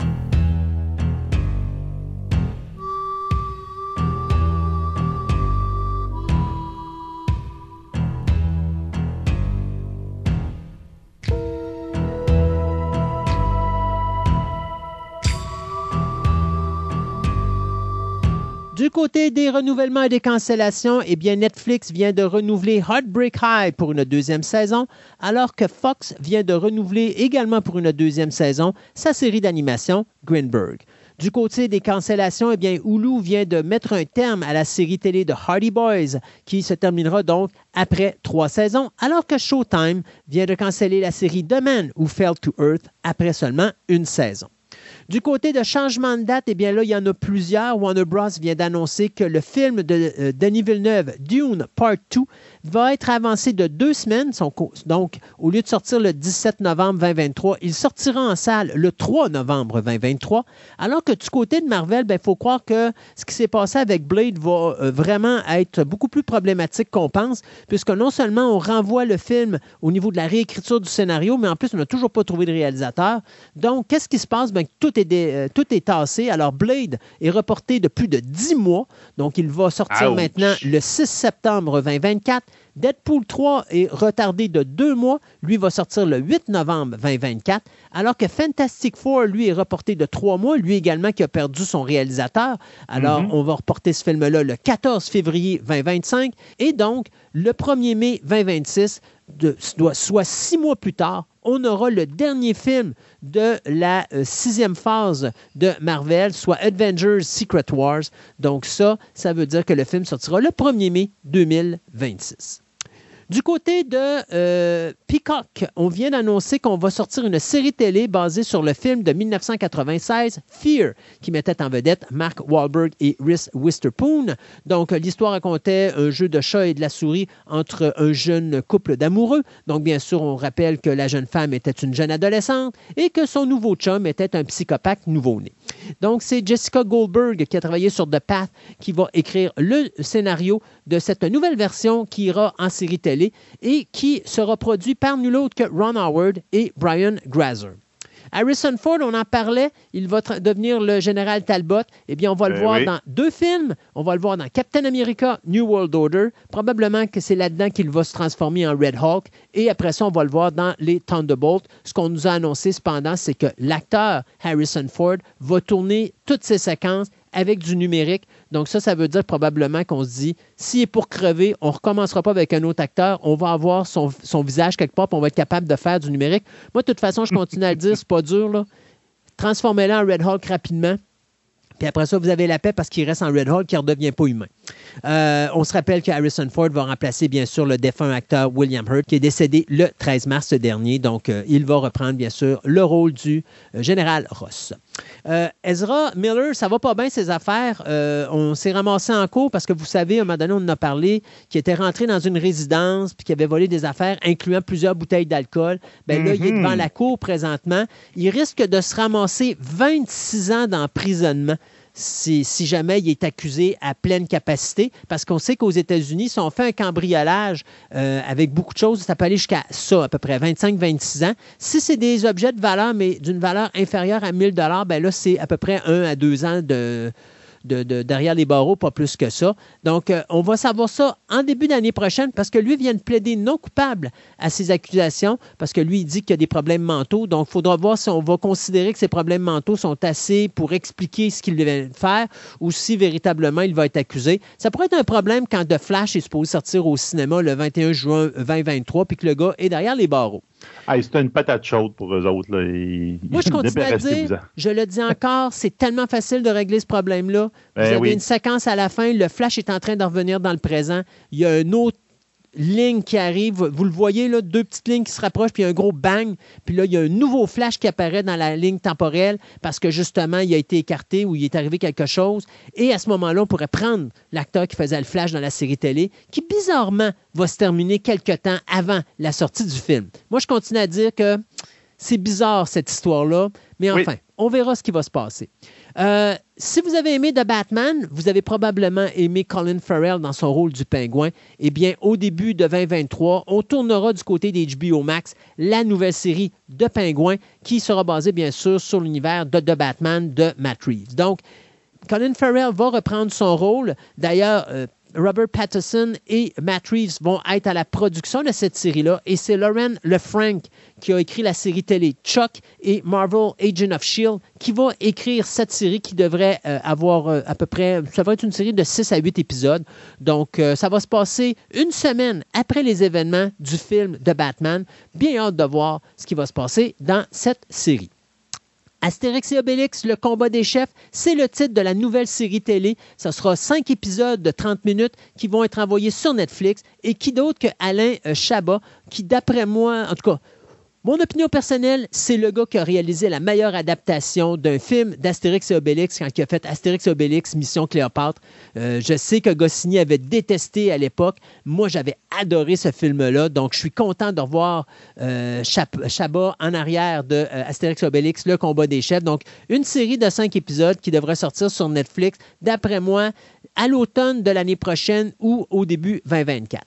New Line vient de confirmer qu'on a engagé le scénariste David Leslie Johnson, Mel Goldrick, qui lui avait écrit les scénarios du deuxième Conjuring et du troisième Conjuring. Bien, il y aura un quatrième Conjuring et euh, présentement, eh bien, on est en train d'essayer de signer les acteurs Patrick Wilson et Vera Farmiga, ce qui ne devrait pas être très, très difficile pour qu'ils reprennent, bien sûr, leur rôle, le rôle, bien sûr, du couple de Ed et Lauren Warren. On se rappellera qu'ils ont joué dans les trois premiers films, mais également dans le spin-off Annabelle Comes Home. Donc, c'est encore James Wong qui est derrière la production de ce film. Monsieur Wong qui travaille actuellement sur la production du film Non numéro 2 qui est actuellement en tournage en France.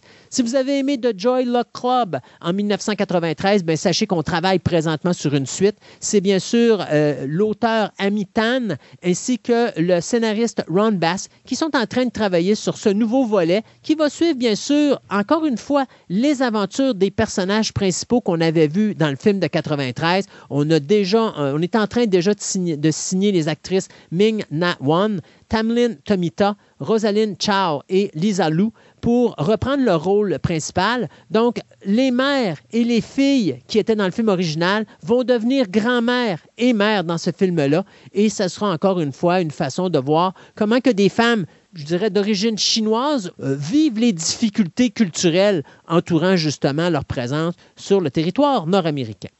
Euh, Bon, je vais vous parler de deux remakes qui sont en train de se faire. Deux remakes qui, à l'époque, je te dirais vers la mi-fin des années 2000, c'était Robert Rodriguez qui avait ça entre les mains. Il voulait faire en sorte que sa petite blonde du moment, Rose McGowan, euh, s'occupe de jouer les rôles principaux, mais finalement, après leur divorce en 2008, ben, les deux projets sont tombés à l'eau. Alors, le premier sera Red Sonia. Donc, on nous confirme que présentement, il y aura une suite. Le film est présentement en tournage en Bulgarie et c'est l'actrice Mathilda Lutz qui s'occupe de jouer le personnage principal. C'est MG Bassett qui nous avait donné Silent Hill 2 Revelation 3D qui est derrière la réalisation. Euh, bien sûr, dans ce projet-là, euh, il y avait l'acteur Oliver Trevera, Trevena, pardon, qui euh, devait jouer comme le bras droit de Red Sonia il a quitté le plateau de tournage parce que là, euh, il y a eu des reports et là, ça l'a embarqué dans des conflits d'horaires avec d'autres productions. Et on vient de signer l'actrice Rona Mitra qui avait joué dans Doomsday et Underworld 3. Il n'y a rien qui nous dit si elle reprend le personnage qui est interprété par Oliver Trevena puis qu'on a tout simplement transformé le personnage en personnage féminin ou encore c'est un nouveau personnage dont on n'a pas encore d'idée. Mais une chose est sûre, le film devrait sortir en salle en 2023 ou 2024, dépendant s'il y a des reports sur la production ou pas. L'autre remake que je vais vous parler pour finir ce segment de nouvelles rapides, c'est Barbarella, le film qui avait été fait en 1968 par Roger Vadim, dont le film inclut un vilain qui s'appelle Duran Duran, qui est à l'origine du titre du groupe de musique Duran Duran, parce que les autres ils ont fait ça en hommage au personnage, eh bien, on va faire un nouveau film et on a engagé l'actrice qui est Sydney Sweeney, qu'on a vue dans Euphoria et dans la série The White Lotus. Donc, c'est elle qui va être l'actrice principale et en plus, elle va être productrice exécutive. Il n'y a pas de date de sortie parce qu'il n'y a pas de scénariste ni de réalisateur de, euh, mis là-dessus encore. Mais ce qu'on sait, c'est que c'est Sony Pictures qui s'occupe de produire le film. Donc, Barbarella de remake, ça s'en vient. Red Sonja de remake également. Euh, dans les trailers, notre Twitter, j'ai mis euh, le trailer de la saison 4 de Titans qui va sortir sur HBO Max le 3 novembre où on voit euh, un Lex Luthor qui va apparaître dans la série. quelque chose qui vient de sortir sur Amazon Prime qui s'appelle Peripheral. C'est scénarisé par Scott Smith, lui-même auteur de, romans succès. Donc, il connaît vraiment bien comment ça s'écrit un roman. Puis, a l'air qu'il a beaucoup respecté le roman. Puis, on va rentrer dans le monde virtuel de Peripheral. Donc, en fin de compte, c'est un monde, on vous dirait, à la Matrix, peut-être euh, Ready Player One. C'est un peu, vous voyez un peu le genre, là mais c'est les personnes en arrière de Westworld, euh, Lisa Joy et Jonathan Nolan, qui vont être qui sont à la barre de cette série-là. Donc, ça risque d'être assez euh, spécial. Il y a beaucoup de monde qui font des références à Tenet, à Westworld avec cette, série-là. Je ne l'ai pas encore essayé, mais c'est dans ma, liste de to-do que je vais faire bientôt. Christophe, c'est sûr qu'elle connaît qu'en 1980, il y a un film qui s'appelait Terror Train qui a sorti avec Jimmy Lee Curtis, mm-hmm. ben finalement, on a droit à un remake euh, qui va sortir le 21 octobre. Donc, il est déjà sorti. Oui, fin de compte, il est déjà sorti, effectivement.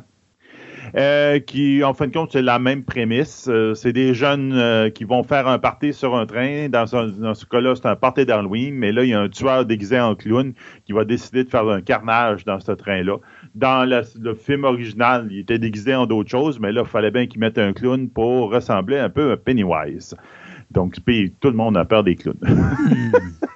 Parlant de films violents, ben, on, a droit aussi au trailer du film qui va sortir le 2 décembre au cinéma qui s'appelle Violent Night, qui met en vedette David Harbour, qui on a vu dans Stranger Things, dans le rôle de Santa.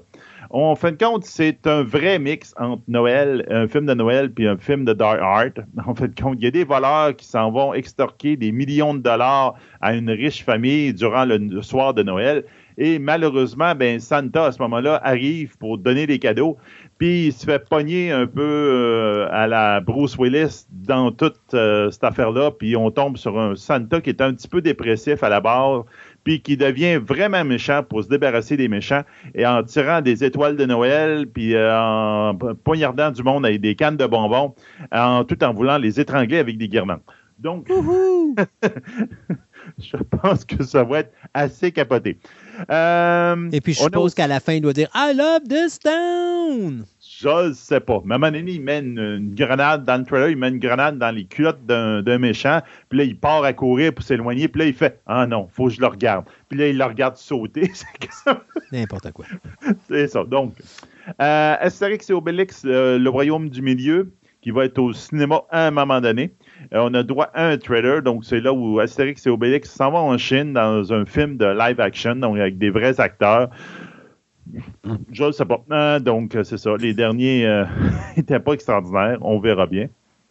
ah, ça, ça peut être intéressant pour les gens qui aiment le style. Tulsa King, le 13 novembre à Paramount Plus. Donc, en fin de compte, c'est Sylvester Stallone qui joue un mafioso de New York qui a été enfermé pendant 25 ans à la prison. Puis quand il sort, ben, regarde, je te dirais qu'il y a d'autres personnes qui ont pris sa place dans la ville, puis tout, puis ils disent Ah, ben, regarde, t'as fermé ta trappe euh, en prison pendant 25 ans, on va te récompenser, on va te donner la ville de Tulsa. Et tu fais ce que tu veux à Tulsa. Mais le problème, c'est qu'à Tulsa, il n'y a pas vraiment de gang, il n'y a pas vraiment de crime, il n'y a rien. Donc, il faut quasiment qu'il crée le crime pour pouvoir protéger le monde du crime. mais c'est sa première série télé à Sylvester Stallone. Oui, oui, mais c'est pas ça parce que là, c'est, je te dirais que ce que j'ai vu, c'est, oui, c'est un film, un film mafioso avec Mais C'est pas l'action. un film, c'est une série télé. C'est une série télé, excuse. Mais en même temps, c'est aussi une comédie. Mhm. Puis je l'ai vu dans une comédie. Stallone, il est bon. Donc, ça peut être intéressant. C'est les créateurs de Yellowstone, et le scénariste et scénariste de Sicario qui va être là-dedans. Puis aussi avec le deuxième showrunner, c'est le producteur scénariste des Sopranos. Donc, il y a du monde intéressant en arrière de ça qui peuvent faire des, un, bon émission de télévision. J'ai hâte de voir ce que ça va donner. En tout cas, pour ceux qui aiment le show euh, mafioso, de même, je pense que vous allez aimer ça. Euh, Mayfair Witch, euh, qui est sur MC+, le 5 janvier, on a droit à un trailer un petit peu plus étoffé de cette série qui est basée sur Anne Rice. Donc, il va essayer de voguer sur la vague de, de Interview with a Vampire, la série qui vient de sortir.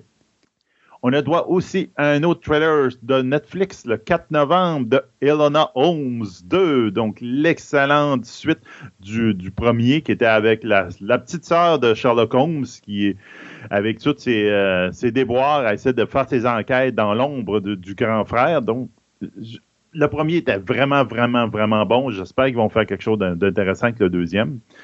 Euh, un film, une série, je m'attendais même plus qu'il y ait une deuxième saison à ça. Ben, Netflix, le 10 novembre, vont sortir Warrior Nun saison 2.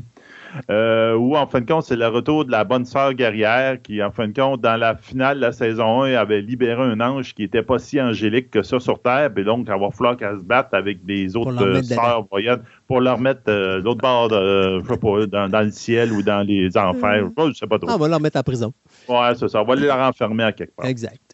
Et on a droit aussi le, un trailer du film qui va sortir au cinéma le 13 no- janvier 2023 qui s'appelle Negan, où en fin de compte, c'est un, un enfant qui se va confier euh, une poupée super perfectionnée, qui est quasiment un androïde, là, qui en fin de compte comme but de le protéger émotionnellement et euh, physiquement. Mais quand tu tombes sur des bullies, puis ça fait de même, la poupée devient pas fine et ça devient un peu comme un genre de Chucky euh, super sophistiqué. C'est une fille ou un... C'est une fille, une, la fe- poupée? c'est une fille, oui. Ouais, c'est pas Chloé? C'est Negan que ça s'appelle. Il l'appelle Negan, OK. Ouais. Negan avec le E qui fait un 3, comme un Ouais, E à l'envers, ouais. c'est ça. Et bien, suite à ce qu'on a parlé tantôt, ben j'ai vu The Ghost of Motley Owl, que je vous ai parlé d'une série dans les années 70 que j'écoutais avec des fantômes. Ben, je vous ai mis comme l'intro, les quelques premières minutes du premier épisode, pour ceux qui sont aussi vieux que moi et qui vont faire Ah oui, je me rappelle de ça. Ben, c'est ça. Donc, euh, allez voir ça, ça va peut-être vous intéresser. Et euh, tant qu'à ça, je vais te demander de mettre également le, lien pour le. Je vais te l'envoyer, mais pour le film The Audition de Leonardo DiCaprio et Martin Oui. Scorsese. Euh, c'est quand même un petit court-métrage de, de- de 15-20 minutes. Effectivement, il est sur YouTube, fait que je vais t'envoyer le lien, on pourra le mettre là. Fait que si vous voulez voir ça, ce petit film entre Leonardo DiCaprio, la petite confrontation entre Robert De Niro et Leonardo DiCaprio pour jouer dans un film de Martin Scorsese, ça s'appelle The Audition, ça vaut vraiment la peine, donc on va mettre ça sur le lien. Et c'est fait, notre WrestleMania est terminé. On a encore parlé de maison hantée pendant des heures et des heures et des heures. Euh, L'année prochaine, je vous réserve encore plein de surprises pour notre Halloween Fest. Et je peux déjà vous confirmer que notre Christmas Carol va être quelque chose de vraiment, vraiment super. J'embarque sur la production de tout ça probablement dans les prochaines semaines. Donc, euh, une émission qui ne sera pas à manquer pour le Noël de cette année, donc notre Christmas Carol, qui comprendra encore des personnages cultes, mais je ne vous donne pas encore qui ça va être. Je vous garde la surprise. Donc, merci Sébastien. Et merci à vous, les auditeurs, encore une fois, de nous écouter et d'être présents euh, à cette émission de Fantastica. Et on se dit à dans deux semaines pour une autre édition de Fantastica. Fantastica. This house is clean.